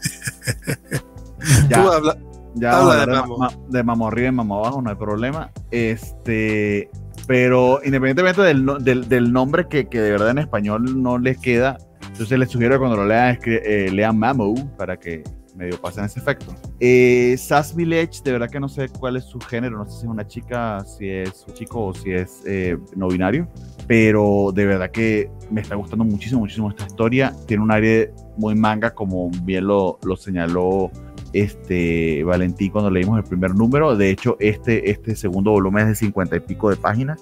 Entonces sigue, sigue esa norma de, de no aferrarse a, la, a, las 24 páginas tradicionales, sino de contar el capítulo de la historia que va. Muchísimos elementos mágicos mezclados con una cotidianidad, eh, a falta, a, robándome la palabra que nos regaló Biscochan la semana pasada, una cotidianidad bucólica, muy de campo, muy linda. Entonces, nada, o sea, me encanta, me encanta, me encanta el estilo, me encanta el ritmo, la manera en que narra este autor, autora o autores. Eh, y la manera también que va enseñándonos acerca de la magia. Eso sí, espero ya para el siguiente número que la historia empiece a moverse porque este se sintió de verdad mucho, mucho de world building y mucho de, explicación, pero lo entiendo si, en el marco de que, la, que la historia vaya progresando. Ya me andaba preguntando, ¿y el mamo? no, pero aquí está el mamo. Pero ah, más que decirles, yo quiero escuchar a Axel que, que entiendo, se, se, chutó el primer y segundo número. A ver, ¿qué te, qué, qué te pareció? ¿Qué, ¿Qué, qué, opinión tienes? Pues se me hizo una serie muy bonita, la verdad. O sea, digo, creo que bonito es una palabra muy básica, pero la verdad está la historia, el dibujo, todo tiene eh, un encanto, tiene este, tiene un ambiente muy particular. O sea, me recordó esta serie de Netflix de Hilda, que es como también un mundo mágico, mm. pero también con la cotidianidad de un pueblo. Pero justo los elementos mágicos tienen un sentido de ser. Pero aquí me gusta que justo como que el catalizador de la historia es esta bruja que tiene una historia y que en el 1, pero sobre todo en el 2, ya empiezas a entender eh, eh, de dónde viene, por qué tiene esta relación con el pueblo. Este, la verdad sí me gustó mucho. Eh, como dices, sí hay mucha construcción del mundo. La verdad, como que me aburrió un poquito. Eh, después, esta parte se me hizo todo muy interesante, pero ya después, cuando van con los pescadores, como que ahí siento que decayó un poquito el número. Pero ya la revelación que te dan al final, la verdad es que yo estoy de acuerdo contigo, ¿no? Como que fue un número de construcción de mundo. Y ya el tercero, ojalá se mueva más hacia avanzar la historia y digamos como que ya te marcan que allá hay una premisa, ¿no? Que tienen que ir a recolectar ciertas cosas, tienen una misión por el pueblo, pero que además esa trama personal como que también vaya detonando, porque creo que la revelación que se hace al final, la verdad está muy interesante y la verdad los dos personajes principales se me hacen muy muy muy carismáticas pero también creo que los secundarios que se han visto, la verdad, tienen mucho encanto. Entonces sí me, me quedé enganchado, no, no tenía la serie en la mira y la verdad el arte también se me hace bonito, entonces sí, sí quiero seguir eh, en Mamo 3. ¿A quién no le gusta eso de Mamo? Eh, digo, yo, yo no llegué, yo sí, sí lo vi, dije, puta, es igual de como 50 páginas, mejor me otra cosa. Sin embargo, este, comentarios rápidos antes de, para ya ir terminando, eh, sobre todo porque también son series muy que, es básicamente lo mismo que les dije el mes pasado, se aplica en estos. Eh, de, Six Sidekicks of eh, Keaton Trigger es una historia que sigue siendo muy divertida, escrita por Kyle Starks. Este, en este número conocemos ya a la sexta Sidekick, que es este, una chica que era muy, muy fan de Keaton Trigger. Muy, muy divertido porque pues básicamente la conocen y se la llevan de peda a la chavita, es una chavita de 23 años, entonces, este, está muy, muy divertido porque aparte es toda una badass, es la, es la única que realmente eh, le podía meter este, una, una, una, le podía romper la mandarina en gajos a todo el mundo. Está incluido Trigger Keaton y eh, hay una revelación interesante en el número. Ya pasémonos de las cuatro horas, Valentín, ya que importa. Este, ah. bueno. Ya batallaré yo ahí consiguiendo el audio, pero hay una revelación de verdad bien graciosa de, de que si ella le, ella le pudiera partir la madre a Trigger Keaton. No sé si tú has leído este, Axel pero no ha habido número en el que yo no me carcaje. No. Hay, de hecho, lo compartí en Twitter. Hay un, insulto que se, hay un insulto que se lanzan aquí, de verdad que me morí de la risa. Y la carta en el testamento que llama a uno de sus aprendices para que le lean el testamento y le dice, y a ti te dejo esta carta, ¿no? y él como que, bueno, tú estás esperando que, bueno, me arrepiento de no haberte tratado bien, de lo que sea, una disculpa, lo que sea, y la carta lo que es una, una servilleta que dice, fuck you, Paul. Mames. Le voy a echar una... Yo aún lo recuerdo y me da risa. De, verdad que, eh, o sea, nadie este, de los cómics que estoy leyendo, este es uno, este es uno, si no es el más gracioso que estoy leyendo actualmente. De verdad que no hay, no hay número en el que no me desternille de la risa. Y al final tenía unos subreddits en el número anterior que estaban buenísimos con los chismes de porque este básicamente es un Chuck Norris, pero un Chuck Norris mezclado con, con Harvey Weinstein y, y, Kevin Spacey y no sé, o sea, imagínate abusador sexual, psicológico, brutal, horripilante, una persona asquerosamente horrible, pero eh, la manera en que eh, eh, chantajeó y, volvió, volvió verga cada uno de los shows en los que participó y los rumores, etcétera, ese, ese subreddit estuvieron graciosísimos. Y aquí tiene también como una mini, mini, biografía de la serie en la que trabajó con esta chica, que también estuvo de verdad genial. Entonces, súper recomendado Six Sides Perdón, Valentín, que te interrumpí. No, no, está bien. Pues lo que pasa es que eso era básicamente lo que iba a decir. O sea, no hay mucho más que, no hay mucho más que agregar, honestamente. Es un, es una historia, es un cómic divertido, con un arte bastante también muy ad hoc a la, a, la, historia y cada revelación que van dando número a número te van construyendo la historia muy bien pero sin dejar de lado la comedia. La verdad es que Allison me, pareció este, una muy, muy, muy buena edición, el, la, la, la sidekick que, presentan en este número. Y pues espero que pronto den con, con la respuesta de, de, quién asesinó a Trigger Keaton. Ah, porque básicamente los sidekicks de distintos programas de televisión de este vato este, se juntan porque alguien asesina a Trigger Keaton, pero como nadie lo quiere en ninguna parte, él lo, lo toman como un suicidio, o sea, porque lo, ahorcan, entonces, ah, se suicidó y se chingue su madre. Y estos güeyes, aunque obviamente tienen severos problemas con, con él, los traumó a todos de por vida, este, pues están ellos intentando descubrir quién fue quien estuvo detrás de la muerte de Tiger Keaton, el, una de las personas más horribles que podrás conocer en el mundo de los cómics. ahí, leíste lo que le dijo al, al micrófono que se metió en la toma. Eh, la otra que tengo en la lista, pero también voy a ir súper rápido, Black Myth o el mito negro. Eh, también publiqué uno, o, un screenshot de, de, uno de los paneles porque estuvo también graciosa. Es una serie en blanco y negro de Ahoy Comics. Eh, básicamente es una detective que es hombre lobo. Entonces tiene elementos sobrenaturales, pero también de, de misterio. hay un tema de comedia interesante y está muy, muy bien narrado, muy bien escrito estos dos números los he disfrutado muchísimo, también se las recomiendo mucho. Este, y en mi caso nada más falta el Hellboy and the PPRD The Secret of okay. House 2. ese, sí es el último, ¿no? Eh, sí, yo nada más leí esos dos este, indies. Eh, que en el que, que, este caso es básicamente es el, es el final de la historia. O sea, mm. es una historia muy de Hellboy, muy clásica. En, o sea, no, no hay, no hay un super misterio, no es de que uy, una gran revelación, es una historia de fantasmas, básicamente. En el número anterior eh, vimos que invitaban a, Hellboy a, básicamente hacerle una limpia a una casa para que una pareja pudiera vivir ahí, porque pues, la familia de, del, del, esposo, del, que quiere vivir ahí, eh, son dueños de ella, pero pues resulta que la casa está embrujada y dijeron que si no lograban romper ese embrujo, pues no, no, no podían quedarse con la casa. Y pues resulta que los, los, los, abuelos eran unos hijos de la fregada que sacrificaron a, a una, que sería una abuela, a una tía abuela de este cuate. abuela. Entonces, pues se van revelando esos misterios y todo. La verdad es que la historia, eh, la historia de Mike Miñola, sí, junto con este, eh, junto con Christopher Golden suena más a que Mike Miñola, al estilo Stanley, le dijo, ay, Hellboy va a limpiar una casa que está embrujada. Y aquí Christopher Golden fue el que hizo el, eh, escribió el cómic. No está mal escrito, está, está entretenido. Y el arte de Sean McManus, también que es un, es un vato pues, bastante eh, clásico. Ya tenía rato que no veíamos, bueno, ya tenía mucho rato que no había trabajo de él. Este, lo recuerdo en en Supreme con Alan Moore, creo que si no se no con, con quién era el Supreme de este cómic de este cómic de Rob Liefeld. Este mucho, muy, mucho, muy bien trabajado, mucho, muy bien evolucionado el trabajo de McManus. La verdad es que sí me gustó. Este entretenido, no, no, no hay más que decir. La verdad es que a mí no me, no te puedo decir que, que los chidos me hayan súper impresionado. Me parecen muy en el estilo de Hellboy, que son historias de fantasmas más que de terror, entonces terminan siendo una exploracióncita un poquito al, a cómo es el ser humano de, hijo de la chingada. Linda, linda la historia. Hoy fue, fue mi palabra del día, ¿se dieron cuenta? En lugar de ser interesante, fue lindo. Lindo y bonito.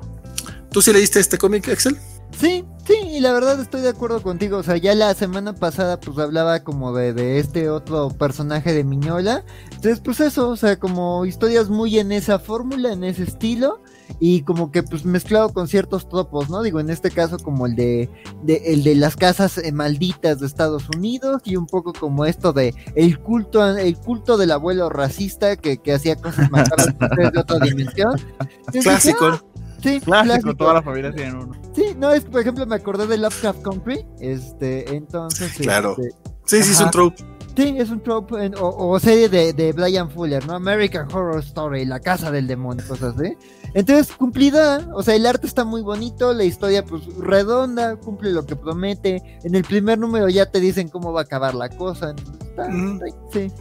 Que me, me, llama un poco la atención que salga en dos números y no un cómic completo con las dos historias, que son que sería un cómic doble, pero supongo que vende más así mamá con Dynamite, perdón, con Diamond, porque eso, o sea, básicamente lo hubiera publicado como una novela.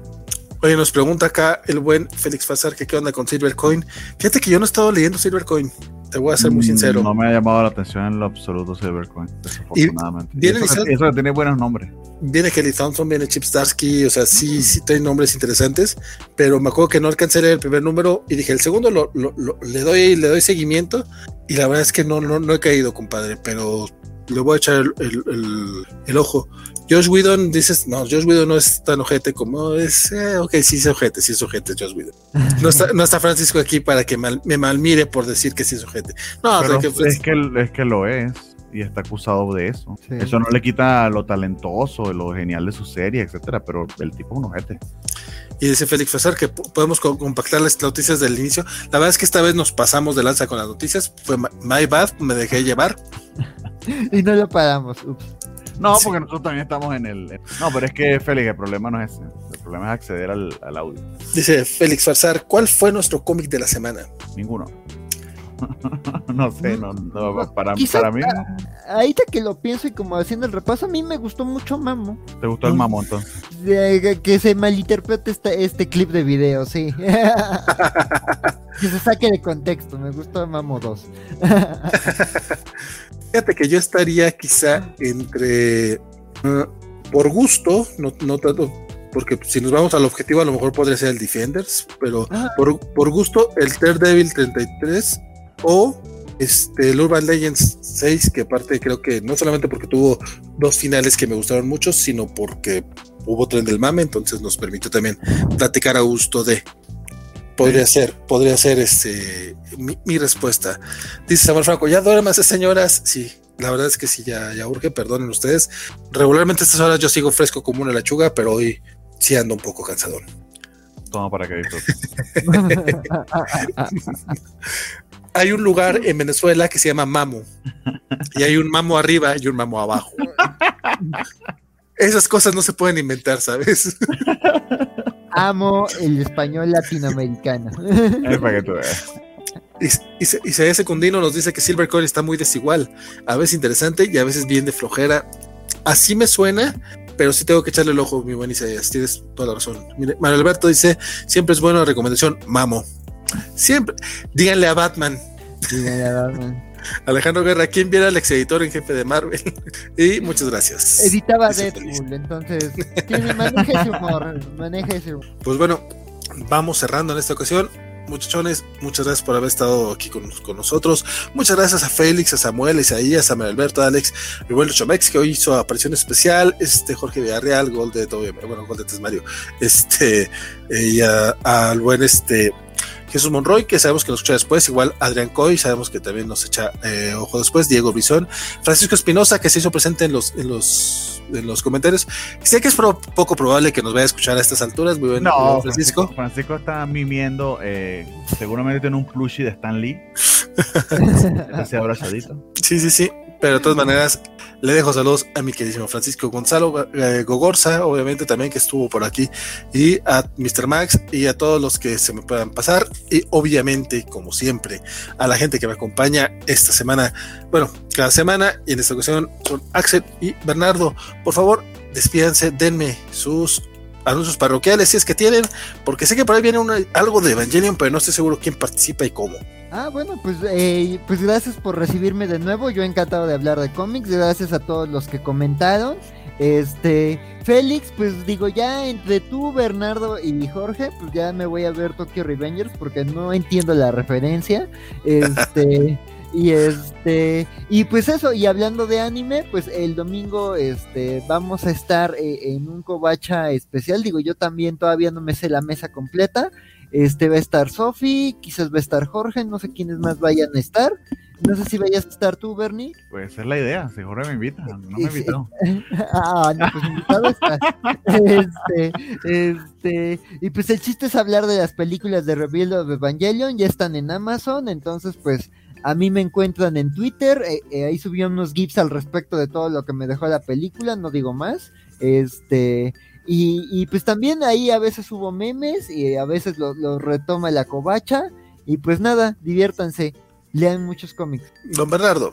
Eh, muchísimas gracias a, Axel por acompañarnos. De verdad que eh, nos ayuda un montón y, y, eso que lo estamos obligando a que hace aquí cuatro horas y diez minutos sentados hablando, hablando de cómics, pero bueno, espero que lo disfruten tanto como nosotros. Eh, sí tenemos el programa este domingo, vamos a hablar de Evangelion Rebuild que se estrenó ayer en Amazon, yo llevo apenas dos películas eh, y esto es en exclusiva para las 11 personas que, bueno, las 10 porque dos de ellas son el mismo Félix, este, que nos ven hasta esta hora.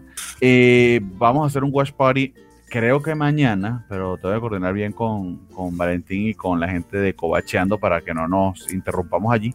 Eso sería a través de Twitch. Tuvimos una pruebita el jueves y jaló. El Watch Party es básicamente que vean la película junto con nosotros. Probablemente lo que veamos sea Thrice Upon a Time, es decir, la cuarta película. Eh, pero creo, creo, creo, creo, creo que la hora ideal va a ser mañana en la noche. Entonces, pendientes allí al Twitch porque avisamos. Eh, y literal, si tienes Prime Video, te pones con nosotros, entras tus credenciales y podemos ver la película en conjunto. Espero que sea mi segunda vez viendo la película, ese es el plan para irla comentando en voz alta. Eh, creo que Jorge también se me va a sumar y por supuesto están inventados ustedes si, si, así, si así lo quieren. Y el domingo sí vamos a tener el programa especial ya a través de Stringer, eso se sale por todos lados, hablar de Evangelion Rebuild. Hasta ahora la mesa creo que va a estar eh, bien nutrida, entonces vamos a ver qué tal, qué tal se nos da eso. And that's it, muchas gracias. A mí me siguen en Twitter como Bartek. Pues bueno, este, don, don Bernie, don Axel, muchas gracias.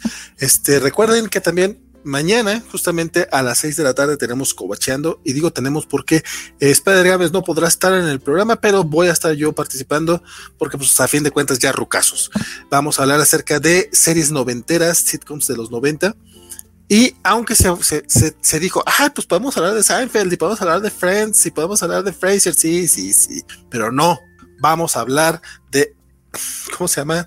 Este, vamos a hablar de eh, cosas que ni siquiera, ni siquiera me acuerdo ahorita, ¿no? De Titus dijimos, no, Titus es de los 2000. Ah, se me olvidó. De, eh, vamos a hablar de Susan, vamos a hablar de, de News Radio, vamos a hablar de eh, Ask Harriet, vamos a hablar de Ned and Stacy, de todas esas series que, que realmente que, nadie vio. Que nadie vio y que vamos a para que para que sepan que existen y que pueda pues les echen un ojo porque bueno, a ver quién las vio junto con nosotros para que se diviertan. Y seguramente también hablaremos un poco de la niñera y del príncipe del rap, porque también hay que hablar de las populares, pero yo voy a tratar de que hablemos de las otras que no son tan populares. Este, y la próxima semana, el jueves a las nueve de la noche, tenemos ñoñonautas en vivo. Resulta que pues como está muy pesado esto del COVID en todas partes y los, los contagios se han ido aumentando, eh, pues esta semana no grabamos presencial Isaac de Rocha y un servidor, así que lo que vamos a hacer va a ser un top worst de los cómics. Vamos a hacer las 10 no recomendaciones, cómics que odiamos y que les deseamos que nunca, nunca lean. Ese va a ser el chiste del... Va a ser en vivo. La, cosa racista esa que escribió Frank Miller, ¿cómo que se llama? Ese debe ser el primero. Ay, Ah, la de Unholy Horror. Ajá. Ah, sí. no. Esa, esa, esa, para que vean, ni siquiera la leí, pero este, seguramente vendrán cosas como Ultimatum y cosas por el estilo que quizá ya leyeron, pero de todas maneras les vamos a echar el ojo. Todavía no hacemos la lista. Este Isaac parece que ya tiene pensados sus cinco cómics. Hace falta que me los diga para yo poder elegir mis, cinco y que no, no repetirlos. Y, los vamos y los invitamos a todos para que entren y tienen hate con nosotros porque nos vamos a divertir muchísimo. La próxima semana tenemos los cómics de la semana, también ya tenemos algunos invitadillos por ahí, esperamos que puedan este, acompañarnos. Este Axel te lo digo aquí frente de todos, esperamos que nos acompañen más seguido, si no, pues la próxima semana, aunque sean 15 días, porque nos agrada mucho que estés aquí. Eh, Yo encantado. ¿qué, más? ¿Qué más? Ah, sí, los miércoles ya tenemos cobachala de Warif. Eh, creo que voy a estar yo en esas covachalas, porque ¿qué pasaría si Elizabeth Ugalde se tomara unas vacaciones?